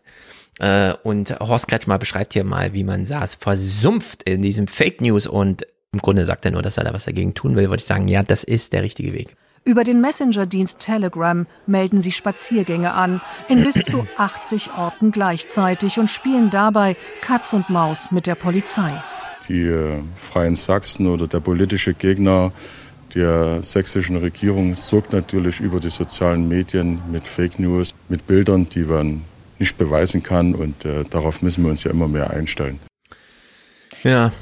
Ja, aber ich meine, muss, muss, muss er sich jetzt darauf einstellen? Also ich finde, das ist halt auch wieder eine politische Aufgabe, ne? Und ich meine, du hast vorhin auch schon gesagt, wer trägt jetzt dafür Verantwortung? Ja? Also ich habe jetzt gerade einen Zeitartikel davon darüber gelesen, wo diese Studie auch wieder erwähnt wurde, wenn wir mehr bezahlen würden und die Arbeitsbedingungen besser wären, würden 120.000 bis 200.000 Pflegende zurückkehren in ihre Berufe. Ja. ja? Also und ich meine, das Natürlich ist es wichtig, hier an der Stelle auch dann darüber zu sprechen, welche Menschen hier in Kauf nehmen, ja, die Gesundheit anderer zu ruinieren, um ihren Stiefel da irgendwie durchzudrücken. Aber mhm. ich finde, man, also wenn man wirklich eine, eine zielgerichteten Ansprechpartner braucht, ja, dann ist es im Zweifelsfall immer die Politik und die Politik trägt hier Verantwortung dafür, dass damit nicht anders umgegangen wurde, dass damit nicht kreativer umgegangen wurde, ja, ja dass man nicht, wir haben nachher noch den Herrn aus Bremen so, die haben es offensichtlich besser gemacht, ja, und es gibt genau, so viele es gibt Herangehensweisen. Genau, es und gibt das Verrückte andere, ist, Möglichkeiten damit umzugehen so und das das stört mich auch weiterhin, weil vielleicht hätte wäre es gar nicht es ist jetzt müßig darüber so zu reden, ja, aber vielleicht wäre es gar nicht so weit gekommen, wenn wir einfach andere Maßnahmen angesetzt hätten. So, dann hätten wir vielleicht jetzt immer noch renitente Sachsen, aber es wäre zumindest nicht zu einem bundesweiten Problem geworden so in der Ja. Form, wenn man halt wirklich einfach mal die Zeit und die Mittel investiert hätte, um die direkte Ansprache zu machen, ja, um in die Bezirke hineinzufahren, ja, um Genau, genau, aufzuklären. genau. Wir- Ich direkt- kann ja sagen, ähm, jetzt wo du die Frage so gestellt hast, hätte man das nicht in einem vernetzteren Ansatz machen können. Ich dachte jetzt gerade, wir können, äh, ich bringe jetzt mal die Idee vor, Sachsen ist unser neues Afghanistan. Wir haben nämlich viel zu lange gedacht, die Bundeswehr macht das schon. Bis dann Thomas Wiegold im Presseclub saß und meinte, nee, das war ein vernetzter Ansatz. Die Bundeswehr hätte allenfalls absichern können, was Politikwissenschaftler, Sozialarbeiter, äh, Demokratieforscher und was auch immer die letzten 20 Jahre in Afghanistan hätten machen können. Jetzt sehen wir halt einfach die Polizei und hier den Herrn Kretschmer, äh, der einfach sagt, wir müssen kapitulieren vor dem Fake News Scheiß. Leute lesen zehn Stunden am Tag äh, Telegram. Wir können da jetzt nichts mehr machen. Also das Kind ist vor einem Jahr Ja. in den Boden gefallen. Niemand hat was gemacht. Jetzt auf der Straße können wir auch nicht mehr allzu viel machen. Nee, und das, ich meine, das ist in dem Fall halt auch einfach nicht die Aufgabe der Polizei, ja. Also die Aufgabe, äh, die Polizei kann jetzt nicht Telegram alleine verbieten, ja. Abgesehen davon, dass die Polizei natürlich auch gerade in Sachsen nochmal ihre ganz eigenen Probleme hat, ja. Das kommt noch zu den Problemen und es begleitet uns ja auch die komplette Pandemie hindurch, dass wir eigentlich Probleme ja mit in die Pandemie hineingeschleppt haben, die sie seit 20 Jahren haben, nämlich nicht genug Polizei, nicht genug Lehrer, ja, alles ist Ja. scheiße ausgestattet und auf einmal versucht man mit diesem Miss Missmanagement, ja, und mit diesem Mangelangebot jetzt einer neuen Katastrophe irgendwie Herr zu werden, ja. Wären unsere Klassen von Anfang an nicht auf 30 Schüler ausgelegt, sondern auf 15, wäre das Problem nicht so groß, ja. Wäre die Polizei vielleicht ein bisschen besser aufgestellt und hätte man die vielleicht auch ein bisschen ausgebildet im Umgang mit Verschwörungstheorien und Co. oder sie vielleicht auch mal auf ein Szenario vorbereitet, wo halt eben der Gefährder ja eben nicht so offensichtlich aussieht wie ein Gefährder, sondern halt man sich auf einmal einer Bevölkerung gegenüber sieht, ja, die vielleicht aussieht wie der eigene Nachbar, vielleicht ist er sogar dabei und man muss dann einen neuen Umgang damit finden, ähm, würde die Situation vielleicht anders aussehen, ja, aber das hat man halt nicht gemacht und wir müssen eigentlich so viel aufholen, nachholen, was uns seit Ja. 20 Jahren irgendwie beschäftigt und Sachsen ist das beste Beispiel dafür, weil Sachsen beschäftigt uns in der Form eigentlich seit der Wende, ja, also Richtig, das ist ja jetzt auch kein CDU-Problem, was jetzt gerade aufgetreten ist, sondern das Problem ist einfach schon immer da. Es hat sich nur niemand dafür interessiert politisch so und es wurde einfach nichts daran geändert. So. Immer drauf halt- auf Sachsen, völlig zu Recht. Ähm, Ja, es also ist wie dem so Fall eine, jetzt schon, ja. es ist so ein bisschen wie so eine Schulhofschlägerei, wenn sich die Lehrer durchregen, komm, jetzt holen wir mal die Polizei. Und dann atmen alle durch, weil die Polizei ist endlich da. Nur die Polizei macht dann nichts, außer die Protagonisten nach Hause fahren. Die kommen Morgen wieder in die Schule und Ja. dann sind die Lehrer verantwortlich. Und so ist das hier auch. Man kann nicht für jeden Scheiß die Polizei holen. Außer es ist eigentlich schon zu spät. Das ist die Botschaft, die da drin steckt. Matthias Quent ist ja seinerseits auch so ein Rechtsradikalismus-Forscher, der sich das ein bisschen anschaut, war hier zugeschaltet, meinte mal, wenn jetzt irgendwer kommt und meint, das ist hier super spontan. Nee, das ist nicht spontan. Diese Proteste sind organisiert und vor allem absichtsvoll. Das sieht dann ja so aus wie so eine spontan ausbrechende Bürgerwut, aber spontan dürfte daran ziemlich wenig sein, oder wie schätzen Sie das ein? Das war nicht spontan. Man konnte in Telegram-Kanälen ablesen, dass hiervon schon seit Wochen dafür geworben wird, die Privatadressen von Politikerinnen und Politikern äh, zu sammeln, um dann dort vor Ort Aktionen durchzuführen. Das war nicht in Bezug auf Frau Köpping unbedingt vorhersehbar, aber doch in Hinblick auf die Aktionsform äh, vorhersehbar. Das war ein orchestrierter, ähm, organisierter Aufmarsch. Man ist mit Autos angereist aus verschiedenen Regionen. Insofern äh, der, die Spontanität des Bürgerprotestes ist in Wirklichkeit eine äh, ziemlich äh, kalt geplante rechtsradikale Form, sich Aufmerksamkeit zu verschaffen und politische Gegnerinnen einzuschüchtern. Und wer gießt da alles mit Öl ins Feuer? Ich fand das wirklich herausragend, dass er hier auch nochmal auf die Bildaktion zu sprechen kam. Es sind nicht nur eine Handvoll Akteure und es ist ja auch nicht nur der rechtsextreme Rand, der im Moment hier den Zusammenhalt auf die Probe stellt. Wenn die Bild-Zeitung gegen, gegen führende Wissenschaftlerinnen und Wissenschaftler zu Felde führt, sie den Shitstorms im Internet und auch im realen Leben preisgibt, wenn wir Diskurse haben, die Egoismus mit Freiheit verwechseln, dann ist doch die Frage um die, den Zusammenhalt in der Gesellschaft und auch um die Frage der Randständigkeit bestimmter Positionen nochmal äh, neu gestellt. Ja, also hier die Bild nochmal so explizit zu nennen, äh, ist genau richtig, wichtig, äh, fand ich sehr gut muss man hier auch wirklich Danke für sagen. Ja, und, ja, muss man, muss man an der ja. Stelle. Aber ich meine, das ist jetzt halt auch mal ein Experte, der sich halt natürlich auch auf einem anderen Feld auskennt. Ja, jetzt sind wir halt drin in den Sozialwissenschaften, ja, und Rechtsextremismus-Experten und so. Und genauso müsste man jetzt eigentlich auch mal, und zwar auch Gesamtgesellschaft, finde ich, finde ich, die Fragen stellen an Sozialarbeiter, die in diesen Milieus unterwegs sind, ja, und die sich äh, seit Jahren mit Radikalisierung beschäftigen. Und so kriegt man das irgendwie wieder aufgebrochen. Wenn ja, wie? Wie kann man da irgendwie eingreifen? Ja, und, und so weiter und so fort. Und das sind ja leider Fragen, die immer noch so ein bisschen unter den Tisch fallen, um dieses Gesamtproblem mal irgendwie zu begreifen. Und erschwerend hinzu kommt natürlich auch, dass es keinen sehr guten Eindruck macht, finde ich, wenn sich äh, neue Ampelkoalitionäre dann halt einfach aus Gewohnheit hm. ja, zum Bildinterview und ja, so weiter und genau. so fort treffen. Weil genau an der Stelle ist dann dieser respektvolle Umgang, den wir am Anfang noch sehr äh, gelobt haben, ja, und auch das, das ähm, die etablierten Verhältnisse zwischen Presse und, und, und Politik und so, die müssen dann genau an der Stelle einfach mal aufgebrochen werden. Mhm. Da muss auch einfach mal gesagt werden, nee, wir sprechen jetzt nicht mehr mit der Bild. So, das ist, wir werden die jetzt nicht noch immer noch damit adeln und zu einem quasi seriösen Medium machen, indem wir unsere Interviews abdrucken und so ein Kram. Ganz genau. Und jetzt gucken wir drei Clips, die es in sich haben. Man bräuchte fast Triggerwarnungen. Zum einen nochmal Matthias Quent zum Thema Rechtsstaat und man tanzt ihm auf der Nase herum. Der wird mit Mord und Totschlag gedroht, da wird auch mit, äh, mit, äh, mit Aufstand, mit Revolution, mit Nürnberger Prozessen gedroht und zwar auch unter Klarnamen. Es ist kein Problem von Anonymisierung, es ist ein Problem davon, dass äh, schlicht keine Rechtsdurchsetzung stattfindet, aber faktisch findet diese Rechtsdurchsetzung ja auch auf den Straßen nicht statt. Das mhm. heißt also, dieses Spektrum führt den Staat an der Nase herum. Die Polizei hat in vielen Regionen auch heute wieder die, diese Milieus treiben lassen, obwohl sie gegen Auflagen verstoßen, obwohl sie sich nicht an die Regeln halten. Und das befeuert natürlich eine Radikalisierung, wenn man immer wieder Bestätigung bekommt, wenn man immer wieder zeigt, dass man stärker oder vermeintlich schlauer ist als der verhasste Staat, dann führt das dazu, dass der Zulauf immer größer wird.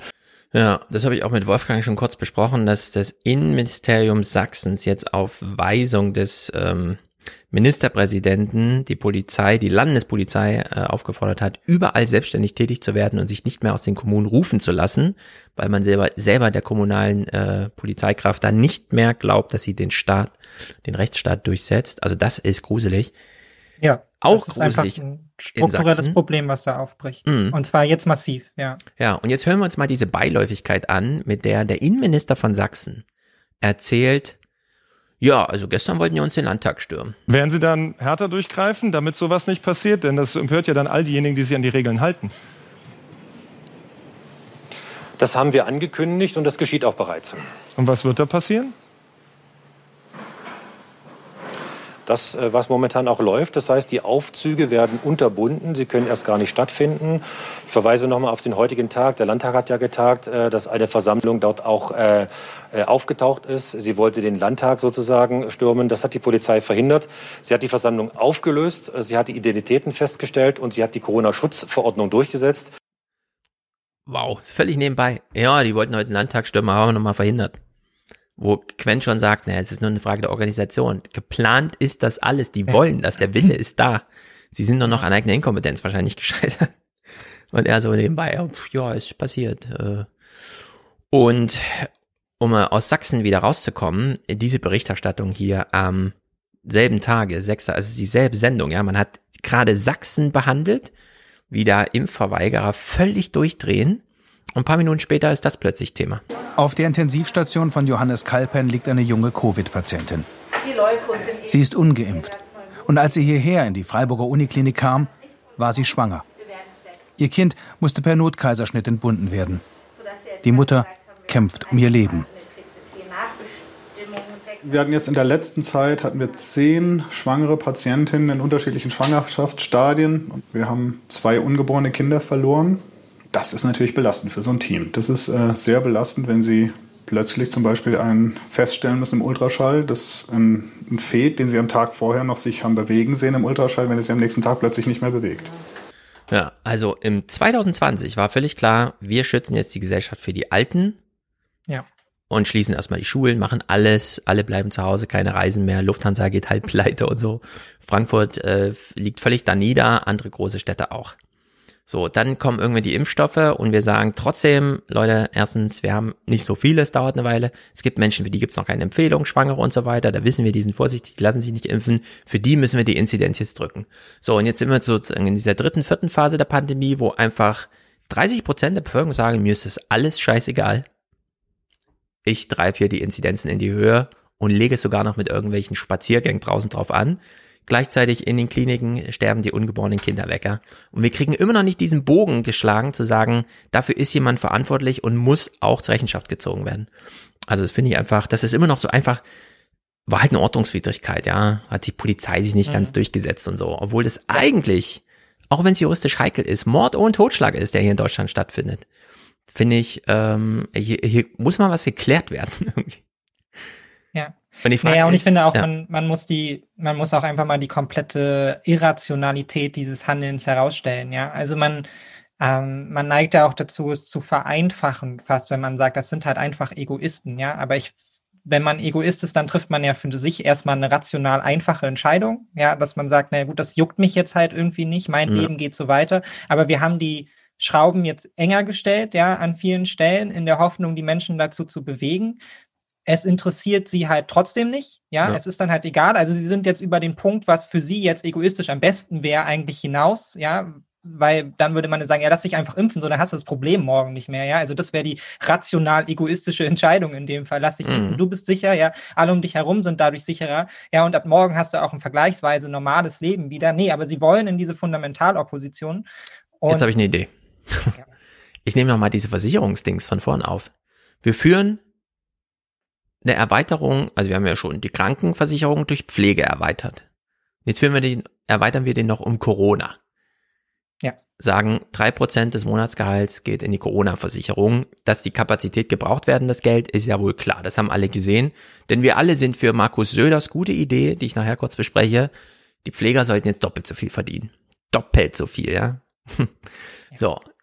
Allerdings gibt's für Geimpfte eine wahnsinnig große Prämie von 100 Prozent denn für die ist es relativ unwahrscheinlich, dass diese Versicherung greifen muss.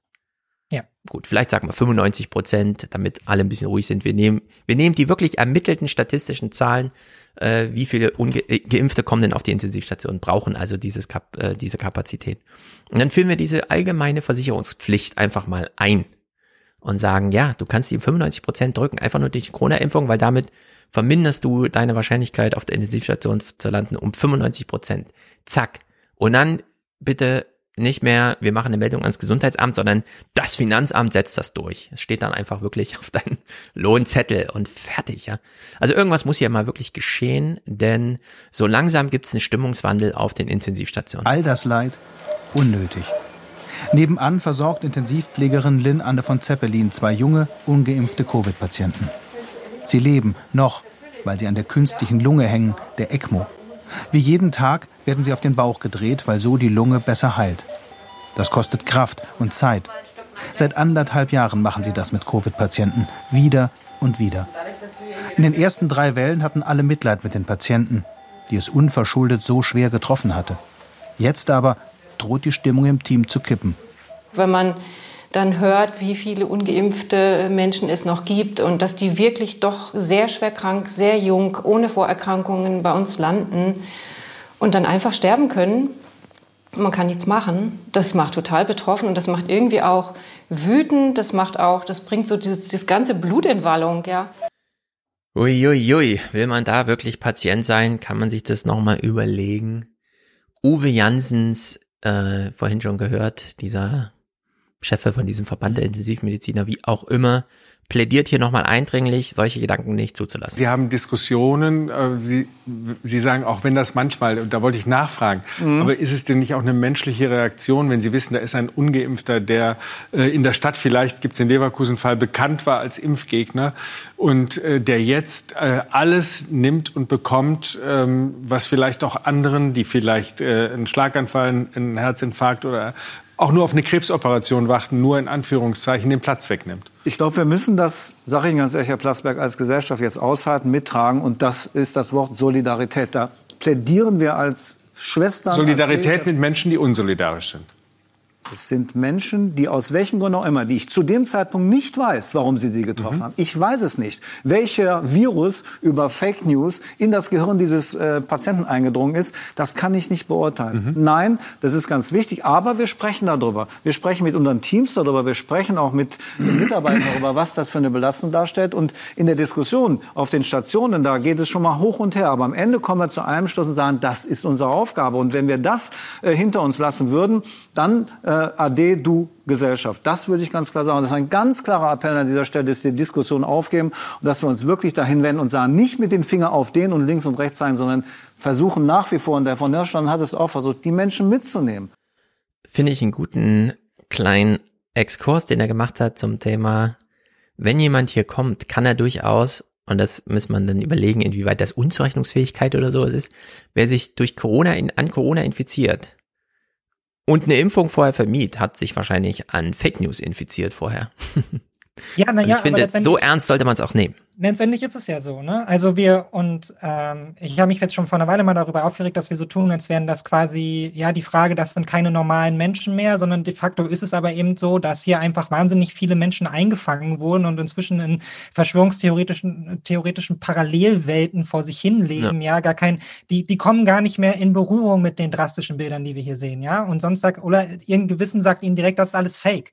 Ja, und ich meine, diese Menschen setzen ja jeden Tag damit ihr Leben aufs Spiel. Und ich habe volles Verständnis dafür, dass es dem Individuum, ja, das auf der anderen Seite steht, erstmal abgeht. So, ich kann nicht nachempfinden, wie das ist, wenn man auf so einer Intensivstation mhm. äh, arbeitet und was das für eine Belastung ist. Ich kann auch nicht nachempfinden, wie das ist, wenn man zu Hause jemanden hat, der schwer krank ist und der operiert werden müsste. Und ich kann alle persönlichen Rachegedanken, ja, alles persönliche Gerechtigkeitsempfinden kann ich an der Stelle nachvollziehen, aber der Staat darf niemals so handeln, ja, der Staat ja. darf niemals äh, rachsüchtig sein. Und hier ist die Stelle, wo halt Solidarität gefordert ist, die halt zum ersten Mal tatsächlich richtig unangenehm ist. Ja, aber genau darum geht es bei Solidarität. Das ist, eine, ist ein Prinzip, ja. Also und da muss man einfach auch prinzipientreu sein an der Stelle. Die Solidarität, die wir bis jetzt in gewisser Folge hatten, ja, jeder hat sich für sich, klar, impfen solidarischer Akt, ja, aber jeder hat sich auch für sich selbst mhm. geimpft, ja, für die eigene Sicherheit. Ich habe mich mag Menschen, geimpft.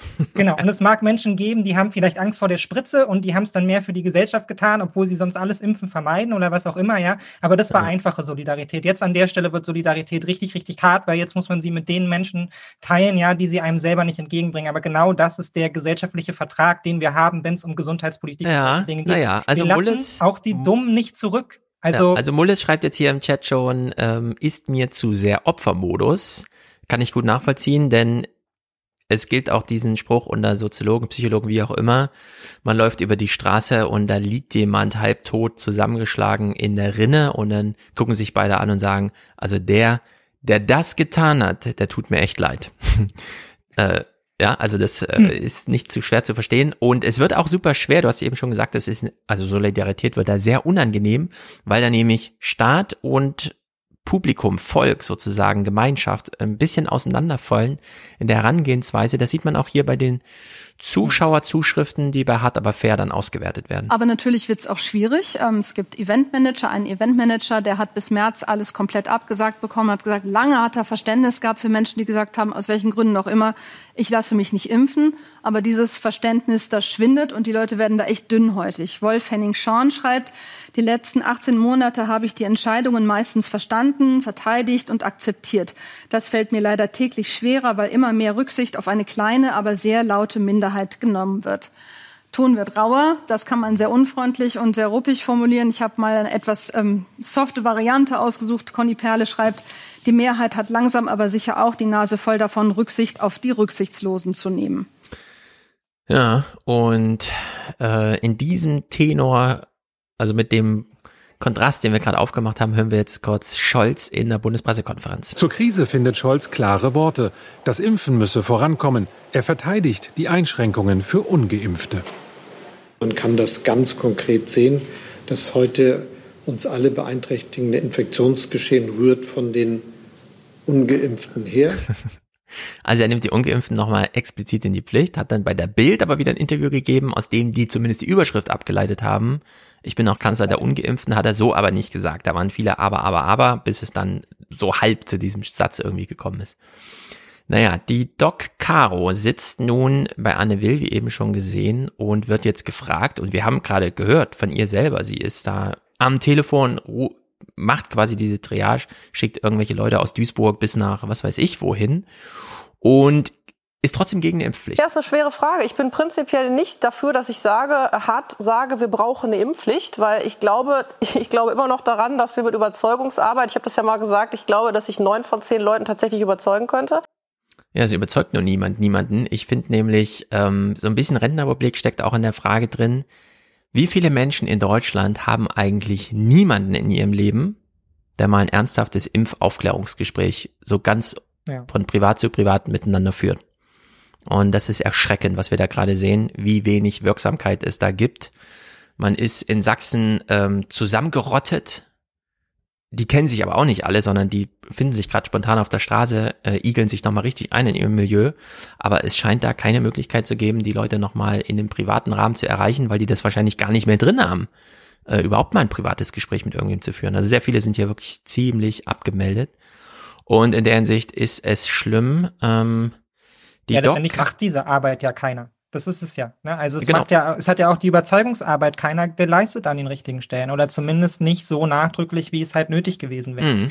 Und das ist, Au, ich meine, ja. das ist ja einfach das, das Problem, was mich da so durchträgt. So, ja, natürlich sind die Querdenker ein mega Problem und jeder von denen ist auch ein Stück weit dafür selbstverantwortlich, ja, und es riskiert da irgendwie einfach völlig schwachsinnig sein Leben und das Leben anderer. Aber das Ding ist halt auch einfach, wir haben in Deutschland kaum Maßnahmen ergriffen, ja, die nicht einfach ja, die nicht einfach einfach waren. So, mhm. ja. Wir haben die Mittel nicht eingesetzt, wir haben das Personal nicht eingesetzt, um halt wirklich das nachzuverfolgen, die persönliche Ansprache zu machen, ja, und halt einfach viel, viel mehr Leute direkt zum Impfen aufzufordern. Und ja. solange das halt eben so ist, tue ich mich halt immer ein bisschen schwer damit, ja, die Querdenker sind halt nicht die einzigen, die nicht geimpft sind. So, da bleiben halt leider noch eine ganze Menge Menschen übrig, ja. Und die Menschen, die ich aus meinem sagen wir mal, erweiterten Umfeld kenne, die nicht geimpft sind, ja, für die habe ich auch absolut überhaupt kein Verständnis. So, ja, weil das sind, das sind Menschen, die kommen aus einem sozialen Milieu, da sind genug Leute da, die das mit ihnen besprechen können und die ja. sind tatsächlich irgendwie so ein bisschen esoterisch, ja, irgendwie abgedriftet und, ähm, und so. Und dafür habe ich auch kein Verständnis. Die würde ich auch am liebsten direkt zur Impfung nötigen, ja. Aber mhm. ich glaube, bei vielen anderen gäbe es halt noch diesen Moment, wenn da halt wirklich einfach jemand mit der Spritze vor der Tür stehen würde, ja. Und dann wären wir jetzt vielleicht einfach schon zehn Prozent weiter. Genau. Ja, weil so wie Spanien das gemacht hat und 10% ist halt nicht einfach nicht so. Genau, du nennst schon wieder Spanien. Man muss nämlich gar nicht bis Spanien oder Portugal. Man kann ja Bremen nehmen. In Bremen gab es also die Bremen. Einladung mit Termin und so weiter, kommen sie zum Impfen, pipapo, wie wir uns das ja eigentlich für den bundesweit gewünscht haben. Und jetzt fragt Anne Will, Markus Söder, warum ist Bremen eigentlich so gut und warum ist Bayern nicht so gut? Und seine Antwort ist, er sucht ja immer händeringend nach irgendwelchen Antworten. Es fällt ihm auch immer schwerer, aber irgendwie findet er doch noch immer so eine, die er irgendwie sich traut auszusprechen, aber die wirklich wahnsinnig blöd ist. Sie haben, glaube ich, die Quote 67,2 Prozent im Moment Impfquote. Und äh, Bremen ist bei 80,4, bitte festhalten. Sogar bei den äh, über 18-Jährigen bei 93 Prozent. Das ist ja Wahnsinn. Was haben die gemacht? Andauernd immer fort Briefe geschrieben, gesagt, ihr müsst zum Impfen kommen. Hingefahren mit den Bussen zum Weserstadion, zu Einkaufszentren.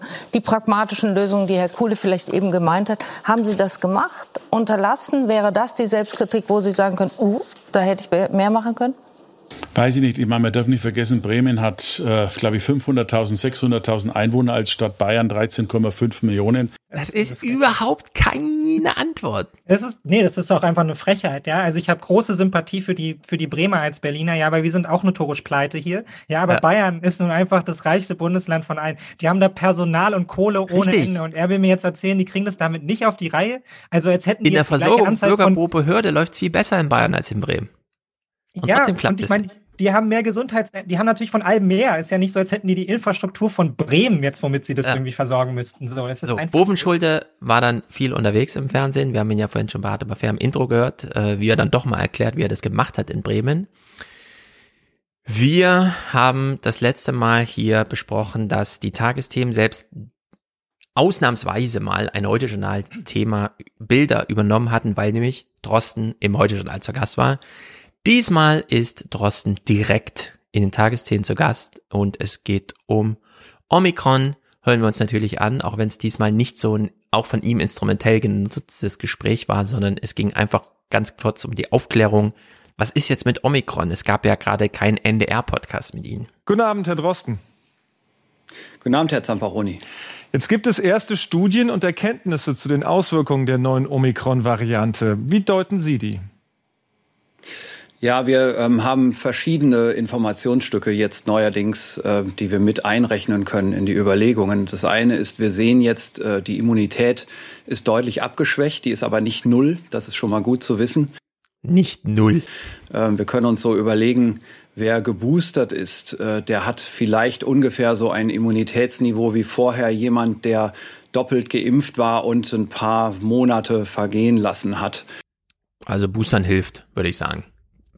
Die dritte Impfung ist die neue Zweitimpfung. Äh, Sehe ich eigentlich gar nicht so ein großes Problem. Geht mal halt nochmal hin. Aber gut, er macht jedenfalls jetzt diesen großen Aufruf. Wir müssen aber sagen, er erreicht diejenigen, die halt die zwei Impfungen schon drin haben, die sich sagen, okay, dann hole ich mir jetzt meinen Booster. Sieht man ja auch in den Impfzahlen. Eine Million Boosterimpfung pro Tag und sowas. Also es ist wichtig, dass der Impfstoff angepasst wird. Das wird aber erst nach der jetzt sich kommenden Winterwelle überhaupt verfügbar sein. Also BioNTech hat, glaube ich, gesagt Anfang März. Das ist gut, aber natürlich dauert es, bis regulativ alles umgesetzt ist. Natürlich dauert es, bis die Lager gefüllt sind, bis ausgeliefert ist. Am, am Ende werden wir doch erst Ende April, Mai wirklich realistisch den, den neuen Impfstoff verimpfen können. Und darum ist die Überlegung ganz klar, jeder, der kann, soll sich jetzt sofort boostern lassen. Ja, da habe ich mir so gedacht, nicht nur wegen ihm, sondern grundsätzlich, ich lasse mich jetzt auch mal boostern. Ich bin zwar erst im Juli geimpft worden, aber ich hatte ja den Vorteil, dass ich ja im Einimpfausweis meine Erstimpfung hatte und im zweiten dann nochmal eine Erstimpfung, sodass ich also jetzt mit der Juni-Erstimpfung sagen konnte, als er mich direkt gefragt hat, Sie haben also diese eine Impfung bekommen. Ich so, ja.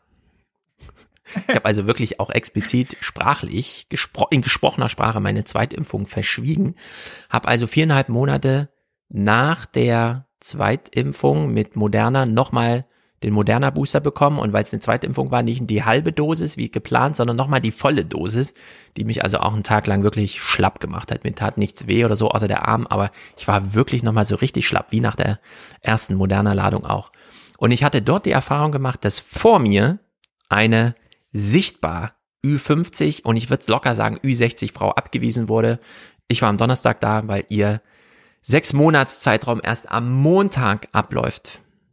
Ein Wochenende später. Da habe ich gedacht, das kann nicht wahr sein. Ich habe, während ich hier saß und wartete, nur fünf Minuten, es geht gerade wieder sehr schnell in Frankfurt, gelesen, dass der Moderna-Chef gesagt hat, wir wissen gar nicht, ob unsere Impfung wirkt und der BioNTech-Chef gesagt hat, nach drei Monaten sollten sie sich boostern lassen.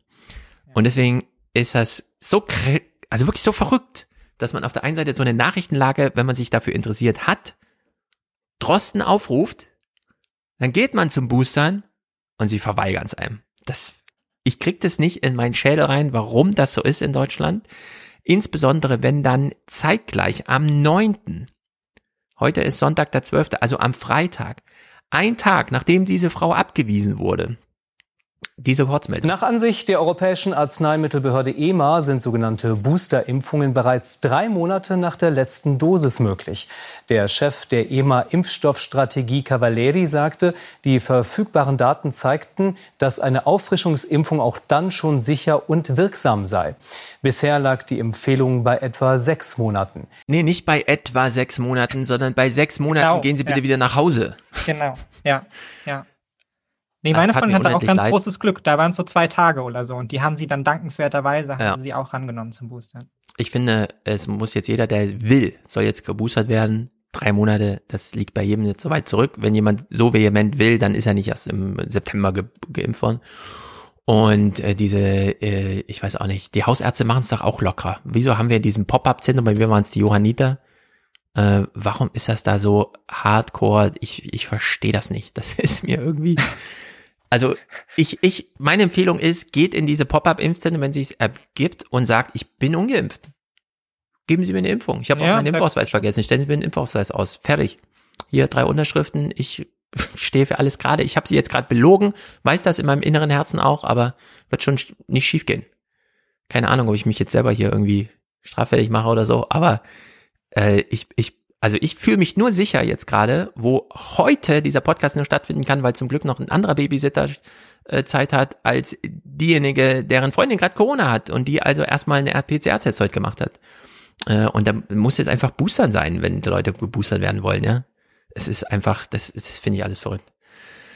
ja, aber ich meine, das ist es ja, was ja. uns durch diese Pandemie halt auch so ein bisschen bis jetzt durchgetragen hat. Das ist halt die, die Kreativitätslosigkeit auf der einen Seite, ja, und dann aber gefolgt von so der deutschen Gründlichkeit, ja. Also, wir, Mhm. sind, also wir haben so die drei Maßnahmen, die wir ergreifen können, so, aber die müssen dann auch gründlich und vernünftig sein und da muss man auch noch mal ewig lang drüber sprechen und alle, über- ich meine, das haben wir letztendlich genauso mit dem alle überzeugen Argument, ja. Also wir Mhm. versuchen jetzt immer noch Leute zu überzeugen über den äh, den menschlichen Zugang, ja, schau dir doch mal die Bilder an, ist doch schlimm, jetzt willst du dich jetzt nicht impfen lassen, so, anstatt ihnen halt vielleicht doch mal einfach an der einen oder anderen Stelle einfach mal ein bisschen mehr Ja. als die Bratwurst zu geben. so. Wobei haben wir am Ende- Reihe bekommen. Genau, wobei wir am Ende dieses Podcasts abends wirklich nochmal offen, also einfach die Frage in den Raum stellen können, warum überzeugt die Leute nicht, das Leid der anderen zu sehen? Wir haben viel Berichterstattung zu Corona, aber diese sieben Sekunden hier, ja, aus so einem völlig beliebigen Bericht, das ist einfach grotesk, dass wir noch immer so viele Leute ungeimpft haben, die Ja. wirklich glauben, es betrifft sie nicht. Also hier sieben Sekunden. Bei einem Ausbruch vor einem Jahr erkrankten im Krefelder Seniorenzentrum mehr als 20 Bewohner. Nur ein Viertel überlebte. Nur ein Viertel überlegte. Das ist dieser Spruch von Drosten vor über einem Jahr. Das ist wie die Pocken im Mittelalter. Diese Sterblichkeit ab einem gewissen Alter und davon haben wir unglaublich viele Menschen in Deutschland. Ja, naja, aber das ist jetzt auch, an der Stelle ist mir dann auch egal, wenn jetzt immer sagt, ich bin zu sehr, ich würde die jetzt irgendwie zu sehr in so eine Opferkategorie reinpacken, ne? Aber äh, also entweder die Leute sehen die Bilder nicht, ja, oder sie sind halt wirklich so völlig verblendet, dass Ja. es ihnen halt absolut egal ist. Oder sie glauben nicht dran oder was auch immer. Und das sind für mich alles drei so irrationale Herangehensweisen, ja, dass man da auch einfach mit den etablierten Methoden nicht weiterkommt, sondern da muss Ja. man sich jetzt wirklich fragen, also wie funktioniert eigentlich so ein politischer Kult und so ein Kram, ja? Also, was sind da die Strukturen? Und ich meine, es sind jetzt, sprechen jetzt schon viele davon, dass sich da unter den Querdenkern Parallelwelten gebildet haben, ja, wo man zu dem Friseur geht, der die Unimpften aufnimmt, ja, man hat, man hat einen Arbeitsplatz an der Stelle, wo es Ja. egal ist, irgendwie so, man sucht sich Freunde und Bekannte, die das alle auch so sehen, ja, und das sind Strukturen, die verfestigen sich einfach von so einer Verschwörungsgemeinschaft, ja, und wenn, ich meine, und das ist ja mit Corona nicht vorbei, sondern da hängt ja, hängt ja immer noch die Weltregierung dran, ja, und eigentlich lebt man ja eh immer in der Diktatur und ich Ja. plädiere sehr dafür, auch wenn natürlich die, die Irrationalität, die da drin liegt und völlig klar ist, ja, und man mit diesen Menschen nicht auf einer auf einer Ebene diskutieren kann. Ja, es gibt da keinen Common Ground, auf dem man sich irgendwie treffen kann. Ja, wenn einer sagt, irgendwie, wir werden von der Weltregierung regiert und ich sage, ja, aber so funktioniert das politische System nicht, gibt es in der Mitte nicht was, wo wir uns treffen können. Ja, aber Mhm. man muss insofern das ernst nehmen, als dass man erkennt, dass die Menschen haben das Gefühl, dass sie in dieser Situation sind, ja, und was Ja. zu was zu Taten sie das im Zweifelsfall vielleicht auch treibt, wenn du tatsächlich so abgeschlossen bist von dem, was um dich herum ist, dass du das Gefühl hast, du lebst halt irgendwie in einer Diktatur, in der sich der Widerstand dagegen lohnt, ja, Ja. und so weit gehst, einen Landtag zu stürmen. Also Ja. das ist einfach Also eine drastische ich, Entwicklung. Ja, ich, ich will es wie folgt sagen. Äh, hier sind Menschen ernsthaft krank geworden durch die allgemeine Corona-Lage. Menschen, die vorher nicht krank waren, aber die haben jetzt ernsthafte Krankheitsbilder, die auch behandelt gehören und um die sich auch ein Gesundheitsminister jetzt kümmern muss. Ich finde, das gehört auch, selbst in Zuspitzung Corona-Minister gehört das jetzt irgendwie mit rein. In Sachsen, das ist nicht normal, das ist krankhaft und da muss man sich auch drum kümmern. Äh, ich bin total dafür, dass man das ganz wissenschaftlich macht, äh, mit den Erfurter Psychologen, die die Langzeitstudie machen und allen anderen sich mal zusammensetzt und wirklich mal sozialwissenschaftlich, psychologisch, verhaltenstherapeutisch Gedanken macht, was ist hier los? Denn das ist ja, bei Corona zeigt sich halt nur offenbar, ja, auf Ja. eine Art und Weise, wo wir uns wirklich fragen, also echt, ihr wolltet einen Landtag, Landtagsschirm, aber das ist ja nun ein allgemeines Problem. Das ist ja nun aufgekommen durch Corona und wir wissen ja nicht, welches Metastasen das noch so führt. Und in der Hinsicht äh, ist das auch ein Auftrag für den Gesundheitsminister und die Bundesregierung, sich zumindest einen Wissensstand zu verschaffen und Geld locker zu machen für Projekte, ja. die da jetzt einfach mal ja. starten können, weil das kann so nicht weitergehen. Nee, und vor allem, es kann nicht in unserem Interesse sein, dass sich das, dass sich das verfestigt. So, ne? Richtig. Ne, das muss man auch sagen. Und es muss im Zweifelsfall eben auch zur Pandemiebekämpfung so gut wie jedes Mittel recht sein. Und dazu gehören auch die, die mir vielleicht aus meinem Persönlichkeit, persönlichen Gerechtigkeitsempfinden, ja, oder äh, so nicht, nicht zusagen, ja, sondern mhm. da geht es einfach um jeden, der geimpft wird, ist ein Pluspunkt für die Pandemiebekämpfung. So, das sollte man rational ansetzen. Das ist die Maxime, die man haben sollte, auch wenn es dann vielleicht für einen selber man das irgendwie nicht so nachvollziehen kann. Und ähm, ansonsten muss man da einfach strukturelle Arbeit leisten in diesen, in diesen Regionen, wie halt nun mal ganz Sachsen, so mehr oder weniger, ja. ja. So ist es, genau so ist es. Und damit beschließen wir diesen launigen Fernsehabend, in dem wir uns auf den Stand der Dinge gebracht haben. Jetzt können alle mal gucken, was passiert ist mit der Bundesregierung. Will sie noch, dass man sich für sie interessiert oder lässt sie die, Polit äh, die Journalisten jetzt auflaufen? Was ich ja als fest begrüße, denn man wird ja nicht blind dadurch. Nur weil keiner mehr mit Ingo Zambaroni sprechen will, was ich sehr hoffe, heißt es ja nicht, dass man nichts über die Bundesregierung sagen darf. Nur dann findet die interessante Kommunikation halt woanders statt, wo sie auch hingehört, ehrlich gesagt. Ja. Denn eine Daily Soap braucht niemand und dafür will ich auch kein Geld bezahlen, um mal dieses Urteil am Ende zu fällen. In den Fernsehmomenten geht es jetzt noch zehn Minuten um die Inflation und zwar nur auf Einladung von Markus Söder. Er hat so einen bescheuerten Tweet geschrieben, dass ich mir dachte, okay, dann hole ich den kleinen Inflationsordner nochmal raus, das hört ihr aber gleich. Äh, Matthias hat uns eigens neue Corona-Drosten-Musik komponiert heute, die ist dann. Und dann kommen Audiokommentare, über die ich mich sehr gefreut habe. Ihr könnt in den Kommentaren wirklich so ein bisschen spekulieren, Meinung äußern. Der Korridor ist nicht besonders eng. Wenn es was zu sagen gäbe, kann man das ja immer noch mal aufgreifen. In der Hinsicht tobt euch da ruhig aus. Angezogene Handbremse und Stillstand ist ein kleiner Unterschied, den kann man durchaus ausnutzen. Wie auch immer, ihr wisst, was ich sagen wollte. Danke an dich, Mick. Ja, sehr gerne. Wir hören uns hier bald wieder. Auf jeden Fall. Dann ist schon neues Jahr wahrscheinlich, denn mhm. nächste Woche ist Danny hier und das wird dann wahrscheinlich äh, Jahresabschluss sein, denn ich muss ja dann auch ein bisschen Buch organisieren, Weihnachten, der ganze Kram. Wolfgang kommt zum Monatsende. Pipapo. Hab also habe ich ein bisschen Verständnis dafür, dass du an äh, Weihnachten das ist sehr gut. Danke, ich hoffe die anderen auch. Sehr gut, also nächste Woche gibt's auf jeden Fall nochmal eine gesicherte, gute, ausführliche, wenn auch hoffentlich, mal gucken, wie weit wir es treiben können, politikfreie Fernsehpodcast-Ausgabe. Und dann ist fast schon Neujahr. Also, Mick, an dich Grüße nach Berlin. Ja, Grüße Bleib tapfer. Auf der einen Seite freue ich mich immer, wenn alle in der Großstadt leben, weil ich denke, das Schwurbelpotenzial niedrig, aber in Berlin schlägt es immer gleich ins andere Richtung über. Das ist dann manchmal so ein bisschen. Hast du auch deine Probleme? Ja, das kann ich verstehen, wenn man aus Frankfurt auf diese Stadt hier blickt. Ja, dann, das ist einem alles so ein bisschen, ist ein bisschen unruhig. So, es ne? ist so ein bisschen skurril da in Berlin. Naja. Kriegt man auch so leichtes Flattern, wenn man da mal zu Besuch ist. So. Ja, ganz genau. Und jetzt hier die No-Go-Areas und so. Ja. gerne wieder weg. Gut. Also Grüße an alle. Jetzt Fernsehmomente, Musik, Audiokommentare und nächste Woche ein neuer Podcast. Bis dann. Ja, schöne Weihnachten. Fernsehmomente, warum nicht? Weil Markus Söder am 7. getwittert hat, Bayern fordert vom Bund eine Gehaltsverdopplung für Intensivpflegekräfte. Doppelpunkt 2022 sollte es eine zeitweise Lohnsteuerbefreiung und eine erweiterte Pflegeprämie geben. In der gesamten Pflege müssen Zuschläge steuerfrei werden. Das wäre ein überfälliges Zeichen der Wertschätzung. Überfällig, ja, nach 16 Jahren, die man jetzt äh, darüber befunden hat, wie eigentlich die Gehälter so sind in der Pflege, äh, kommt er jetzt plötzlich auf diese Idee. Das ist natürlich total quatschig.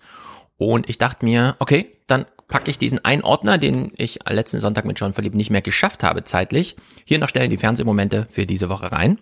Und das betrifft hier in diesem Falle die Tarifverhandlung des öffentlichen Dienstes, worunter auch Bayern als das Land fällt und natürlich Pflegekräfte. Da ging es nämlich ein bisschen anders aus, als uns Markus Söder das hier vorgaukelt. Am Ende der auf zwei Tage angesetzten Gespräche in Potsdam könnte ein Tarifabschluss stehen. Bisher liegen die Positionen aber weit auseinander. Die Gewerkschaft Verdi und der Beamtenbund DBB fordern 5 Prozent mehr Gehalt, mindestens aber ein Plus von 150 Euro pro Monat, im Gesundheitswesen mindestens 300 Euro mehr. Die Arbeitgeber haben noch kein Angebot vorgelegt. So, die Arbeitgeber haben noch kein Angebot vorgelegt gehabt. Die Arbeiter fordern fünf Prozent mehr Lohn. Und da überlegen wir kurz, da gab es doch noch so eine andere Nachrichtenlage. Ach ja, es gibt ja noch eine Inflation. Die Wünsche der Arbeitnehmer waren also wenigstens ein Inflationsausgleich. Über viele Jahre war die Preisentwicklung in Deutschland stabil. Doch das ändert sich gerade. Nicht nur die Preise für Heizöl und Benzin schnellen rasend in die Höhe, auch was im Einkaufswagen landet, kostet tatsächlich mehr. Und so ist gerade ganz handfest beim Blick ins Portemonnaie zu spüren, was heute das Statistische Bundesamt in spröden Zahlen verkündete. Erstmals seit 29 Jahren liegt die Inflationsrate wieder über 5 Prozent. So, und geht man nun deswegen hier in der Berichterstattung zu dieser Moderation, die dann folgt, und schaut mal hin, wie so die Lohn- und Sozialpolitik aussieht, beispielsweise im öffentlichen Dienst. Nein, es wird, geht schließlich um Armut und da flüchten die Redakteure zur Tafel. Der Landkreis Kusel, eine strukturschwache Gegend, aber auch diese Region mittendrin im Sog steigender Preise. Schon am Morgen gibt es bei der Tafel viel zu tun. In ein paar Stunden werden Lebensmittel ausgegeben. Supermärkte spenden, was übrig geblieben ist. Hier erfahre ich, die Inflation hat die Lage nochmal verschärft. Es kommen immer mehr. Die Armut nimmt zu, sage ich mal. Die Armut nimmt extre extrem zu. Vor allem alleinerziehende junge Leute, Frauen. Ja. Ne? Ne, das kann man ruhig sagen. In den letzten drei Monaten, vier Monaten sind also jede Menge dazugekommen. Ja, ja hat es zugenommen. Ja, und kann man da irgendwas tun? So als Regierung, Landesregierung, Bundesregierung, wie auch immer, aber vor allem Landesregierung, deswegen Söder äh, total daneben. Ähm, welche Ideen hätten denn die Redakteure so? Kann man jetzt hier irgendwelche Forderungen stellen oder referieren, welche Forderungen so gestellt werden? Wie kann man vorbeugen, dass Menschen nicht bei der Tafel landen? Nee, nichts dazu. Ähm, dass Menschen nicht mehr klarkommen mit ihrem Leben, hat natürlich allein mit dem Inflationsdruck zu tun, weil Inflation, davor haben wir Angst, das funktioniert medial immer. Der Inflationsdruck hat inzwischen auch die erreicht, die bislang mit ihrem Geld zurechtkamen. Aber die Spritpreise sind für immer mehr eine finanzielle Herausforderung. Für die Region gilt ohne Auto keine Arbeit. Es ist der Inflationsdruck. Und so kommt man auch zurück zur Tafel, um einfach nur nochmal die Situation zu schildern. Zurück zur Tafel. Am Nachmittag kommt die Kundschaft. Mit mir vor der Kamera über die Folgen der Teuerung reden, das will hier niemand. Es herrschen Scham und Unsicherheit. Auf die Zukunft angesprochen, finden dagegen die Helfer der Tafel klare Worte denke ich, wird dann noch schlechter werden. Es kommen ja immer jede Woche Leute dazu, fast jede Woche. Und ich wüsste nicht, wie sich das bessern sollte. Also ich habe, äh, da fehlt mir die Fantasie dafür, muss ich Ihnen ganz ehrlich sagen. Ja, und bevor wir jetzt natürlich im Finale von diesen kleinen neuen Clips hier darauf kommen, auf wie viel Zugeständnis hat man denn jetzt den Staat, die Länder, Markus Söder, verpflichtet, was Lohnerhöhungen angeht, hören wir uns doch hier kurz an. Ja, die Inflation ist zwar jetzt fünf Prozent, aber damit erreicht sie auch gerade ihren Peak. Isabel Schnabel, selbst verdächtigt, bald hier äh, Bundesbankchefin zu sein, vielleicht, aber auf jeden Fall jetzt schon an wichtiger Stelle in der EZB, ist im Studio zu Gast und beruhigt mal ein bisschen. Wir gehen davon aus, dass jetzt der Höhepunkt der Inflationsentwicklung erreicht ist. Und dafür gibt es eine Reihe von Gründen. Die Lieferengpässe werden sich allmählich auflösen. Die Energiepreise werden nicht mehr ganz so stark steigen wie in diesem Jahr. Und es werden auch einige statistische Sondereffekte aus der Berechnung herausfallen. Ah, habe ich vergessen in meinem Kopf. Sie ist erst im Heute-Journal im Studio zu Gast. Sehen wir aber gleich. Vorher lassen wir uns noch in dieses Heute-Journal einführen. Christian Sievers eröffnet mal die Sendung und ich denke mir so ein bisschen, ja, herzlichen Dank für diese Art des Verbraucherjournalismus, aber kann man hier auch nochmal über die Politik und zwar auch gleich in der Sendungseröffnung sprechen? Offenbar nicht. Guten Abend Ihnen allen. Wo ist das Geld hin? Diese Frage stellt sich zunehmend drängend, nicht nur im Supermarkt oder an der Tankstelle. Ich kann Ihnen nur empfehlen, genau zu lesen, was da etwa der Gasversorger gerade herumschickt als Preisanpassung, wie es im Marketing-Verschleierungsdeutsch heißt. 120 Prozent mehr stehen da schon mal ins Haus, bei manchen auch fast 300 Prozent mehr. Übrigens immer mit Sonderkündigungsrecht. Äh, wir hatten auch Sonderkündigungsrecht, gerade für die Bundesregierung, haben es eingelöst und wir haben jetzt eine neue und da könnten wir eigentlich Anforderungen stellen. Aber nein, Christian Sievers entscheidet sich dafür, uns zu empfehlen, den Gaslieferanten auszutauschen. Herzlichen Dank dafür. Isabel Schnabel ist jetzt bei Ihnen im Studio zu Gast und schraubt nochmal die, die Inflation. Die Inflation taugt zwar mal als Sendungseröffnungsthema, aber vielleicht sollte man dann doch in einer politischen Sendung politischer werden.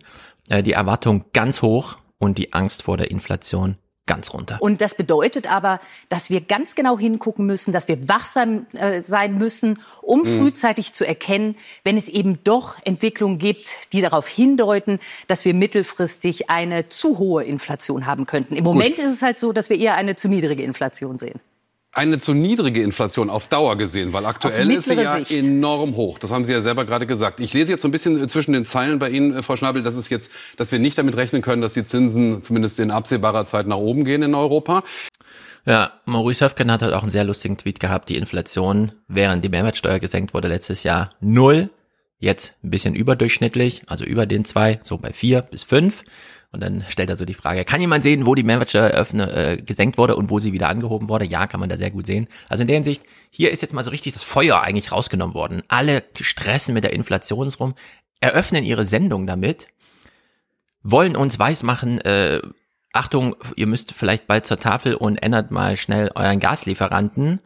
Und jetzt wird's wieder politisch, natürlich nur in Kurzmeldungen. Wo sonst? Die Auseinandersetzung zwischen dem öffentlichen Dienstbeschäftigten und dem Staat, das ist natürlich für eine politische, das gehört ja nicht in eine politische Sendung, oder? Also hören wir uns nur die Kurzmeldung an und ich bin nochmal zusammen. Wir haben einen nicht sehr bedeutungsschweren ähm, Inflationswert von fünf Prozent und gar keine politische Auseinandersetzung, was das bedeutet, nämlich, dass man eigentlich einen Inflationsausbrauch, äh, Ausgleich in, im Gehalt einfach braucht. Jetzt hören wir hier im Finale, auf was hat man sich denn geeinigt in der Außen Tarifauseinandersetzung im öffentlichen Dienst? Erstmal nochmal Nachrichten, Kassilbe. Im öffentlichen Dienst der Länder sind weitere Streiks vom Tisch. Die Tarifpartner haben sich auf einen Kompromiss geeinigt. Damit erhalten gut eine Million Beschäftigte einen Corona-Bonus von 1300 Euro. Ab Dezember 2022 gibt es dann 2,8 Prozent mehr Gehalt. Außerdem werden im Gesundheitswesen einige Zulagen erhöht. 2,8 Prozent mehr Gehalt nächstes Weihnachten, also übernächstes Weihnachten, nächstes Jahr Weihnachten.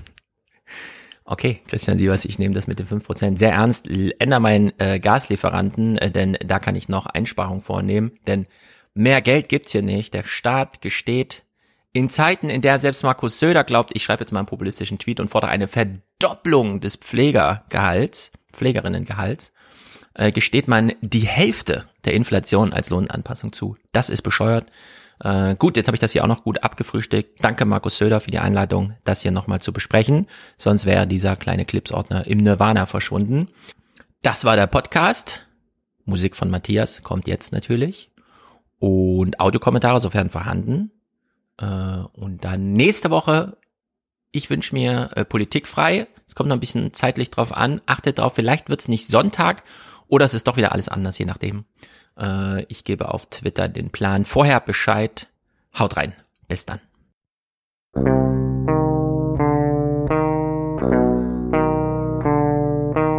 Gibt es erste Studien und Erkenntnisse zu den Auswirkungen der neuen Omikron-Variante? Wie deuten Sie die? Wir sehen jetzt, äh, die Immunität ist deutlich abgeschwächt, die ist aber nicht null. Wer geboostert ist, äh, der hat vielleicht ungefähr so ein Immunitätsniveau wie vorher jemand, der doppelt geimpft war. Das ist natürlich schon sehr besorgniserregend, auch wenn man weiß, dass vielleicht die Krankheitsschwere geringer ist und wir wissen noch nicht mal, ob wirklich die Krankheitsschwere bei uns geringer ist. Deuten Sie die? Deuten Sie die? Deuten Sie die? Wie deuten Sie die? Deuten Sie die? Wie deuten Sie die? Das wäre nur so eine Faustregel von dem, was man da jetzt sieht. Das sind keine genauen Zahlen, aber das reicht vielleicht für, äh, für hier, für so eine allgemeine Information, für die Vorstellung.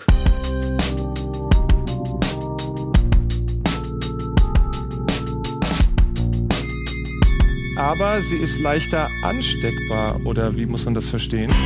Ja, also der Toni Fauci hat das ja gesagt. Wie deuten Sie? Wie deuten Sie? Deuten Sie? Wie deuten Sie? Also es ist wichtig, dass der Impfstoff angepasst wird. Das wird aber erst nach der jetzt sich kommenden Winterwelle überhaupt verfügbar sein. Also BioNTech hat, glaube ich, gesagt Anfang März. Das ist gut, aber natürlich dauert es, bis regulativ alles umgesetzt ist. Natürlich dauert es, bis die Lager gefüllt sind, bis ausgeliefert ist. Am, am Ende werden wir doch erst Ende April, Mai ja, das ist eine wichtige Frage, die Sie da stellen. Vor allem auch deswegen, weil es jetzt wieder Leute gibt, die sagen, na, das hört ja eh nie auf. Wenn man da einmal auf dem Zug drauf ist, dann kommt man da nicht mehr runter. Das ist wirklich Unsinn. Wir sind auf dem Weg in einen endemischen Zustand. Also dieses Virus wird zu einem normalen Erkältungsvirus werden, das wie an anderen Erkältungsviren auch vor allem im Kindergarten auftritt und die Erwachsenen infizieren sich immer wieder mal mit und die Älteren müssen aufpassen, so wie bei Influenza brauchen die eine Impfung. Da laufen wir drauf zu. Ich kann nicht versprechen, dass das im nächsten Jahr schon komplett geschafft wird, aber wenn wir uns klar machen, die Bevölkerung wie in Südafrika, die jetzt wirklich im Prinzip einmal ganz durchimmunisiert ist, ähm, die wird in diesem Zustand jetzt doch irgendwann auch reinkommen. Ich weiß nicht, ob schon mit Omikron oder auch mit einer. Das wird aufhören. Wir werden in einen Zustand kommen, wo wir noch zum Winter hin auffrischen und wahrscheinlich nicht die ganze Bevölkerung. Es kann sein, dass wir nächstes Jahr zum Winter nochmal die ganze Bevölkerung mit einem dann wieder neuen Impfstoff auffrischen müssen. Das ist Wahrsagerei, was wir jetzt hier dann so langsam betreiben. Aber ich glaube, was keine Wahrsagerei ist, ist, dass das aufhören wird in absehbarer Zeit, nächstes, übernächstes Jahr, vielleicht in drei Jahren, aber dann ist es auch vorbei.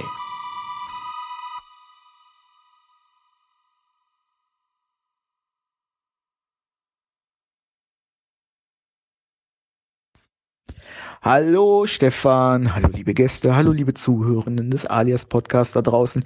Hier ist der Francesco und ich melde mich bezüglich der letzten Folge Politikfrei mit Jean-Philippe. Denn mein lieber Stefan, du hattest den guten Jean-Philippe ja gefragt, wie er persönlich auf einer Skala von 1 bis 7 die Situation mit den Clubs, um die Clubs, in den Clubs bewerten würde. Und wenn ich das richtig im Hinterkopf behalten habe, waren das bei Jean-Philippe 4,5 und ich habe mit einer 7 im Chat geantwortet. Und ich würde jetzt gerne die 7 ein bisschen exemplarisch ausführen. An der letzten Woche, um genau zu sein, denn die war absolut katastrophal. Anfang der Woche war schon klar, NRW würde im Vergleich zum Bund seine Regelungen verschärfen und am Mittwoch wurde dann durchkommuniziert, ab Samstag sind die Clubs dicht. Also diejenigen, die nicht schon längst zugemacht haben, weil die Leute sich nicht mehr in die Clubs getraut haben und wegblieben. So, diejenigen, die noch geöffnet waren, die haben sich darauf eingestellt. Freitag geht noch. Okay, machen wir Freitag noch Programm. Und mit entsprechenden Werbeslogans, so lasst uns noch einmal in diesem Jahr feiern, lasst uns noch einmal vor Ende des Jahres miteinander feiern. Und von einem Club weiß ich es beispielsweise, dass die sogar extra ein Testzelt besorgt haben, also mit, mit Leuten, die testen etc., damit die Leute mit einem guten Gefühl tatsächlich auch nochmal feiern gehen können. Also alles wunderbar organisiert und meistens geht's ja so 10, 11, 12 los mit äh, Programm im Club. Und so gegen 6, 7 Uhr kam dann die Ansage durch, nö, ihr macht heute Abend schon zu. Und dass das eine absolut katastrophale Nummer ist, kommunikatorisch als auch dann natürlich wirtschaftlich für die Clubs ist, selbsterklärend, denke ich mal. Es vergrault Gäste, denen du dann irgendwie mitteilen musst, dass heute doch kein Programm sind, wenn du sie nicht über Social Media erreichst. Da war auch viel los. Äh, man konnte quasi so langsam wie eine Domino-Reihe sehen, wie die einzelnen Clubtüren schlossen und mit entsprechend negativen und besorgten Untertönen wurde das Ganze natürlich auch kommuniziert. Also das sieht nicht so rosig aus und ja, dann musst du Personal absagen, du musst Acts absagen, DJs absagen, wenn die nicht sowieso schon unterwegs sind. Also riesen organisatorischer Kram und zudem, was das Ganze noch mal viel schlimmer macht, ich weiß es zumindest hier aus Dortmund, da wurde schon vor einigen Monaten die Initiative, eine Initiative gestartet, um ähm, Tresen- und Thekenpersonal und Servicepersonal zu akquirieren, weil, das habt ihr ja schon mehrfach besprochen, die sind natürlich vielfach weg, haben sich was sicheres oder konstanteres gesucht und ja, mit solchen Aktionen haben natürlich diejenigen, die gerade reingekommen sind, dann in so einen Job, auch keinen Bock mehr, da irgendwie weiterzumachen, weil es mega unsicher geworden ist.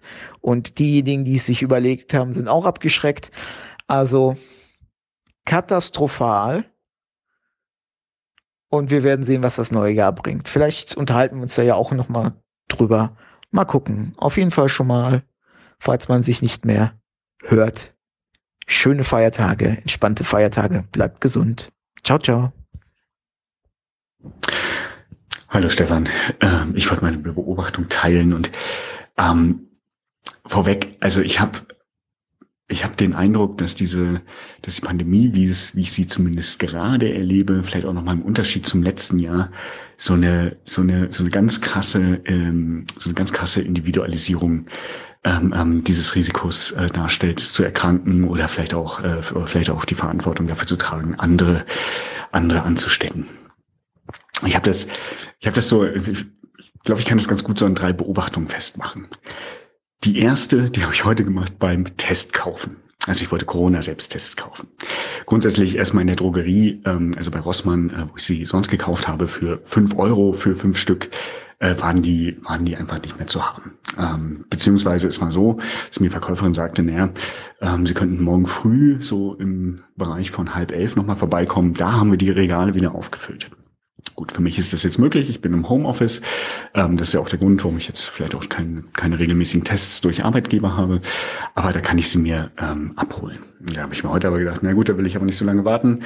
Gehe ich in die Apotheke nebenan. Und ähm, dort in der Apotheke wird mir gesagt, ja, ja, wir haben reichlich äh, äh Schnelltests, kosten aber 20 Euro.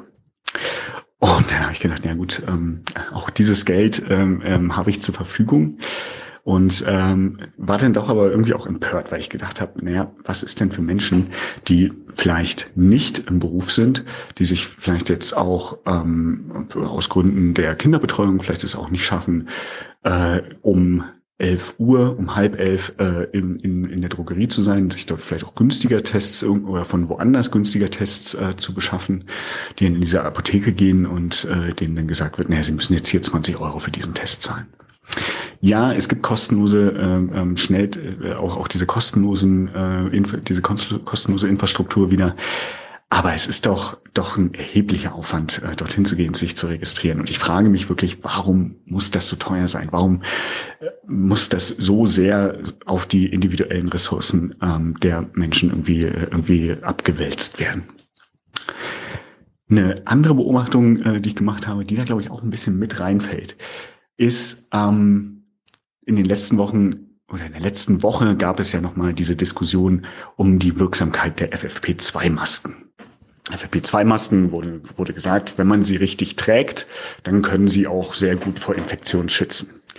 Was ich letzte Woche schon ganz interessant war, fand in, in der Medienberichterstattung, es wurde zwar gesagt, wenn man sie richtig trägt, dann können sie gut schützen, aber es wurde nichts darüber gesagt oder ganz wenig oder ich habe es überlesen oder übersehen, wie man sie eigentlich richtig trägt. Also, also das verstehe ich nicht. Also äh, warum? Das, ich meine, die Medienberichterstattung wäre doch wirklich ein guter Ort, um, um so etwas einfach mal darzustellen. Ja, also wie wie muss ich diesen ähm, Metallbügel hier ähm, hier zurechtbiegen? damit, äh, damit ich einfach gut äh, vor der vor der ähm, ähm, vor einer Ansteckung ähm, ähm, geschützt bin. Ja? Also und wie mache ich noch mal einen Test vielleicht, dass das Ding auch gut abgedichtet ist und ähm, ähm, worauf kann ich noch achten bei einer, beim Tragen einer FFP2-Maske? Und ich verstehe, ähm, ähm, ähm dass, dass, denn, dass denn jemand, ich habe seinen Namen vergessen, da bei Maischberger sitzt und sagt, naja, für die Bevölkerung ist das ja, sind ja diese FFP2-Masken äh, irgendwie, irgendwie nichts, äh, weil die ja gar nicht wissen, wie man sie, wie, wie man sie richtig anwendet. Und dann denke ich mir, ach meine Güte, ihr hättet die Zeit nicht einfach dafür nutzen können, mir zu sagen, wie ich die jetzt richtig aufsetze. Also auch da, ja, man kann sich im Internet informieren, da kann man sich das eine oder andere Video nochmal angucken, ähm, ähm, wie das, wie das, wie das funktioniert. Aber auch hier wird wieder dieses Risiko auf mich abgeschoben. Ja? Also ich werde nicht abgeholt da, wo ich sowieso schon die Nachrichten lese, sondern ähm, äh, es kommt hier auf meine eigene Aktivität an. Ähm, ähm, mhm. äh, nochmal rauszufinden, so oder so ist diese Maske irgendwie richtig aufzusetzen und dann schützt sie auch und dann hat man auch diesen vollen Schutzeffekt. Und die Höhe, die ich, äh, die ich heute erlebt habe, das war, fand ich ganz interessant. Ähm, ich war heute beim Boostern. Ähm, ich war heute beim Boostern im Impfzentrum Und ähm, da habe ich, ähm, da habe ich Folgendes erlebt. Ähm, also es wurden wieder die Daten erfasst und dann bin ich äh, irgendwann zu dem, zu der impfenden Person dort gekommen. Ich weiß gar nicht, ob es ein Arzt war. Ähm, ist vielleicht auch war jetzt auch nicht so relevant für mich. Was ich ganz interessant fand, war, dass er mich fragte, ja, ähm, was wollen Sie denn für einen Impfstoff haben? Und da ich, hab ich erstmal erstmal so ganz automatisch gesagt, naja, das, was am besten hilft, natürlich. Ja. Und dann fing ein Beratungsgespräch an, das mich so ein bisschen daran erinnert, äh, erinnert hat, wie wenn ich beispielsweise ein Auto kaufe oder vielleicht mir eine Brille, eine neue Brille aussuche, wo dann, wo dann, äh, also da wurde dann so ein, so, so ein Blatt Papier rausgeholt und gesagt, okay, Sie befinden sich hier in diesem Bereich, Sie haben zweimal BioNTech bekommen und die höchste Wirkung, die hätten Sie äh, jetzt mit Moderna, die höchste Schutz, Schutzwirkung. Da habe ich gedacht, ja gut, das, das betrifft eigentlich, ähm, also das entspricht irgendwie irgendwie meinem, meinem Bedürfnis. Was ich da total ulkig finde, ist einfach diese, dieses, dieses Verkaufsgespräch, ja. Und, äh, und hier wieder so dieses, diese, ähm, ja, Sie können hier eine Entscheidung treffen, aber, ähm, aber diese Entscheidung, ähm, die treffen Sie halt, ja. Also ich mache ich mache Ihnen hier gar keine Empfehlung. Ich kann Ihnen nur die Informationen geben.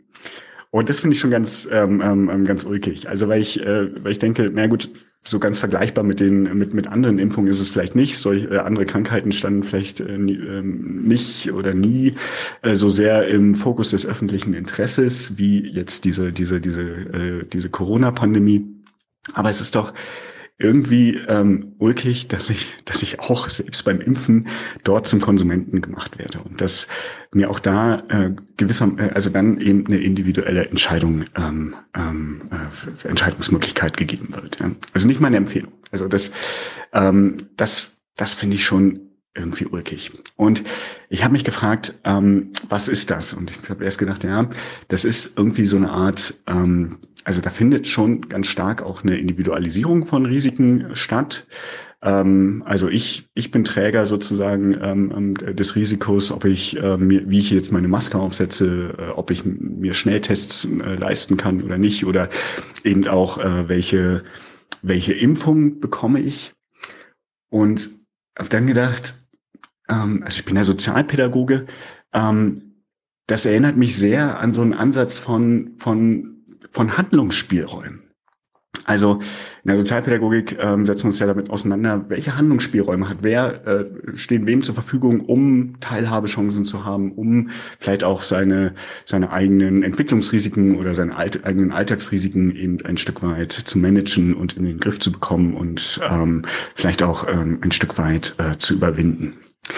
Und das fehlt mir eigentlich ähm, gerade auch äh, so eine Sichtweise auf so individuelle Lebenslagen, die sich darin für mich widerspiegelt. Also wie viel Geld habe ich zur Verfügung, um mir einen Test zu kaufen? Ähm, welch, welche Möglichkeiten, welche Motivationen habe ich vielleicht auch, mir nochmal ein Video darüber anzuschauen, ähm, ähm, wie ich die Maske jetzt richtig aufsetze? Oder vielleicht auch, welche, ähm, äh, welchen Impfstoff ähm, äh, wähle ich? Wie kann ich da äh, eigentlich eine gute äh, Entscheidung treffen und, ähm, äh, und eine gute, äh, vielleicht auch, äh, also ja natürlich auch informierte ähm, ähm, Entscheidung treffen? Das fehlt mir.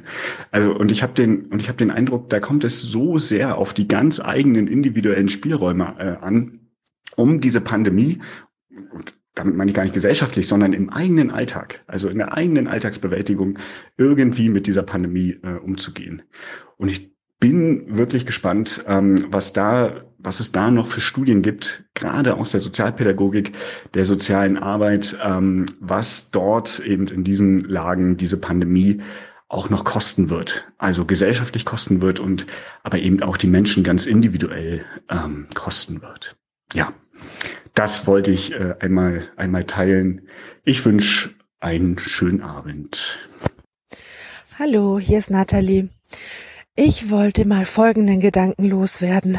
Also, ähm, ich merke oder ich beobachte ganz, ganz viel Wut und Unmut gegen alle, die jetzt noch nicht geimpft sind.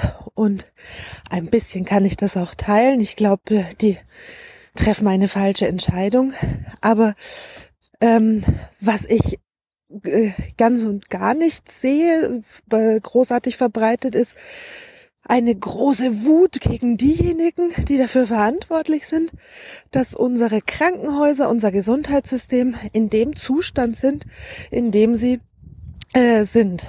Und die deswegen auch so eine Ausnahmesituation wie eine Pandemie wesentlich weniger wegstecken können, ist jetzt mal meine These, als sie es noch vor, sagen wir mal, 30 Jahren hätten können. Ich meine, da gab es doch äh, eine, eine, eine Bewegung hin zu einer Ökonomisierung, ähm, zu, zu einem, Achtung, Kampfbegriff, neoliberalen Umbau des Gesundheitssystems das dazu geführt hat, dass es keine Reserven mehr gibt, dass das Personal systematisch ausgebeutet wird, dass alles über Fallpauschalen abgerechnet wird, dass äh, Kliniken, Krankenhäuser überhaupt äh, ähm, ja profitabel sein müssen und diese ganzen Dinge, ähm, die dazu führen, meines Erachtens, dass wir jetzt in einer noch schlimmeren Situation stecken. Ähm, und es könnte wesentlich besser sein, wäre das Gesundheitssystem nicht so neoliberal, profitabel, wirtschaftsliberal, wie auch immer umgebaut worden. Und die Wut auf die Menschen, die dafür verantwortlich sind, die merke ich irgendwie nicht. Und das wundert mich doch ein bisschen. Ich meine, wäre eine solche Wut nicht auch angemessen oder vielleicht auch mal nötig und bei der ganzen Wut gegen die Ungeimpften? Es läuft da nicht auch so ein, so ein bisschen so ein Sündenbock-Mechanismus ab? Ja, es ist gerade richtig schlimm. Ganz viele leiden darunter. Ähm, und jetzt braucht man dringend jemanden, auf den man alle Schuld schieben kann. Und selbst wenn die Ungeimpften auch eine Schuld daran tragen, wie die Situation gerade ist, glaube ich wirklich nicht, ähm, dass sie die ganze Schuld tragen. Und glaube ich, dass auch ganz viel ungerechtfertigter Unmut auf sie herabregnet. So, das wollte ich nur mal loswerden. Kann sein, dass der ein oder andere diese Meinung nicht teilt. Ich wünsche euch auf jeden Fall noch einen schönen Tag. Ach ja, ein Gedanken hatte ich doch noch. Ähm, und zwar, wenn man davon ausgeht, dass Menschen, die sich nicht impfen lassen, das vermutlich tun, weil sie kein äh, Vertrauen haben ähm, in die Medien, in die freigebenden Behörden ähm, und so weiter und so fort, dann könnte man sich doch als Journalist vielleicht auch mal die Frage stellen, woher kommt denn dieses mangelnde Vertrauen und was könnte man vielleicht auch langfristig dagegen tun, ähm, dass es diesen, dieses mangelnde Vertrauen gibt. Also ist es denn äh, wirklich notwendig, den Vertrag äh, zwischen der EU und den Impfstoffherstellern ähm, so zu schwärzen, dass man im Grunde nichts mehr daraus ersehen kann. Ähm, ist das wirklich notwendig? Könnte man hier nicht vielleicht als vertrauensbildende Maßnahme auch ein bisschen mehr Transparenz walten lassen? Ja, den Gedanken wollte ich noch loswerden. Dankeschön. Hallo, hier ist Susanne aus Berlin und ich wollte einen Kommentar abgeben zu den neuen Zwanzigern, wo ihr euch darüber unterhalten habt, dass Einkaufen vor Ort attraktiv gemacht wird durch verschiedene Dinge. Und äh, dazu habe ich zu erzählen, ich bin Gewandmeisterin, das ist die Schneidermeisterin für die Herstellung von Kostümen. Ich bin quasi spezialisiert dafür, auch historische Sachen oder verrückte äh, Materialien zu verarbeiten. Äh, und mein Beruf hat mich im Herbst 2017 nach Katar, nach Doha geführt. Und zwar habe ich da zwei Wochen in einer Mall gearbeitet, in der Mall of Katar.